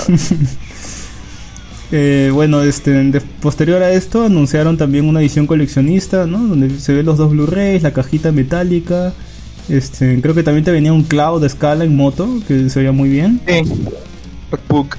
Ajá. Y, y bueno, ¿no? Para los coleccionistas, ahí está, es una edición coleccionista que pinta muy bien, ¿no? Mini soundtrack también creo que tenía. Ah, claro, soundtrack. De hecho, ¿no? O sea, si es un Final Fantasy VII sería un pecado si no te ponen el soundtrack. sí, de todas maneras. Bueno, este, ¿qué, qué sigue en la conferencia, Carlitos? Bueno, de ahí este comenzaron a ponernos como que una especie de sobre algunos streaming de Life is Strange 2 para presentar un nuevo capítulo de esta misma este mismo juego, de este mismo título. El cual me siempre Life is Strange me ha parecido un buen juego, la verdad tiene tiene bastante bastante tensión en lo que se refiere a, a toma de decisiones y todo eso me, me parece bastante interesante que le hagan un capítulo más. De todas maneras creo que va a ser este consumido por la gente que es amante de este tipo de juegos, ¿no? Eh, me incluye porque me gusta bastante esta, esta franquicia. No, yo, yo diría que Life is Strange es, es de lo mejorcito en, en este tipo de juegos, ¿no? Incluso creo que diría que es mejor que la saga de Walking Dead, ¿eh? Eh, el guion está más cuidado y los misterios que presenta en la trama es, es bien paja porque la gente que vive justamente eh, o que vivió Life is Strange la primera parte eh, era como que en foros, ¿no? En Facebook se juntaban, intentaban teorizar, buscar pistas, qué cosa podría pasar, qué cosa estaba pasando, ¿no? Comenzaban a teorizar, es- tiene una comunidad bien, bien activa y justamente el juego jala eso, ¿no? Yo diría que es como, como el, Gra- el Gravity Falls, ¿no? De, de los videojuegos, ¿no? Sí, en su momento, en su momento fue así. Sí, Creo que hasta ahora todavía hay gente que lo conversa un poco. Claro, y este Life is Strange 2 pinta que, que va a ser igual. O sea, se, se, se ve muy bien. Y bueno, ¿no? Después de, de Life is Strange 2, es que se puede jugar el nuevo episodio hoy día mismo. Se presentó el Final Fantasy Crystal, Chronic- Crystal Chronicles, que es una edición eh, remaster HD del Crystal Chronicles original de GameCube, ¿no? Eh, actualmente comentar que ese Crystal Chronicles eh, ya es medio complicado de encontrarlo para GameCube porque digamos que, que no vendió mucho en su momento y presenta mecánicas interesantes, ¿ah? como que tienes como un entorno fijo donde si tú sales estás en peligro y tienes que llevar una especie de cristal para que te alumbre el, el, el lugar donde tienes que estar, ¿no? Incluso se podía jugar en cooperativo. O sea, tiene, tiene mecánicas muy rescatables. Y es un. Es un RPG, ¿no? O sea, es acción en tiempo, en tiempo real. Es estrategia en tiempo real. Y los diseños son muy bonitos. Yo me acuerdo que jugué un- el Crystal Chronicles en su momento en GameCube. Y es más, ahí por ahí lo tengo tirado del disco. y, y- y es un es un Final Fantasy que me gustó. y es está bien, ¿no? O sea, no, no destaca, pero no es malo, ¿no? Está, está cumplidor, ¿no? Así que para los que no lo han probado y les gusta la saga de Final Fantasy, eh, de- deberían probarlos. Está bastante bien. bueno, de ahí presentaron eh, Octopath Traveler, que fue un, un trailer medio troll, ¿no? Yo vi y dije, ah, Octopath Traveler, al fin. Van a mostrar más, tal vez, este, no sé, DLC, eh, parche, no sé, cualquier cosa, cualquier cosa Octopath Traveler, dámelo ahorita, ¿no? Pero no, simplemente era el anuncio para recordarte que ya está disponible en Steam. ¿no? Cosa que ya todo el mundo sabía y bueno, ¿no? Eh, ¿qué, qué sigue este, Carlos? Bueno, después del Octopath Traveler, ah, como dice el Borbón, que nos recuerdan que ya está en Steam, algo que sabíamos todos, pero nos presentan el The Last Remastered, el The Last Remand. Es un remastered que está disponible en Switch. El juego original fue de las eh, en el 2009, ¿no? Es este tiene, como digo, es un remastered, el cual también es un RPG que me parece bastante bastante bueno y bastante interesante en lo que son mecánicas y todo esto y también tiene su modo cooperativo ¿sí? lo poco que recuerdo del de Last Remand Suena, suena interesante. Yo de, de verdad eh, escuché de este, de este juego en su momento, pero no lo seguí mucho. Eh, ¿Tú lo has jugado, Carlos, o has visto algo? ¿Qué me puedes decir de este juego? He visto algunos algunos algunos videos sobre el juego lo cual me parece que está bastante atractivo pero en cuanto cuanto a, a mecánicas no estoy muy muy seguro de cómo es que podría funcionar porque la verdad es que he visto muy poco y lo vi hace tiempo o sea te estoy diciendo más o menos que te digo 5 o 6 años Eh, pero pues como digo el juego este año cumple cumple 10 años o sea es, es popular no Ya. Eh, pero la cosa es que de todas maneras quizás es para para las para los jugadores de RPG no que, les gusta este tipo de juegos este quizás también cooperativos o algo es es un título bastante interesante para que lo consuman ya que tienen su Switch no los que tienen su Switch que es un remaster y como es un juego que no tiene o sea si bien ya tiene 10 años pero dentro de, de- de lo que es videojuegos no, no es tan antiguo no que digamos algo que sea menos de los 2000 menos de los 2000 o sea de todas maneras se va a ver bastante decente Claro, pues, o sea, si, si te has comprado tu, no sé, tu Final Fantasy 9 o 7 en tu Nintendo Switch, eh, esto no te va a dar problemas, ¿no? En lo que es jugabilidad, ¿no?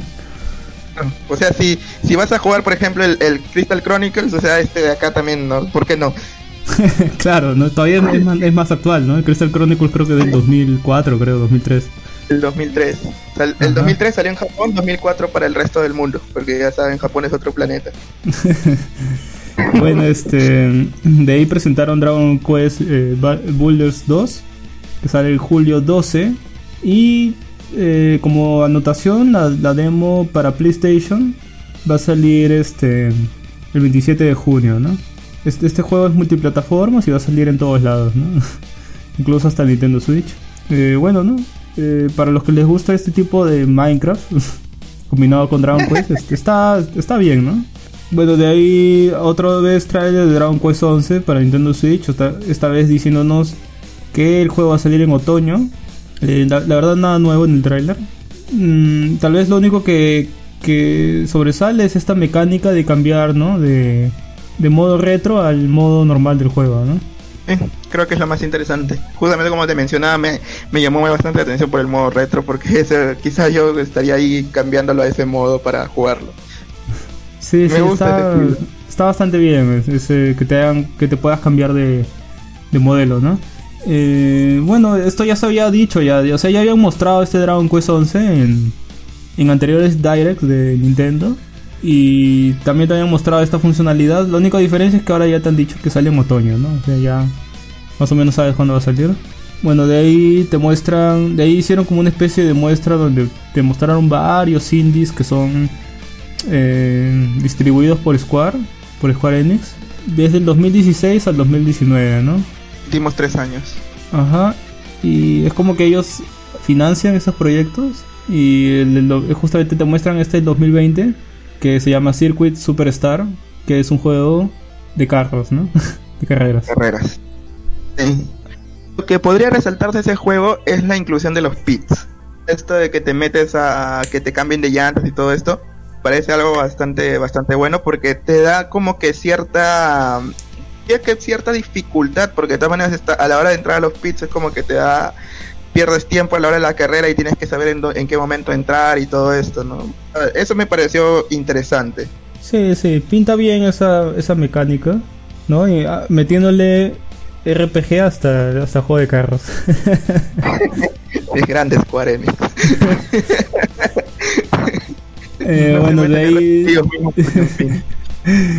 después sacaron este un anuncio de que, eh, bueno, salía una, una, chica, ¿no? Morenita entrando a un Starbucks, sentándose y acompañada de su orquesta sinfónica, buscando un- una pista de Final Fantasy. Y le, le llega el aviso de que ya está disponible eh, los soundtracks de varios soundtracks de Final Fantasy en Spotify, ¿no? En iTunes, en todas las demás plataformas. Y bueno, ¿no? Entra, entra el Spotify y se pone a escuchar ahí, ¿no? Y esto ya se ya sabía, pero lo único que han hecho es hacerte recordar que ya están ahí sus soundtracks. han hecho así como anuncio eh, ya para el resto del mundo. A pesar de que si tú eras curioso y no sé, buscabas Final Fantasy ahí en el Spotify hace una semana, lo podías encontrar por ahí, ¿no? Claro, o sea, de todas maneras, eh, creo que a la gente que no, ha, que no ha tenido la curiosidad de buscar los soundtracks, o sea, ahí están los soundtracks también, ¿no? te, te lo hacen recordar, como también nos hicieron recordar el Autopart Traveler en PC. ¿no? Ahora. Eh, son, son- eh, bueno, porque hay gente que es un poco despistada también a veces. sí, está, está bastante curioso. Eh, bueno, este, de ahí mostraron el nuevo DLC de, de Kingdom Hearts que se llama Remind. Y no, no, no sé de qué carajos va, en verdad. He visto el tráiler, pero no, no entiendo nada. No veo ahí a Aqua, a, Eh, a estos personajes Bueno, de, de la versión de PSP peleando por ahí. Mm, no, no sé de verdad de qué va a ir este DLC, pero pero es Kingdom Hearts, ¿no? Es como que no, no importa Ya, mucho, ¿no? Lo que importa es jugar. José, fíjate que, que no creo que alguien entienda Kingdom Hearts desde que salió, o sea, ya no tiene lógica que lo quieras entender. y hasta ahorita, hasta ahorita la gente quiere seguir entendiendo Kingdom Hearts, así que bueno, solamente lo que importa es cómo se juega. Sí, es lo único que importa, ¿no? Jugar ahí, dar- dar- darse eh, golpes con los personajes de Disney. Eso es lo, lo divertido, ¿no? ¿No? Ahí jugar con, con, con Jack al costado, ¿no? Con. Este. Con. Con, con los piratas del. Caribe, ¿no? Claro, jugar con, con Woody al costado, ¿no? Para que te. Para que te diga que tiene una serpiente en su bota, ¿no? Todas esas cosas es lo, lo Ah. divertido de, de Kingdom Hearts, ¿no? La historia es como que. Es secundario, ¿no? Eh, bueno, de ahí. Secundario nada más. De ahí, este, ¿qué, qué más este, presentaron? Este? No, o una expansión del Final Fantasy este, 14, ¿no? Un- eh, que se llama Shadowbringer. También, este, bueno, se, tiene, tiene buena pinta. ah, también eh, me, me ha- Lo que pasa es que a veces soy muy fanboy de Final Fantasy, así que cualquier cosa que me ponen de Final Fantasy a mí me gusta. Hasta me gusta el 15 y eso, y eso dice bastante, creo. Así No, que- no, no, es más, ¿ah? Es más, si, si de verdad, eh, actualmente, que yo estoy decidiendo entre, entre qué. Mira, si tuviera mucho tiempo y pudiera jugar un MMO, ¿no? En su tiempo jugaba WoW, pero ahorita yo elegiría el MMO de Final Fantasy, ¿no? O sea, se, se ve muy atractivo, tiene varias cosas, la estética de los Final Fantasy, ¿no? Y todas estas, estas expansiones que mantienen tan feliz a su, a su gente, me hace, me hace, no sé, como que decantar por si algún día tengo tiempo y puedo jugar un MMO, me iría ahí justamente a ese MMO de Final Fantasy, ¿no? Sí, la verdad que sí. Sí, y, y pinta bien, o sea, no sé de qué va la expansión, pero por, el- por las reacciones del público parecía que pasaban cosas importantes, ¿no? Así que, cosa del lore de Final Fantasy XIV Online que lastimosamente para los escuchos desconocemos, ¿no? Podríamos dar más info, pero no, no lo jugamos. Eh, bueno, ¿qué sigue este en Carlitos? Bueno, después, ah, bueno, creo que el, el trailer de Daylight 2 también ya estaría de más comentarlo porque creo que lo comentamos en la de Microsoft, si no estoy mal. Sí, creo que sí. Entonces pasa al siguiente. Así que, el siguiente, Romancing Saga 3, ¿no? Que es este, un Master de la, la saga, ¿no? Que es el de la franquicia Saga. Este vendría a ser, el Romancing Saga es, vendría, vendría a ser el cuarto juego de, de toda esta saga. E Inicialmente, o sea, primero se vendió como The Final Fantasy Legend, ¿no? Que tenía tres juegos. Después salió Romancing Saga 1, Romancing Saga 2, Romancing Saga 3. Este vendría a ser este, este Romancing Saga 3, que es un remastered. Adicional también la, la parte de Scarlet Grace, que es el último juego de la saga que no había salido a Japón hasta ahora. Su lanzamiento fue inicialmente en el 2016 para la PC Vita. Y Ujú. el Ambition, que tiene este nombre, no es una nueva versión que va a salir justamente eh, con esta con esta expansión, se podría decir, del mundo para, para, para todos, ¿no? O sea, ya no no es que no es que solamente vaya a ser un juego que netamente se vaya a quedar en Japón, sino el Ambitions es la versión que está saliendo para, para, para el resto del mundo. ¿Y para, para qué plataforma sale? Ah, si no estoy mal, creo que sale para eso no, eso no me acuerdo. Bueno, este. Supongo que. El, sé. El Ambition Ajá. sale para PlayStation 4, para Steam y para, para Switch. Ah, genial. El primero, si el primero, el que es el Romancing Saga, si no estoy mal, solamente sale para Switch y para y para PC, PlayStation GG. Genial, entonces lo, lo pillaré para, para la Switch. Eh, bueno, este. Bastante bien, ¿no? O sea, esos RPGs creo que se han estado esperando tiempo, ¿no? Sí, más que nada por, por- para los fans de la, de la, de la saga saga, de la saga saga. Este, es bastante, es bastante bueno que hayan hecho esto. Inicialmente el nombre es Makai Toshi Saga, ¿no? Pero ahora acá como que lo conocen este simplemente como la eh, como el Romancing Saga o como Saga, nada más. ¿no? Eh, bueno, yo no sé, pienso pillarlo cuando salga. Creo que no, no, no dijeron fechas, ¿no? De cuándo salía. No, fechas no dijeron, pero la verdad es que yo recomendaría probar el Romancing Saga 3, que más allá de tener una estética bastante buena, es un, R- es un RPG que tiene algunas mecánicas bastante clásicas y es bastante interesante.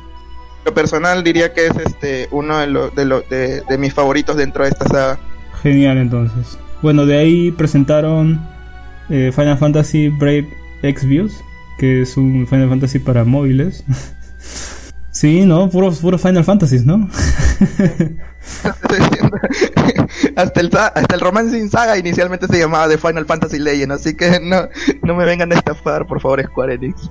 Esta es una conferencia de Final Fantasy. Sí, de ahí este, presentaron también conjunto el War of the Billions, que también es otro juego también de móviles. Eh, ambos, creo que, no, bueno, el segundo sale, salió ya, salió hoy día. Y bueno, funcio- eh, funcionaba en conjunto con el Outriders, que es otro juego de móvil de Final Fantasy también. Ambos parece que tienen como una especie de, de no sé, mecánica que funcionan en simbiosis, ¿no? Algo así te dejan entrever. De verdad no, no explicaron mucho, solo que es uno de esos Final Fantasy gacha, ¿no? Así que agarras y sacas personajes, ¿no? Y no sé, a mí no me llama la atención, la verdad. No, pero de todas maneras, o sea, hay que, hay que mencionar que sí, creo que funcionan este a la par, o sea, Final Fantasy eh, Brave Exvius, Exvius, ¿no? Adicional es el Final Fantasy Brave Exvius War of the Visions, o sea, son, son dos juegos por separado. Ujú. Y bueno, ¿qué, ¿qué sigue en la conferencia de Square? Ah, después sigue Outriders, es un juego, bueno, que desde lo, desde lo que vi se veía bastante, bastante genérico, no le, no, no le tuve mucha, como que simplemente lo vi y dije, ah, bueno, es un juego de estos que se ve a veces un poco genérico, de disparos, ¿no? Contra, contra monstruos y todo esto, güey. No, no fue que me llamó la atención, o sea, no, no, no lo vi tan bueno. Sí, tampoco no, no me llama mucho la atención. Y bueno, creo- no es que sea malo, sino que es, es genérico. Sí, no, no destaca, ¿no? Este, ¿qué, cuál, creo que el siguiente anuncio sí es un anuncio más importante. El siguiente sí es Oninaki. Es un RPG justamente de este es- más o menos yo había estado este viendo que algunas personas lo estaban este esperando porque creo que si es que no se hizo un anuncio pero solamente de nombre y más o menos el concepto de qué iba, se habían soltado algunas imágenes. eh, por parte de Tokyo RPG Factory, que me, me, lo que vi me parece bastante bonito en cuanto a lo que es este lo visual, su concepto que es este te lo muestra, ¿no? Algo como que de, de reencarnación o algo así, creo que viene, lo cual es este y la, los dibujos, todo, o sea, es algo que netamente que parece obviamente eh, con el sello de Square Enix, ¿no? Pero que en este caso está a la par eh, hecho con Tokyo RPG Factory, ¿no? Sí, ¿sabes qué? Me, me hace recordar mucho a los Bravely Default, pero ya Sí. más, ref- más refinado, ¿no? O sea, como el Bravely Default era de 3DS, obvio que no podía llegar a, a, a- a llegar a estas, a, este- estas gráficas, ¿no? Y acá sí se ve más, más bonito, ¿no? Mejor delineado los pixeles. Y la verdad, te pinta bien, ¿no? Es, es, un, es un RPG, o sea, es en tiempo real con toques de estrategia. Y Está bien, ¿no? para los que no para, para los que no este, tengan mucho en el radar a Tokyo eh, a Tokyo RPG Factory la misma gente de Ayan Setsuna y los Sphere. Mm, dos grandes títulos, ¿eh? Eh, Bueno, sale el 22 de agosto para PlayStation, ¿no? Nintendo Switch, PC también. Eh, tal vez eh, lo único que malo que tiene, eh, que es algo muy común en Square que pasen estas cosas, es de que no va a llegar con subtítulos al español, ¿no? Eh, sí, o sea, es normal en los juegos de nicho. en general, eso. Sí, o sea, es un juego de nicho de Square, siempre pasan estas cosas. Eh, te llegan en inglés, ¿no? Inglés, alemán, francés y ya está, ¿no? Sí, bueno, por lo menos te llega en inglés, alemán y francés, ¿no? Por diferencia de Atlus que te lo pone en inglés y ya. Sí, Es- eh, sí. Con ellos ya hicieron bastante Atlus ya.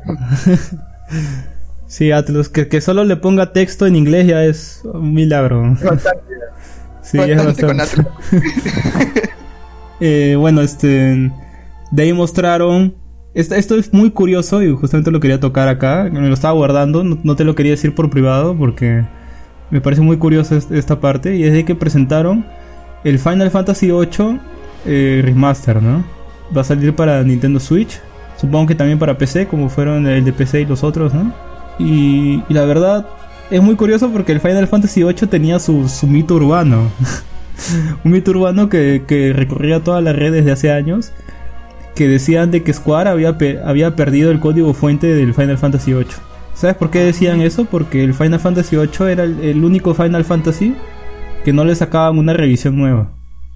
Desde el Final Fantasy VIII original hasta ahorita no tenía una versión remaster. Ah, bueno. Sí, Sí. eh, eh, era como para especular, ¿no? Quizás por ahí perdieron todo. Y dijeron, nah, bueno, déjalo ahí. Eh, Esperemos que nadie se dé cuenta. Claro, y había esta especie de mito urbano, ¿no? Que, dijo, que decían que tal vez Square Enix había perdido el código fuente de, de, de este Final Fantasy, lo cual no sería tan alocado, porque ha pasado con otras compañías incluso más grandes, había pasado creo que incluso con Capcom. No me acuerdo qué código fuente Capcom había perdido que era muy importante y, y se perdió ahí, ¿no? Eh, también le pasó a Konami. Konami perdió el código fuente creo que del creo que de Silent Hill 2. Y cuando sacaron esta versión HD, o sea, corría horrible, ¿no? ¿Por qué corría horrible? Porque habían agarrado eh, un juego original base y habían tenido que reconstruir el código fuente a, a raíz de ese, de ese juego en base, ¿no? De ese juego original. Ah, Sí, una Razón. chambaza, sí, una chambaza. Yo no sé si acá habrán hecho lo mismo y de que en verdad este mito urbano era cierto, ¿no? Porque en verdad me- todo el mundo se sorprendió al ver Final Fantasy VIII Remaster, nadie se lo esperaba. Yo tampoco no lo esperaba porque es como que te sacaron, eh, te anunciaron, ¿no? Hace poco, hace unos meses, el 7, el 10, ¿no? El 10, 10, 10 y 10-2 todavía, ¿no? O sea, el 10 que nadie quiere también te venía ahí. ¿No? Es como que te compras el, el 10 y te jodes, ¿no? También te dan, te dan el 10-2, ¿no? claro, combo completo. El Combo combo completo. completo. Perfecto equilibrio, así como, como Thanos. Que tendrían, que tendrían que dar un, un muy buen juego y una basura, ¿no? Porque esté ahí equilibrio. Claro, es el equilibrio. Así como te entretienes, te vas a la mierda también. Y, y también este, te dieron el. Y también sacaron el Final Fantasy XII. Que, que por cierto te- tengo pendiente de jugar porque esa versión me han dicho que está muy bien. Que han arreglado varias cosas que tenía eh, fallos la versión original. Y entonces todo el mundo hablaba de que nadie le daba bola al Final Fantasy VIII, ¿no? No se sabía nada y ya desde hace muchos años corría este rumor de que se había perdido el código fuente. Yo creo que en verdad no se había perdido o de repente lo han encontrado, ¿no? y yo de verdad ya conociendo cómo es Square Enix no me sorprendería de que en verdad hayan perdido este código fuente y es como que han puesto, no sé, pues a algún patita de ahí, ¿no? Al que sirve el café o saca las copias, a que busque ahí en las computadoras antiguas el código fuente Final Fantasy VIII y lo encontró por ahí, ¿no? Dijeron, eh, mira, ya lo encontramos, vamos a remasterizarlo de una vez para que no sigan ahí hablando. sí, la, verdad, qué, bueno, porque Final Fantasy VIII en verdad eh, presenta una historia interesante. Mm, tal vez sea menos, menos conocido que el 7, ¿no? Eh, pero o sea, era extraño que, tuviéramos ahí en la, eh, en la, en la en versión digital, ¿no? La versión remaster del 9, que creo que el 9 es el menos conocido, y, no tuviéramos el 8, ¿no? Es medio extraño. Y está bien, ¿no? O sea, es un Final Fantasy más que vas a poder eh, jugarlo remasterizado, ¿no? Con los píxeles modelados más bonitos. Lo malo es que Square Enix en estas cosas de hacer remasteres con sus títulos clásicos es como, no sé, es como tirar un dado, ¿no? O sea... Ah, puede hacer bien o lo puede mandar todo al demonio. Sí, porque en verdad este... Tienes cosas tan buenas como es el, el remaster del 12, porque todo el mundo está hablando cosas increíbles del 12. Hay gente que está hablando maravillas también del remaster del 7. Pero tienes casos como el remaster del 6, que el del remaster del Final Fantasy VI es horrible. Es pésimo, creo que es, es tan malo que, te, que la gente que juega RPGs te recomienda jugar la versión de Game Boy Advance. Te dice, esa la, versión de Game Boy Advance es la mejor. Esa que está ahí en celular, que es la remaster y en PC, eso es cualquier porquería. Antes de eso juega la de Super Nintendo. Así, así de mala. Y también tienes, tienes la de la de Chrono Trigger que también corrió la misma suerte. También le hicieron un ah. port horrible. Sí, de fácil la has visto. Es muy malo. Y, bueno, el Final Fantasy IX está más o menos. ¿Por qué? Porque es, es verdad que remodelan los píxeles de, de los personajes, ¿no? De las batallas se ve mejor. Pero es como que la ciudad que está renderizada no le han dado un, un retoque. O sea, se pudo haber hecho cosas mejores. Incluso hay un fan de Final Fantasy IX que ha hecho una mejor chamba en lo que es el remaster de Final Fantasy IX que el mismo Square Enix, ¿no? Entonces es como que es, una moneda, ¿no? Te puede salir bien como mal, te puede salir más o menos. Sí. Escenarios muy báticos tenía. Sí, ya vamos a ver qué pasa, ¿no? Con este remaster de Final Fantasy VIII, al menos yo lo espero mucho, porque en, en su momento este no lo terminé, así que tendré la oportunidad de poder terminarlo al fin. Jugarlo completo. Sí. Y bueno, terminaron con el anuncio de, de Crystal Dynamics, ¿no? Que es esta, esta empresa que está, bueno, esta desarrolladora que está a cargo de justamente el juego tan esperado de Avengers, que yo ya me estaba haciendo la idea que no iba a salir, ¿ah? Porque era como que mm, la conferencia avanza, no veo pistas de que salga Avengers creo que una vez más eh, los especuladores y filtradores, entre comillas, se han equivocado, ¿no? Porque decían varias cosas como que iba a haber, que, este 3 iba a haber un nuevo, un nuevo Dino Crisis, que se iba a haber un, este, que se iba a ver también eh, Parasite Eevee, ¿no? Y al final no, no, salió nada de eso tampoco. Es como que ya me estaba haciendo la idea de que mm, no va a haber Avengers. O así habían dicho que vayas, que va a salir en esta conferencia, los, los de que supuestamente filtraron. Como también habían dicho que iba a salir Parasite Eve, yo como que ya estaba diciendo que no iba a salir tal vez nada de Avengers, ¿no? Pero al final sí lo mostraron y se ve este tráiler. Lo que sí me gusta, que he visto que gente se está quejando, pero a mí, a mí al contrario, es como que a mí me gusta ver esto, es de que hayan hecho su propio universo. Se han agarrado y han reimaginado a los personajes sin basarse en, en los personajes de las películas y sin basarse en, en los personajes de los cómics. Es como sus, propias, su propio Iron Man, su propio Hulk, su propio Hamping, ¿no? O sea, son sus propios personajes y eso a mí me resulta interesante. Ah, bueno, yo no, no soy tan seguidor ni de la, de la saga Avengers, ya sea película o cómics, esto. Pero en el caso de videojuegos sí no, no, no tengo ninguna, no tengo ningún pero, por ejemplo, para ponerme a jugar algún, algún título de algún superhéroe, no sé. Dependiendo de qué tan bueno sea el juego, pero si acá te presenta algo distinto a lo que está, por ejemplo, en el cómics o las películas, más lo veo como quizás un nuevo, un nuevo aire para, para la franquicia, ¿no? O sea, no, no, no sería tan, tan quejón al decir, no, no están respetando nada, que no sé qué. Mm, A mí me parece algo, algo tonto. A veces la gente es bien extraña, por eso digo. y claro, se, se ve por decir un Iron Man más, más jovencito, ¿no? O sea, que estuviera más o menos en sus 30, ¿no? Eh, y tal, tal vez el, el anuncio que me agradó es que dijeron de que el primer DLC va a ser gratuito. Dejaron en claro también de que no, no va a haber cajas, no va a haber loot boxes y no va a haber pay to win, ¿no? Eh, Es lo está, está bastante bien, de verdad pinta muy bien el juego. Me gustaría ver más gameplay porque hem- hemos visto más cinemáticas, pero está bien, ¿no? O sea, va, va, ese juego es un triple A de Square, así que va a tomar su tiempo todavía hasta que salga, ¿no? Sí, yo que también este, porque tampoco no, no- no es que hayan dado fecha de- del juego, si no estoy Ah, mal. no, sí, sí dieron fecha, mira.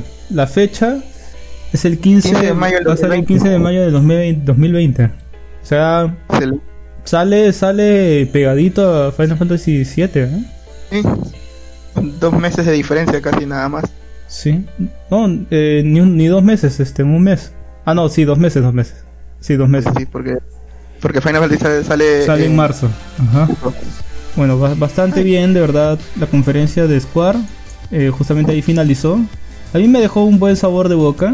Tal vez eh, como que el intermedio estuvo algo flojo, ¿no? En- entre el principio y el final estaba medio flojito hasta los últimos eh, los últimos títulos que revelaron. Pero en, en general creo que esa primera parte cumplió muy bien. bastante bien. Y eh, hay como títulos curiosos que gente ha estado esperando también bastante tiempo y también se han, se han develado, ¿no? Así que Sí, yo diría que, una que buena fue conferencia. una buena conferencia, sí. Eh, tal vez Sí, por, por debajo de Microsoft, pero estuvo bien, ¿no?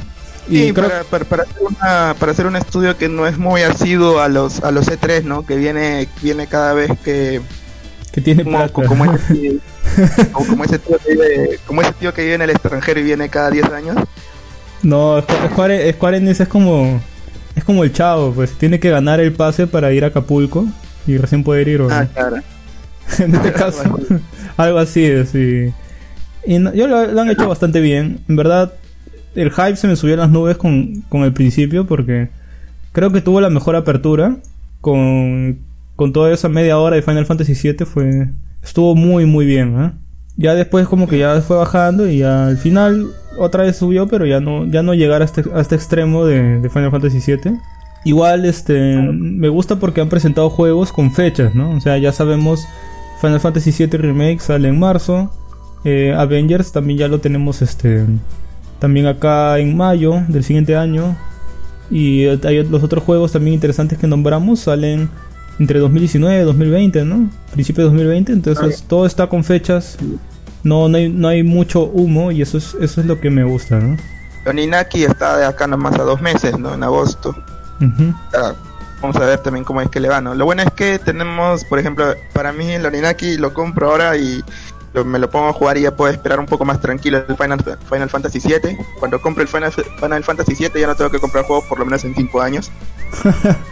No, sí, vas a tener, vas a tener que comprar el, el capítulo 2. Ah, verdad. Y bueno. sí.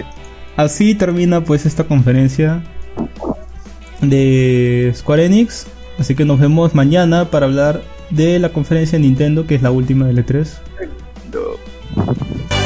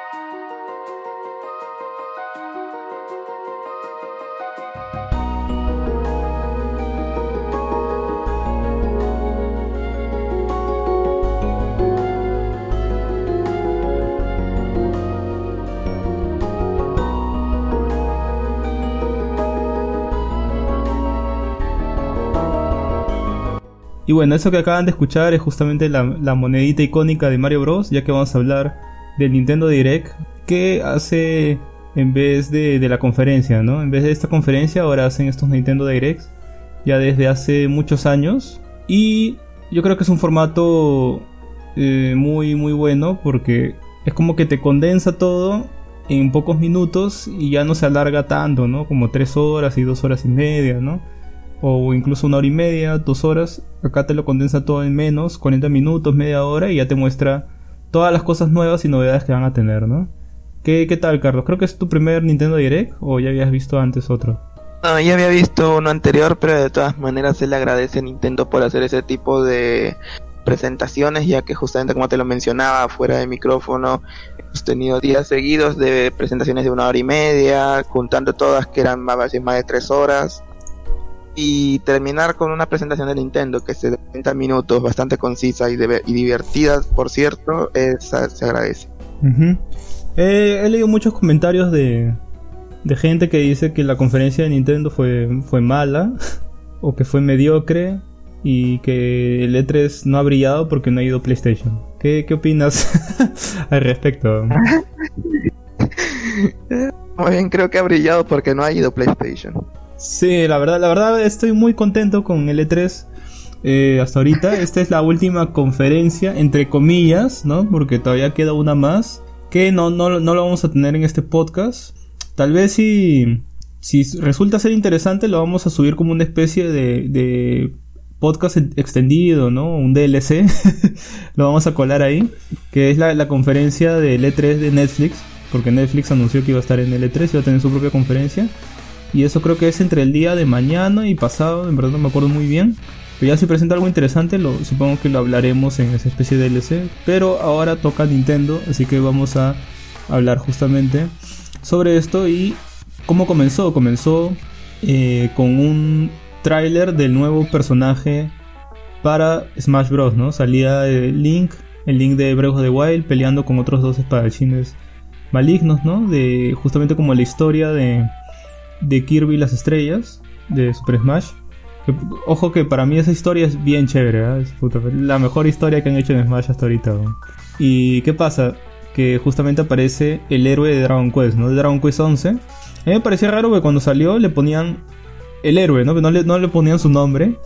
Y eso como que se me hacía medio extraño, ¿no? Yo decía, qué raro.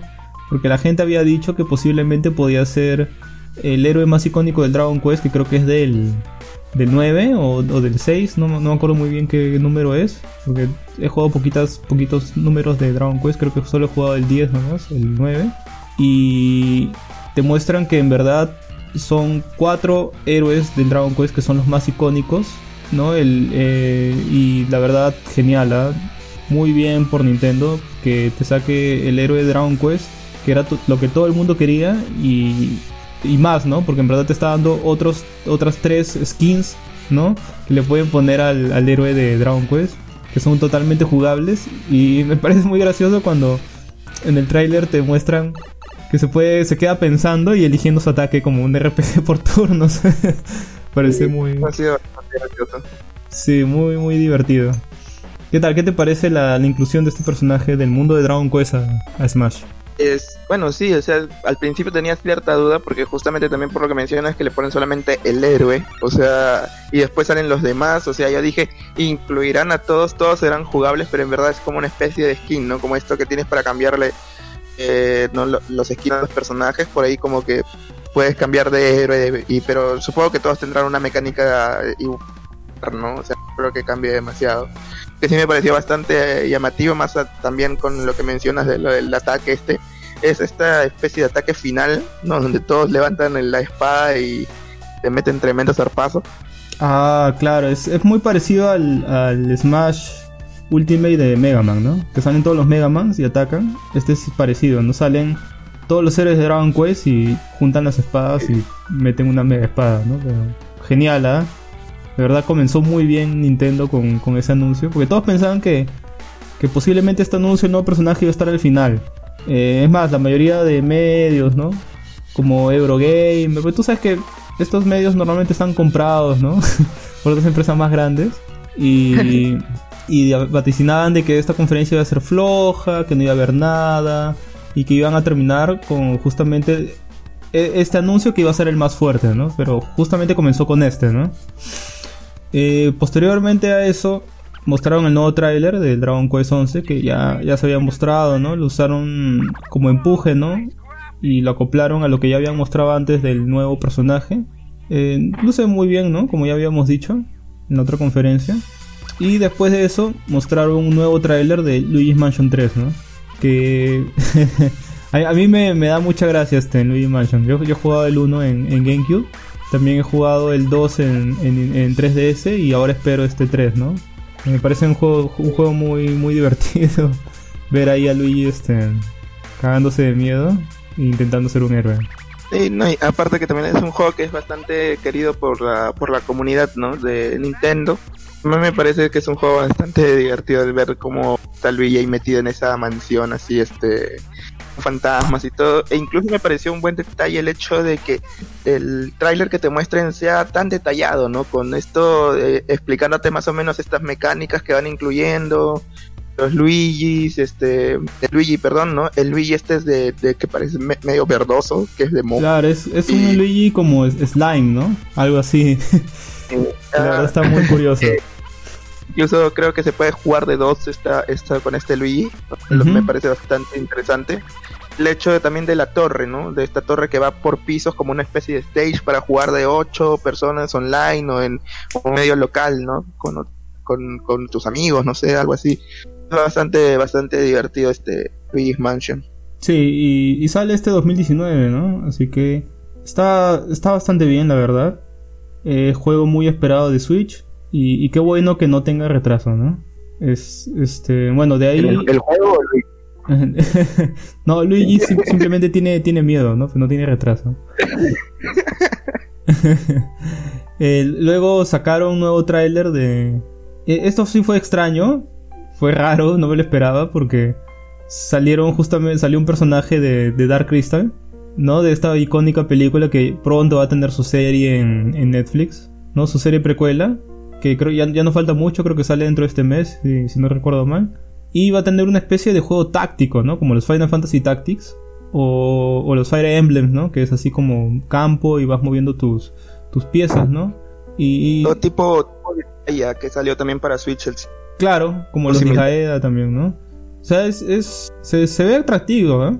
O sea, es, es, el único juego de Netflix hasta ahorita que en verdad este, me llama la atención. porque, porque, más adelante vimos que ya se mostró, creo que en ese popurrí de tráiler que más, más adelante hablaremos, el Stranger Things 3. Ese juego no me llama para nada la atención. Eh, nada. Sí. Eh, no tengo nada que decir sobre este juego. me, me es malo directamente. Sí, eh, se ve malo, genérico. Se nota que es para explotar la franquicia, ¿no? Eh, bueno, de ahí se mostró tráiler de, de, Zelda Link Awakening. Y, y este nuevo tráiler te muestra más partes jugables, ¿no? Y ya, y lo más, lo, mejor es que ya te ponen la fecha, ¿no? Que es 20 de septiembre. A mí la verdad me gusta mucho este Zelda. Porque el de Game Boy es como un, Zelda muy mítico, ¿sabes? Eh, a los, los desarrolladores de ese Zelda tuvieron toda la libertad del mundo. es como que le dijeron, ¿sabes qué, Cholo? Hazme un juego de Zelda. Y ellos agarraron y en un, eh, como un pequeño grupito se, se, se, concentraron ahí, ¿no?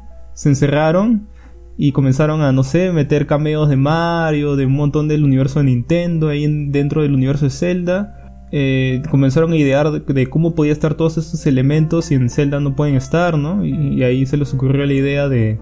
Bueno, es un spoiler que no quiero soltar porque para la gente que no juega Awakening, pero supongo que por el título ya se lo pueden imaginar, ¿no? Este...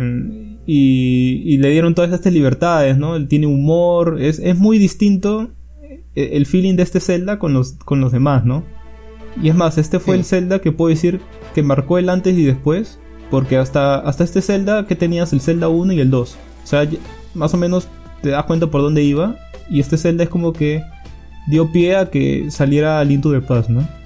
Así que es un Zelda muy, muy importante. Así sea de portátil, es un Zelda que, que es muy importante. Es piedra angular ahí de los Zelda.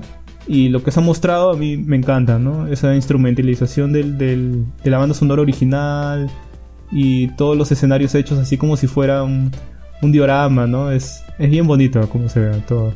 Sí, a mí también me ha gustado lo que, lo que he visto sobre este Zelda. Hizo recordar vagamente a este juego de...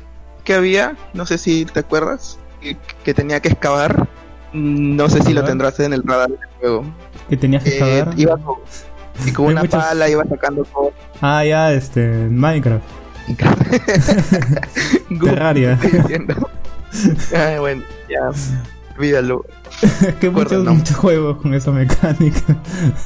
Pero te estoy diciendo de- exactamente de Goofy. El de Goofy. Sí, había un juego de Goofy. Bueno, voy a, voy a ah, tratar ya, de buscarlo este, Kingdom Hearts. para. Nos sigamos al siguiente.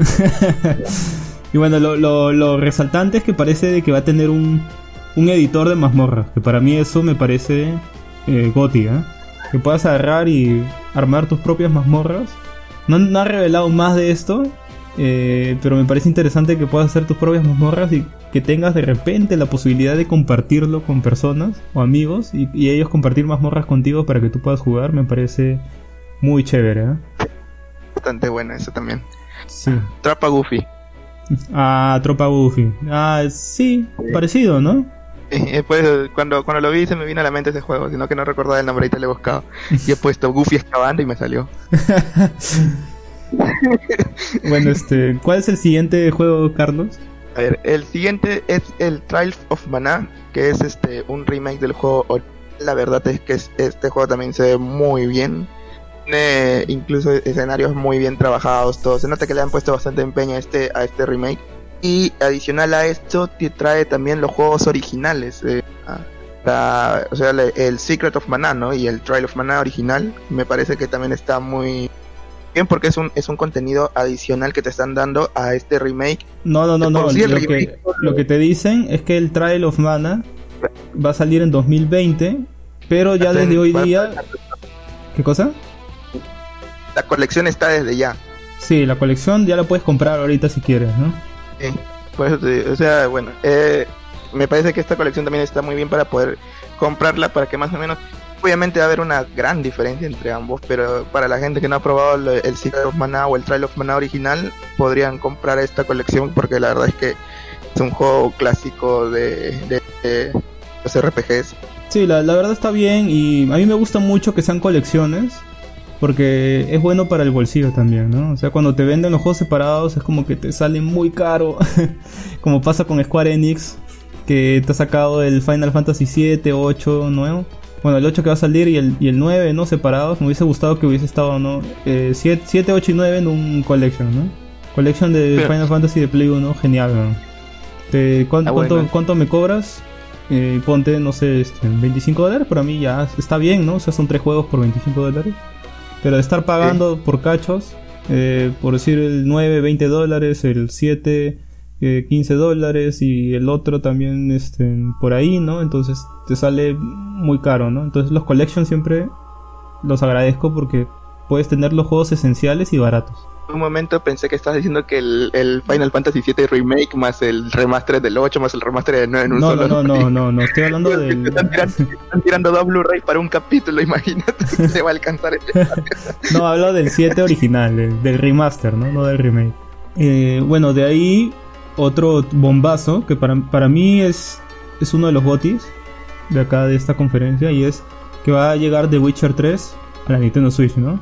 Mucho había esta broma de, de los Avengers, ¿no? Los, la gente de Microsoft. Bueno, la, gente de Microsoft no tanto porque son, son gente más amable, ¿ya? Pero la gente de, de Sony es como que son bien agresivos. Y siempre hacían esta burla de que, de que era imposible que The Witcher 3 corriera una Switch, que Switch solo corre juegos móviles, ¿no? Y, y bueno, yo tenía mis dudas porque desde que vi el port que le hicieron a Doom, era como que, mm, ya veo ya, ¿no? Es, es posible meter estas cosas si tú le pones el empeño adecuado, ¿no? Como justamente pasó con Doom, ¿no? Y, y, y esto demuestra que en verdad esta, esta consolita pues puede tener estos ports, ¿no? Estos juegos. Tal vez con algunas ba- bajas gráficas, pero ahí tienes el juego, ¿no? Para jugarlo portátil, ¿no? Así que eh, qué bien, ¿no? Jugar tu The Witcher 3 donde tú quieras. debe ser glorioso. Sí, el hecho de que hayan puesto el Doom era como una buena señal para poder eh, pensar de que se podría hacer con otros juegos que también tengan esa o que ese, ese vasto eh, este esto no que eh, gráfico que quizás algunos que son por ejemplo los Sonyers que en este caso dices y yo siendo eh, muy muy seguidor de Sony he visto gente que de verdad es Sony también igual pero dicen no que tú crees que va a, va a soportar eso la Switch se quema no se, prende en fuego te dice. Pero bueno lo hicieron con el Doom ¿no? o sea por qué no podrían hacerlo con otros juegos es una es un buen es una buena señal no que el Doom te, te corra en la Switch Ajá, y bueno, yo ya de por sí, yo voy este, haciendo mi predicción de que te vas a poder comprar el cartucho de The Witcher 3, ¿sí? Va a ser el cartucho de máxima capacidad que tiene Nintendo. Y aún así, estoy seguro que te va a descargar algo. o sea, estoy segurísimo que tú vas a meter el cartucho ahí en la Switch. Y no sé, pues te va a decir parche de 15 GB, parche de 12 GB, ¿no? Por ahí debe estar ese parche para que pueda este, correr el juego completo, ¿no? Según que es la edición completa. Claro, pues es la, es la, edición completa, lo que te van a dar en Switch, la, la, edición completa. Y bueno, fecha de salida 2019, ¿no? Bastante bien este, ese anuncio. Eh, ojalá que saquen también en The Witcher 1 y 2, ¿no? Para, para Switch. Sería, sería bueno. Sí, pero bueno, ya el 3 ya es bastante, ¿no? Fue, fue el GOTI de su año y bueno, llega acá, ¿no? Para jugar de forma portátil. Ha sido un bombazo en esta conferencia, esa, la del Witcher 3. Sí, nadie se lo esperaba, ¿eh? Nadie se lo esperaba. Eh, bueno, después de esto, el eh, nuevo tráiler de Fire Emblem Three Houses, que sale ya... Eh, incluso creo que adelantaron su fecha de estreno, porque yo me acuerdo que salía en julio, y ahí creo que te ponían 26 de junio, ¿no? Sí, estaba creo que en junio para, para jugarlo, 26 de junio. Y, y bueno, no, este, qué bien, ¿no? O sea, el juego se ve para mí brutal. y desde que se anunció yo lo estoy esperando, o sea, desde el E3 del año pasado, con muchas ganas. Y cada trailer me deja más ganas de jugarlo, ¿no? Este Fire Emblem se nota que, va más o menos a... Está, está apuntando a ser como los Fire Emblem de GameCube, ¿no? Y, y, eso me agrada mucho, porque en verdad el último Fire Emblem era como que se centraron mucho en, en las waifus, más que en la historia a diferencia del, Awakening, del Awakening y este este está recuperando eso, eso es lo que lo que veo en esos trailers y yo de verdad tengo muchas ganas de jugar Fire Emblem que para mí es una de mis sagas fetiches, ¿no? A pesar de que en este también hay una waifu. Sí, pero se hace nota que, que te están pintando una historia interesante, ¿no? O sea que va a ser por casas, creo que está muy inspirado en Game of Thrones incluso. Así que va, va a estar interesante de ver eso. Yo de por sí le tengo bastantes ganas al Fire Emblem. Sí, este que han anunciado, de que lo vi, o sea, lo que estaba viendo acá a la conferencia, la este especie de directo de Nintendo, ¿no? Que fue conferencia, no sé cómo decirle conferencia directo. La cosa es que eh, estaba viéndolo y dije, eh, me va a ser familiar. Creo que lo he visto en otro lugar y después recordé, ah, este es Fire Emblem, ¿verdad? Eh, al verlo todo, ya todo el tráiler completo, o sea, aumentaron mucho mis ganas de jugar esta, esta saga, porque yo le tenía ganas incluso desde la desde el anterior título que sacaron hace año y medio, si no estoy mal, más o menos, que fue, creo. Y yo le tenía muchas ganas de... El E3, justo el, E3 del año pasado, sacaron el, el tráiler del Imperium.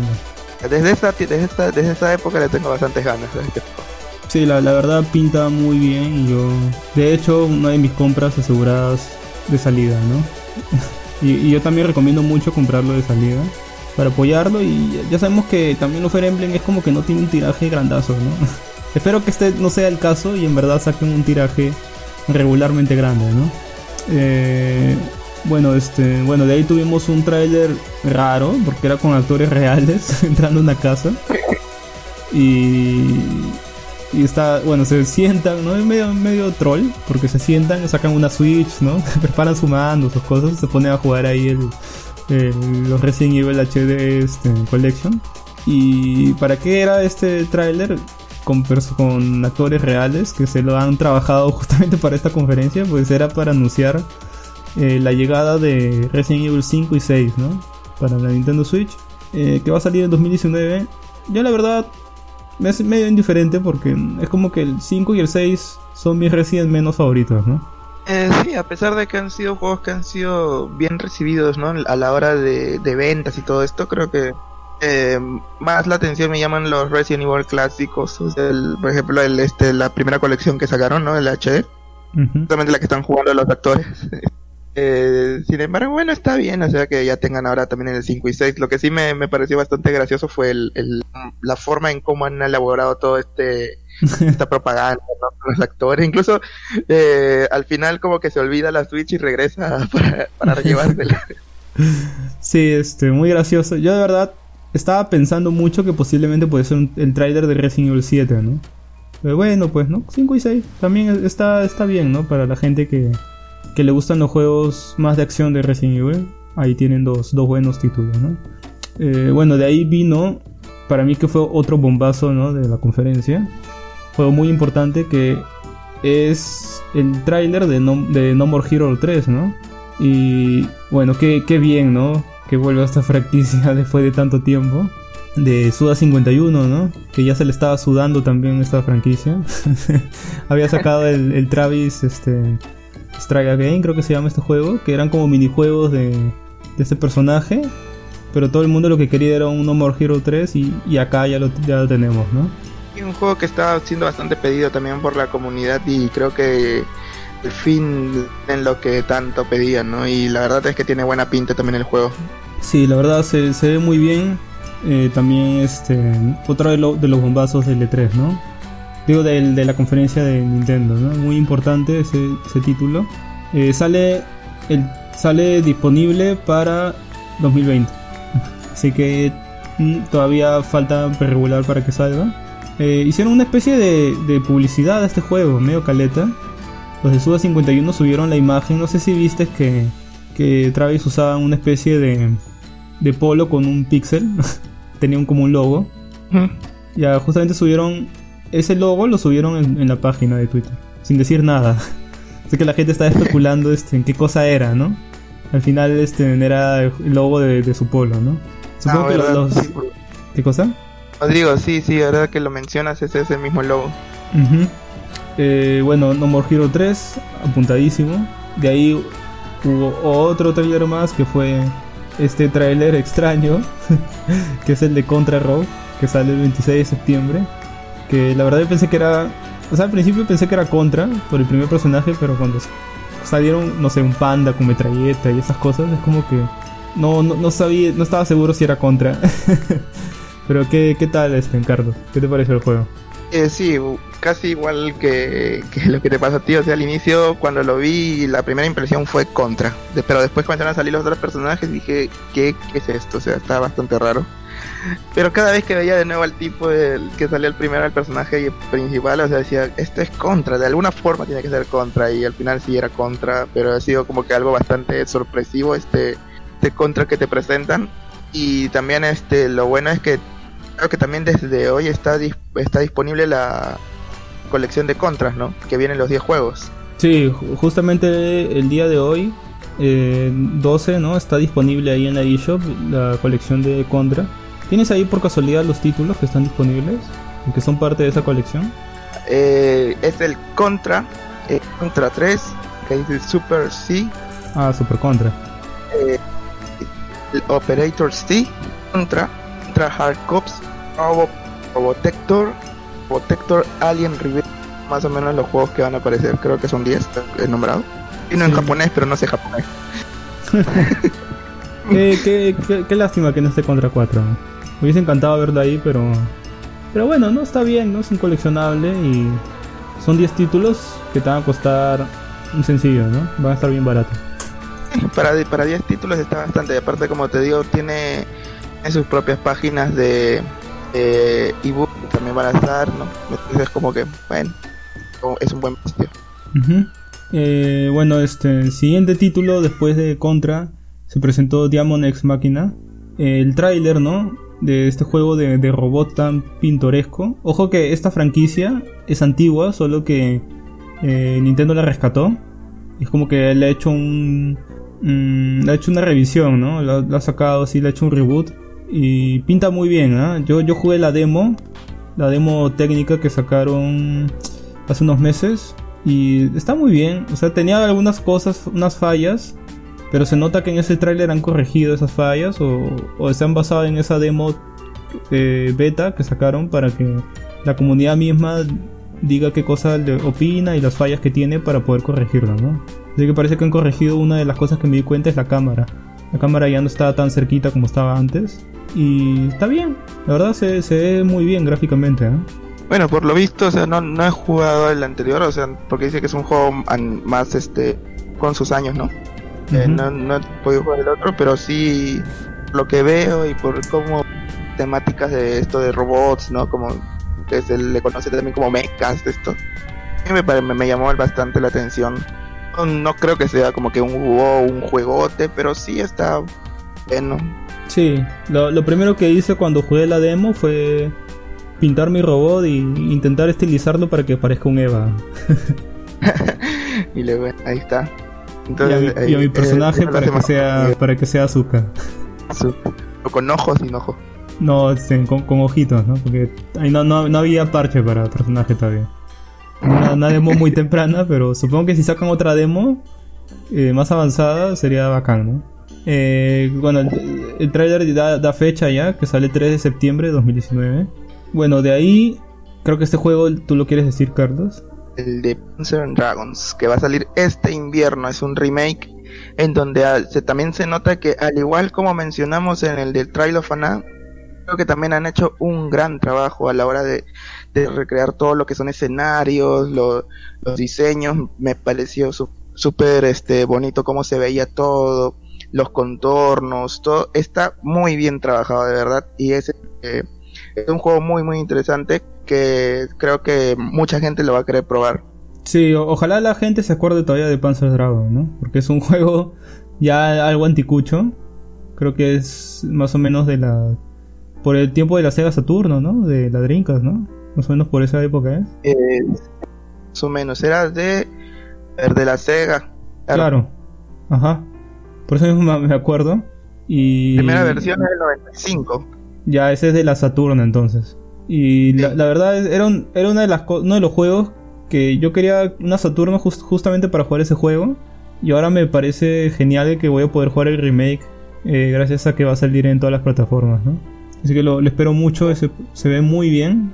Eh, bueno, después de eso salieron para hablar más sobre Pokémon Sword and Shield, ¿no? Y que justamente iba a haber una demo jugable ahí en la E3 así para, para el stand de Nintendo, ¿no? Los que se podían acercar y podían probarlo y pelear con el gimnasio 3, creo, o el segundo gimnasio, algo así dijeron, que es que pelean con el gimnasio de agua, ¿no? Que sale una chica canelita, ¿no? De pelo azulito. Ella es la, la líder del gimnasio, ¿no? Y pinta bien, de verdad. O sea, este Pokémon es, es lo que yo esperaba, ¿no? Desde que salió el anuncio de que iba a haber un Pokémon y al final fue Let's Go. O sea, este es el Pokémon que en verdad yo quería, ¿no? Y ojo, que juega Let's Go, pero es como que ah, está bien, ¿no? O sea, lo jugué, eh, reviví mi infancia y ahí, y ahí acabó, ¿no? Me duró eh, 20 horas en cambio, este juego veo que, que le voy a dar bastante tiempo, ¿no? O sea, es, es un Pokémon ya de verdad, ¿no? Eh, dedicado para el público hardcore. Y en verdad yo estoy esperándolo mucho. Ya, ya falta poco también. Eh, de, después de, de, esta conferencia en el Treehouse, en el Treehouse, que es como un evento que hace Nintendo después de la conferencia, siempre todos los años muestran más o menos partes jugables o se ponen a jugar incluso juegos que han mostrado en, en, el direct de Nintendo, ¿no? Y mostraron justamente partes jugables de, de Pokémon, de este Pokémon. Eh, mostraron cómo era la, la, la, mecánica de las raids y la verdad luce muy bien, ¿eh? Gráficamente cómo, corre ahí en vivo es se ve muy chévere. Incluso, incluso en los mismos trailers cuando los iban presentando en la parte inferior derecha salía el este como este sello plomito de Treehouse donde puedes notar qué juegos son los que van a ser presentados. Uh -huh. Bastante bien por, sí. por Pokémon, ¿eh? de verdad. Este caso de Pokémon me parece bastante atractivo esta de, del Dynamax y con los Pokémon gigantes, todo esto que es una nueva mecánica que también está bastante atractiva para poder jugarla es algo que, como justamente mencionábamos este, fuera de micro, es algo que también me hizo bastante curioso porque yo recuerdo cuando veía el Pokémon, el Psico, ¿no? El que te digo, el primero que salió en anime. Recuerdo haber visto Pokémon gigantes, pero era como que nadie se preguntaba en ese momento por qué este es más grande que los demás, ¿no? O sea, no, no era que tenga una explicación, pero bueno, acá ya por lo menos ya sabes, no son los Dynamax. Sí, la verdad. Porque por ahí va la idea. Muy, muy curioso y muy bien por, por Pokémon. O sea, este, este Pokémon luce genial. Luce como, como debía haber sido el Ejo. luce espectacular. De verdad, tengo muchas ganas de jugarlo. Sale en noviembre, ya se había dicho la fecha en, en el direct de Pokémon que tuvimos hace unos días atrás antes de, este 3, ¿no? Eh, bueno, de ahí trailer, trailer especial, ¿no? Del Astral Shane, que creo que es de la gente de Platinum Game, ¿no? Es la gente de Platinum, si no, estoy, si no me estoy equivocando. Sí, de Platinum. Al final salía su, la P con la estrellita. Claro, y bueno, dan fecha al fin, sale el 30 de agosto, ¿no? Si te das cuenta, casi todos los juegos eh, importantes salen por ahí, ¿no? Entre noviembre, septiembre y agosto. si están todos muy pegados. Y esta Astral Shane pinta brutal, ¿no? Se ve muy bien. Yo, yo la verdad es que le doy bastante bastante crédito a lo de Platinum porque si es que hay una si es que hay una muestra de que Platinum trabaja bien y es, algo cano más que haya sucedido hace poco es el Nier Automata creo.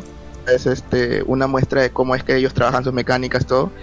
No estoy mal también tienen el Bayonetta no que es este, está la la 1 y si había uno más Bayonetta 1 y 2 y aparte tenían el Metal Gear Rising que también era distinto a los otros Metal Gear, Metal Gear era, era muy bueno ¿eh? Y tienen una mecánica bastante bastante dinámica y atractiva para a la hora de jugar. Incluso los, el Bayonetta 1 y 2 también tiene ese tipo de mecánica cosa que también después pulieron a la hora también de ser el, el Nier Automata. Lo que por eso es que yo digo las mecánicas que usa a veces Platinum Games son bien atractivas y súper dinámicas como para entretenerte a full. Por eso es que yo le yo le juego bastantes fichitas a Astral Chain sí yo también es, es una de mis apuestas no para comprarlo ¿Por qué? Porque ya han dicho desde que se anunció de que está bajo la supervisión de, Hideki Kamiya, ¿no? Así que eh, al menos sello de calidad eh, lo va a tener, ¿no? Y bueno, el, que hace los diseños es este Masaku Katsura, que es el que ha hecho diseños como Video Gear Eye, ha hecho los diseños del, DNA al cuadrado, ¿no? O sea, es un hombre muy, muy reconocido dentro del, ámbito manga, ¿no? Bueno, ya de por sí ya tiene no, nombre como para lo que es diseños, ¿no? O sea, por lo menos te asegura diseños eh, atractivos también. Claro, pues, o sea, este, este pata te ha hecho Setman, que para mí Setman es, es uno de los, de los mangas más, más brutales que he visto, que he leído. Y, y sí, pues, ¿no? O sea, diseños se nota que destaca, ¿no? O sea, tiene mucha personalidad este título. Y más la supervisión de Hideki Kamiya, esperamos algo bastante bueno de este Astral Chain, ¿no? Va a dar mucho que hablar cuando salga. Eh, bueno, siguiente juego, Carlos. Es Empire of Sins. Eh, tiene una temática media de esta época de mafias, ¿no? Porque empieza justamente también con un, una especie de casino.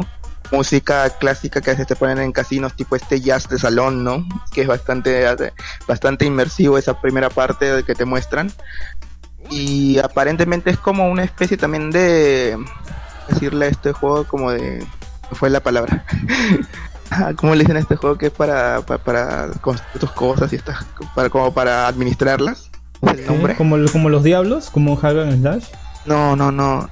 Ah, tenía el nombre hace un rato pero no, no, no importa eh, pero la cosa es que como va esto más o menos de Mafia y administrar este lo que va lo que vas como que conquistando por así decirlo, ¿no? Como territorio de mafia por ahí.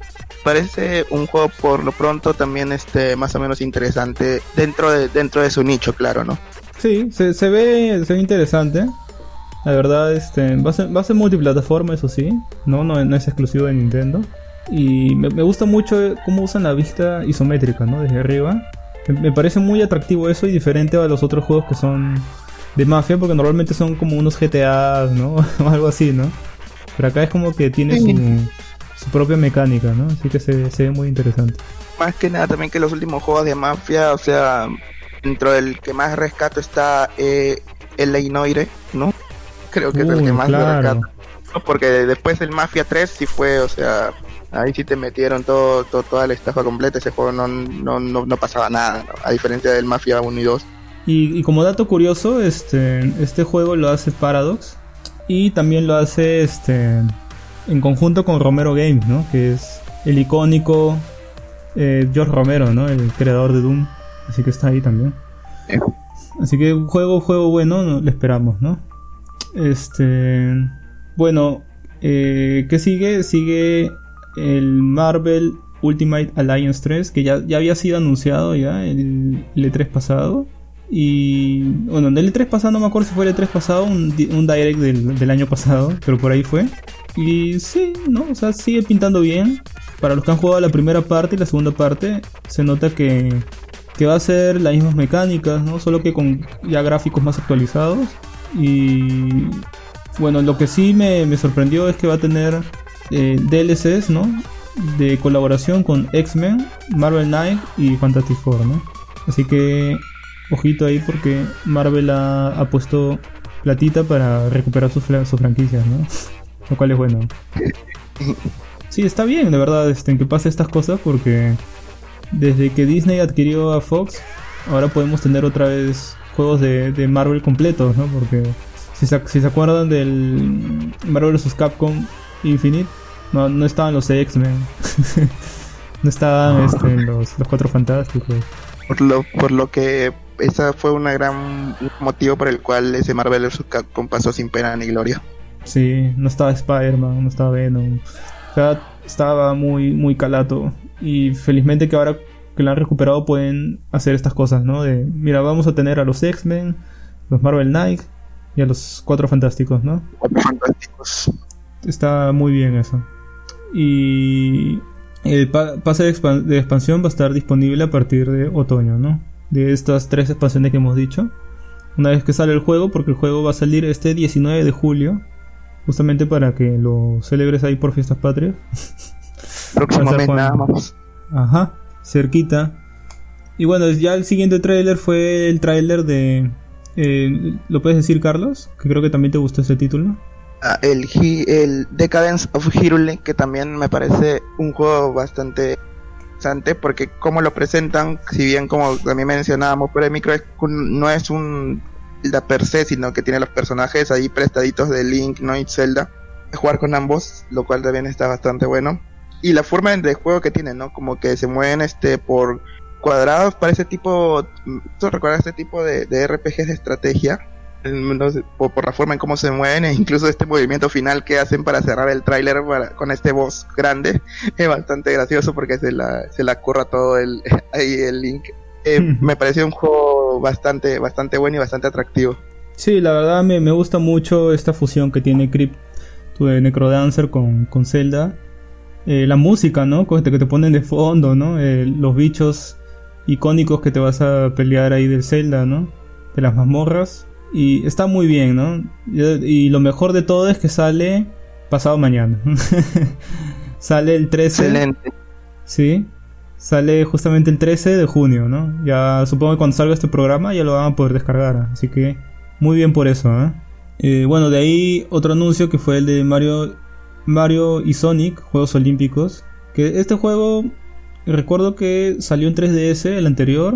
Y eh, también, no, salió en, ¿cómo se llama la otra? En, 3DS. esta va a ser exclusiva. Bueno, si sale Mario, supongo, ¿no? Está Mario ahí, O sea, ¿no? Están- no, ya no va a salir, ya no va a salir en 3DS. Ah, no, claro, va a ser exclusivo de Switch, no, no va a salir en 3DS. Y- Claro, ya ves, ¿por qué, por qué, por qué malinterpretas mis palabras? Que Obviamente que Mario va a ser exclusivo de Switch. Y bueno, muestran este juego, ¿no? Este, que, que vendió bien en su tiempo por los Juegos Olímpicos. Y bueno, está bien, ¿no? No, no, yo no lo pienso comprar, pero supongo que hay gente que le gusta este juego, ¿no? Está bien, pero yo no lo empiezo comprar. Sale el, el 19 de noviembre de, de este año, ¿no? Eh, bueno, de ahí otro tráiler, que es juego muy esperado por mí. Ah, es, es ta- tanto que estaba esperando este tráiler. Que es el tráiler de, del, nuevo Animal Crossing. Y te, te muestran, ¿no? Este, a la aldea, bueno, la aldeana en este caso, eh, ahí viviendo en su carpa, ¿no? Mejorando su, su lugar, ¿no? Cortando árboles, rompiendo rocas, interactuando con los, con los animalitos ahí de la ciudad, ¿no? Diciéndole que se quede porque es invierno, o sea, me, me gusta mucho, se ve muy bien gráficamente, a diferencia del de 3DS, se nota un salto abismal. Tal vez lo único que no me gustó fue lo que dijeron en ese tráiler, y es de que Animal Crossing, si se recuerdan bien, el E3 pasado dijeron que iba a estar en, iba a salir en 2019, ¿no?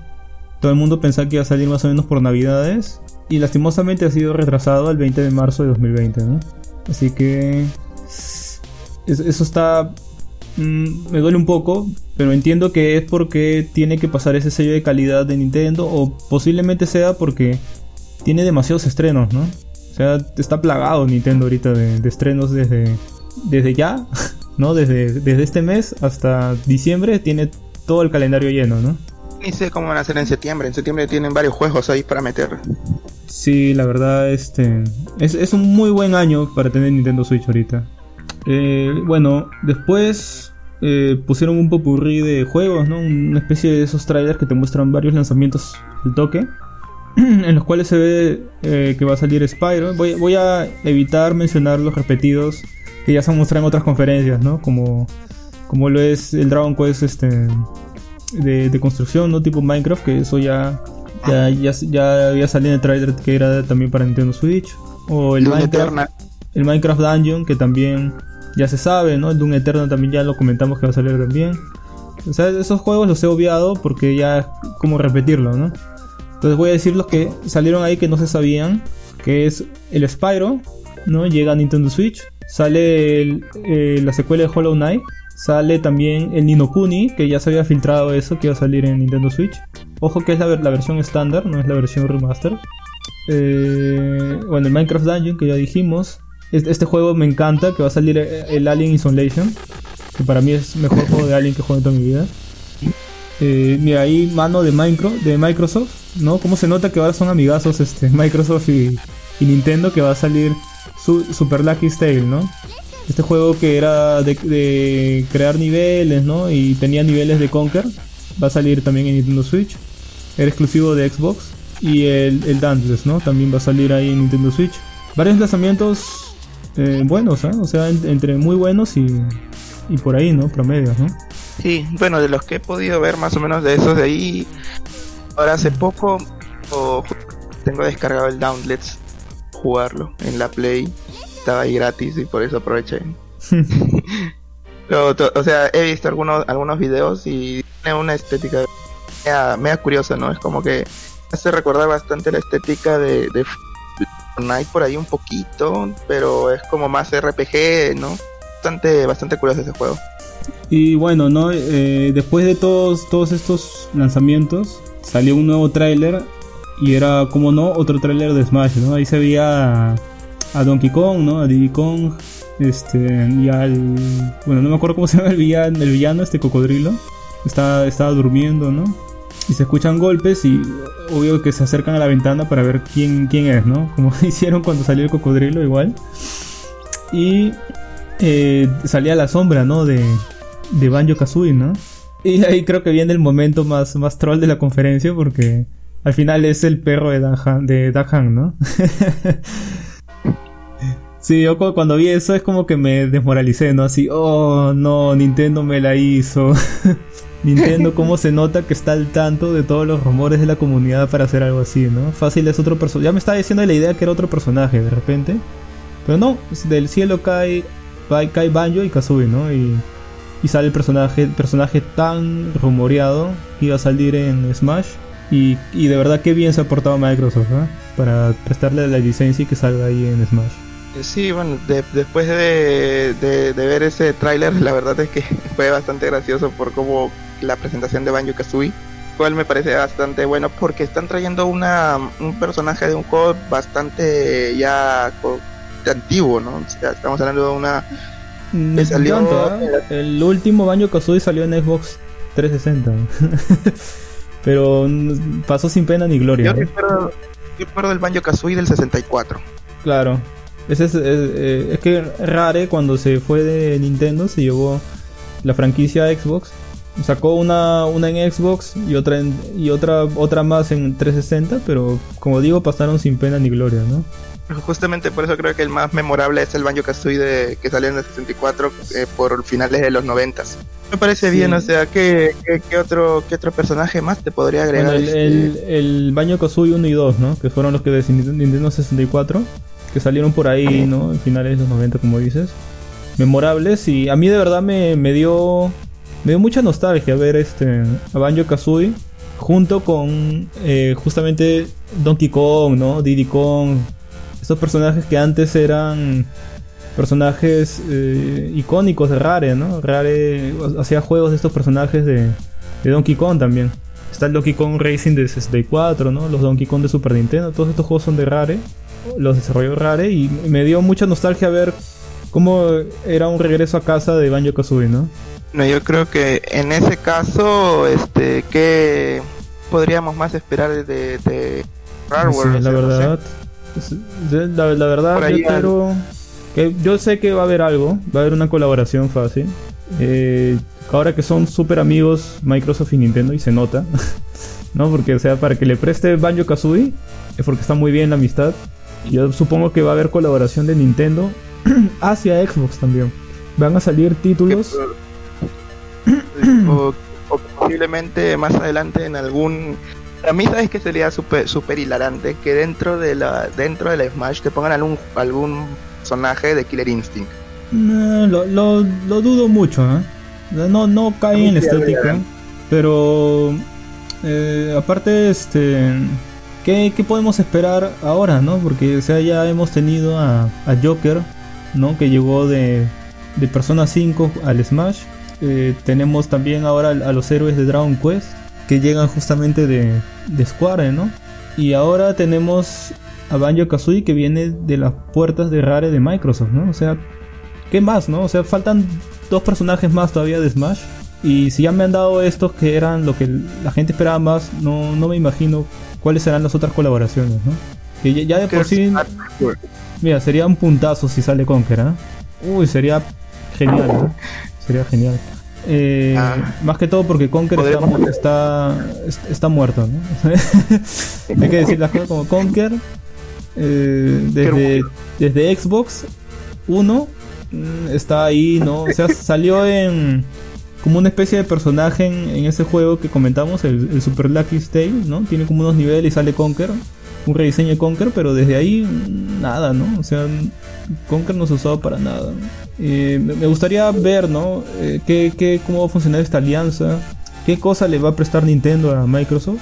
Fácil también ahí tienen un juego en colaboración que va a salir en Xbox, puede ser también.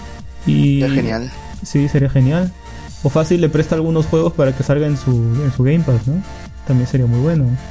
O sea, esa colaboración va a ser muy fructífera entre ambos, ¿no? Y acá ya, ya se nota, ¿no? De verdad, un puntazo de que salga Banjo Kazooie.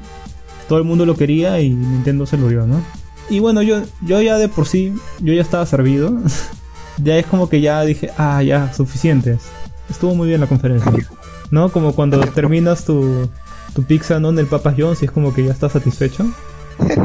Y, y luego viene el, el encargado y te dice, no, no, no, te falta tu segunda pizza porque hoy día es tu segunda por un sol, ¿no? Entonces fue, fue algo parecido, ¿no? Este, eh, justamente te dicen de que van a presentar algo más, como ya está acostumbrado a presentar Nintendo a veces. Y comienza este tráiler, ¿no? Donde se ven esta especie de luces. Eh, ya por la estética, yo eh, ya me imaginaba que era Breath of the Wild, pero no sabía qué cosa era, ¿no? Porque dije, "Mm, es Breath of the Wild. Debe ser de repente un DLC, ¿no? Posiblemente.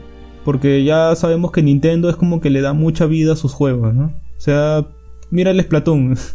El Splatoon salió de inicios de consola, a inicios de, de inicio de Nintendo Switch, y recién, recién, esta conferencia te han dicho de que va a salir la, la última eh, expansión de, de Splatoon. O sea, mantienen vivos sus juegos mucho tiempo, Nintendo. Entonces yo me imaginaba que de repente podía ser un DLC también de, de Zelda Breath of the Wild, ¿no? Entonces te, te muestran este Link, ¿no? Montando estos... Esta especie de elefante mítico, ¿no? ahí con, con Zelda. Eh, justamente si recordamos bien, el Zelda Breath the Wild acaba ahí, ¿no? Acaba en que pasa algo, que no voy a decir qué cosa, y Zelda y, Link terminan viajando juntos. Eh, bueno, entonces acá se ve a Zelda, se ve Zelda con un rediseño porque ahora tiene el cabello cortito, ya no lo tiene largo ya. Y no, no sé cuánto tiempo habrá pasado desde este Zelda a este que están mostrando, lo que están mostrando acá, ¿no? Te, te muestran a un esqueleto que todo el mundo ya sacó que es este en el villano clásico de Zelda, ¿no? Eh, Ganondorf. Y sale que, bueno, sale su esqueleto, ¿no? Sale su cuerpo. Y sale una especie de mando que está tapando su pecho. Todo es muy críptico. La música también que te ponen es muy creepy. Eh, te muestran como él parece que está saliendo un templo gigante del, suelo. Y te pone ahí en letritas, ¿no? La secuela de. La secuela de Bregos de Wild está en desarrollo, ¿no? Y de verdad que para mí eso es un bombazo. Nadie, nadie, nadie se esperaba eso y ahora entiendo por qué. Hay un, hay una especie de trabajador, creo, de mismo Nintendo. No, hay una especie de, de tuitero que siempre eh, era como que filtraba las cosas de Nintendo. De los, de los E3, de, las, de los directos, ¿no? Filtraba algunas cosas. Y es como que justamente para esta conferencia, días antes, Nintendo le puso el parche y le dijo que le iba a demandar si filtraba algo. Entonces este, este tuitero que normalmente filtraba estas cosas, también filtraba cosas de Play, ¿no? De Xbox, dijo de que ya no iba a filtrar nada de Nintendo debido a que tenía miedo a que lo, le, levante esta denuncia. Y solo iba a filtrar cosas de Xbox y PlayStation, ¿no? Y las demás compañías, pero nada de Nintendo, ¿no? Y ya cuando, cuando pasó eso es como que ya estaba pensando de que posiblemente estábamos ante algo, un anuncio grande, porque es como que Nintendo estaba a la defensiva, ¿no? No quería que se filtre nada de la sorpresa eh, de su de su, de su directo, ¿no? Y ya vimos qué, qué sorpresa era y es una sorpresa enorme, pues, ¿no? Y más aún teniendo en cuenta, este, como, como te comentaba, que Mayora Max fue la única que tuvo una, una secuela y si estoy mal no fue tan directa como esta de acá.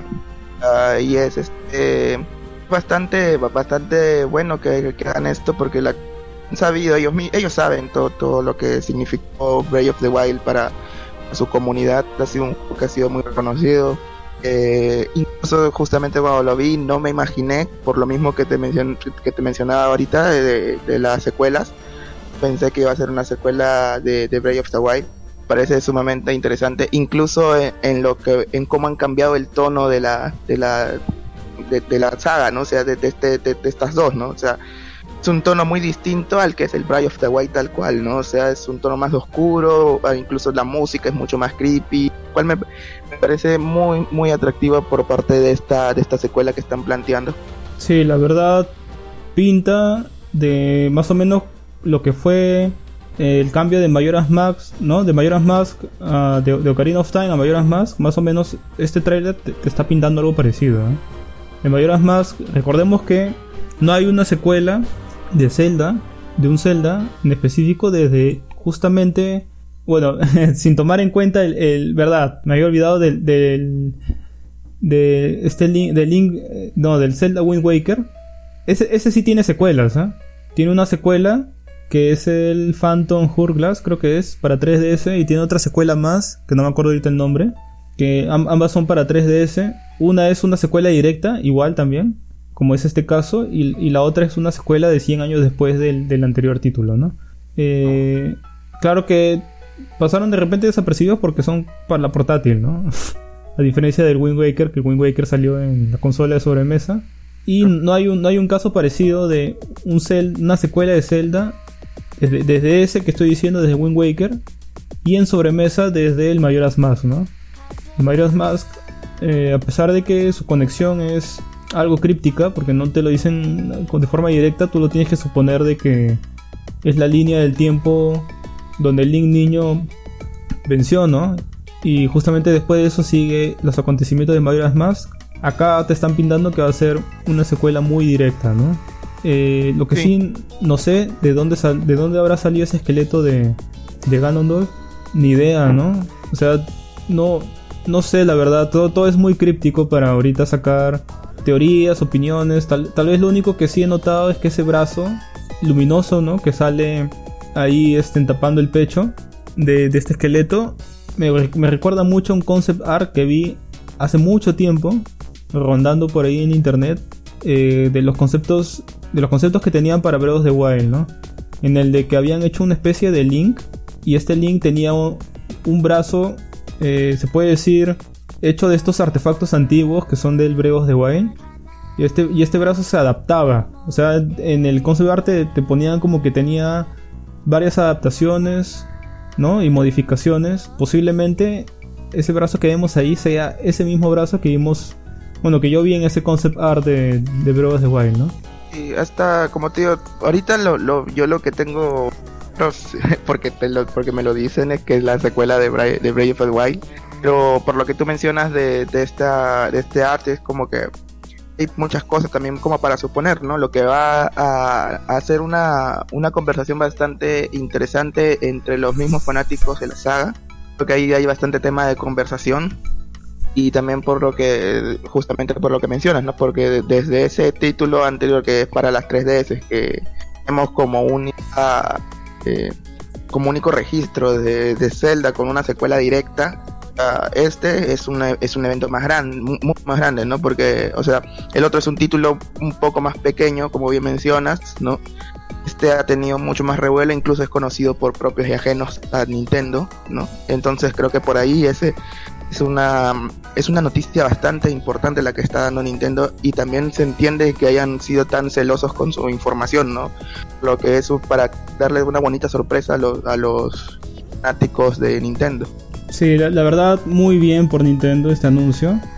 Y, y me, me- me causa nostalgia, ¿no? Porque me hace acordar mucho al, al inicio brutal que tuvo Nintendo Switch. Tan brutal que, que en las premiaciones estaba- estaban compitiendo, eh, no me acuerdo qué juego. Y entre ellos, entre ese juego estaba Mario Odyssey y of the Wild, ¿no? o sea, estaba, estaba compitiendo Nintendo versus Nintendo, ¿no? es este, estos casos de que solamente puede lograr a veces Nintendo. Sí, y, y Breath of the Wild destacó, pues, ¿no? Obvio, mul- multitud de premios ganó. Eh, secuela esperadísima, supongo por todos. Sobre todo los que tengan un Nintendo Switch lo van a pasar muy bien con esa secuela. Y si no han jugado of the Wild hasta ahorita, no sé qué hacen, cómprenlo, no sé, pídanlo prestado, no sé, pero jueguenlo porque yo creo que es un título imprescindible para cualquiera que tenga Nintendo Switch, ¿no? Y bueno, creo que ahí termina la conferencia. Solo hacer una anotación que se nos olvidó ahí tocar. Y es que ahí en, la conferencia me, me gustó mucho esa parte. Cuando dan pase al nuevo.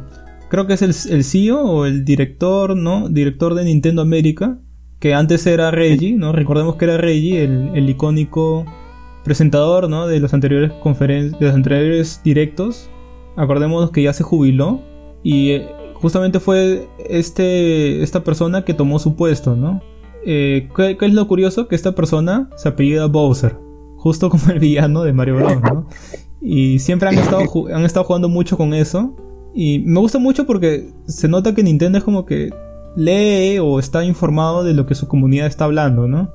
Entonces como que cuando anunciaron que este iba a ser el nuevo, mucha gente se comenzó a burlar porque decía, oye, Bowser lo- logró, ¿no? Logró dominar a Mario porque ahora es el director, ¿no? Está ahí en la cima. Y entonces ya cuando hicieron la presentación oficial de, este nuevo cargo, ¿no? Que tiene este el señor Bowser. eh, hablaba y justamente ahí en su estante se veía que tenía amarrados a un peluche de Mario y Luigi, ¿no? muy, muy gracioso, ¿no? Y, en esta vez salía, cuando dan pase a, a presentar a Bowser, ¿no? Va a ser su justamente primeros directos creo que está. Eh, sale Bowser, pero el Bowser del videojuego, ¿no?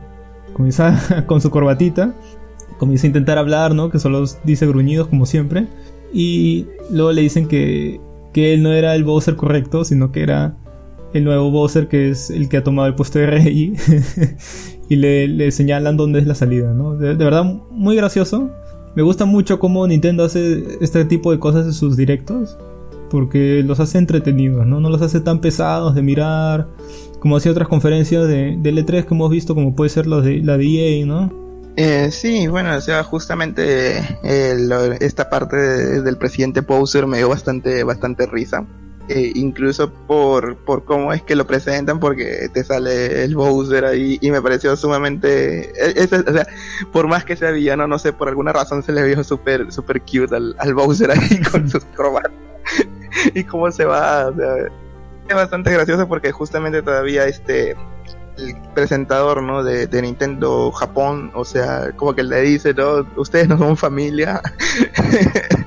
es bastante, bastante ameno esa, esa parte. Me gustó cómo es que toda esta presentación, lo cual es que como tú bien mencionas, o sea, se, se nota que Nintendo está al tanto de su comunidad y eso está bastante bueno porque muestran un interés hacia lo que hacia su público y eso me parece algo digno de rescatar porque son cosas que no no cualquier empresa tan grande gigante no como Nintendo este podría hacer.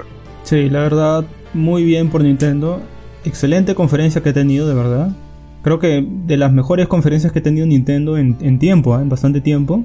Y qué, qué bien de verdad. Ahorita es un buen momento para los nintenderos. Tienen mucho contenido de acá hasta diciembre y es va a ser una excelente mitad de año que me recuerda mucho al, al, año de lanzamiento que tuvo Nintendo Switch, ¿no?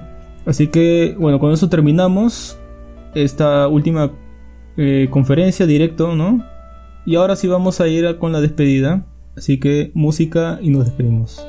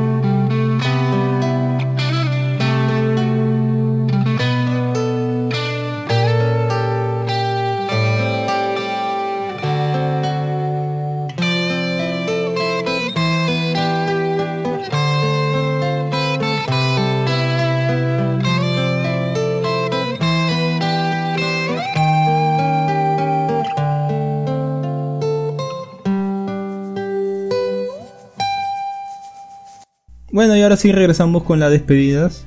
Eh, bueno, ¿qué, ¿qué, opiniones generales del E3? De verdad, he salido muy contento. Han, habido años en donde la E3 no presentan nada o presentan puro humo, ¿no? Esta vez se ha visto que hay fechas de lanzamientos, eh, se han presentado títulos muy importantes, ¿no? Final Fantasy VII, ese Brevos de Wild que nadie se esperaba, eh, esos títulos que ya se vienen, o sea, ha estado muy, muy, muy buena de contenido, ¿no? De verdad, que esté PlayStation creo que ha hecho un bien. y, Microsoft la ha roto, ¿no? De verdad ha hecho una conferencia muy buena, ¿no? ¿Qué, opinas, Carlos?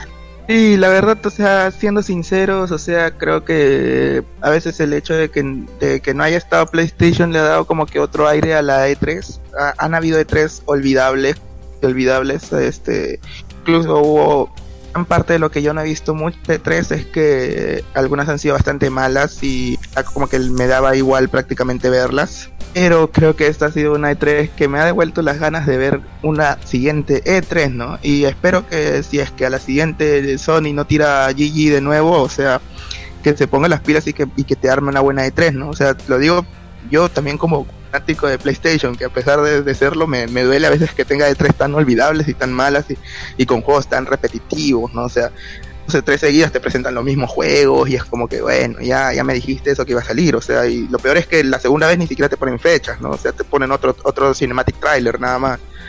Eh, en este caso creo que he salido bastante satisfecho, incluso porque este han habido juegos que me han interesado bastante, no solamente en los multiplataformas, sino juegos exclusivos de cada plataforma. En, lo, en, el, en el global diría que ha sido una muy buena E3, una, una bastante, bastante jugosa, con puntos bastante altos, como vendría a ser este, creo que Microsoft, Nintendo y Square, que han sido puntos de altos. Sí, creo que esos tres son los que han destacado más, ¿no? Incluso incluso destacando un poco más a Square, ¿no? Porque dentro de sus limitaciones ha entregado una muy buena E3. Como siempre creo que el, el momento gracioso, curioso, entretenido ha sido, se lo ha llevado de Wolver, ¿no? Lo malo, lo feo ha sido lo de EA, que es, ha sido una conferencia extremadamente larga, ni siquiera han estado dentro de las fechas oficiales de la E3, ¿no? Presentado gran cosa. Y bueno, entonces eso ha sido todo. Yo soy John, alias el Bromon Friki, y me Oh, acompaña Carlos. Carlos. Y creo que eso es todo por ahora. De verdad, programa muy, muy, muy extenso. Espero que lo disfruten y los queremos 3000. Así que nos despedimos.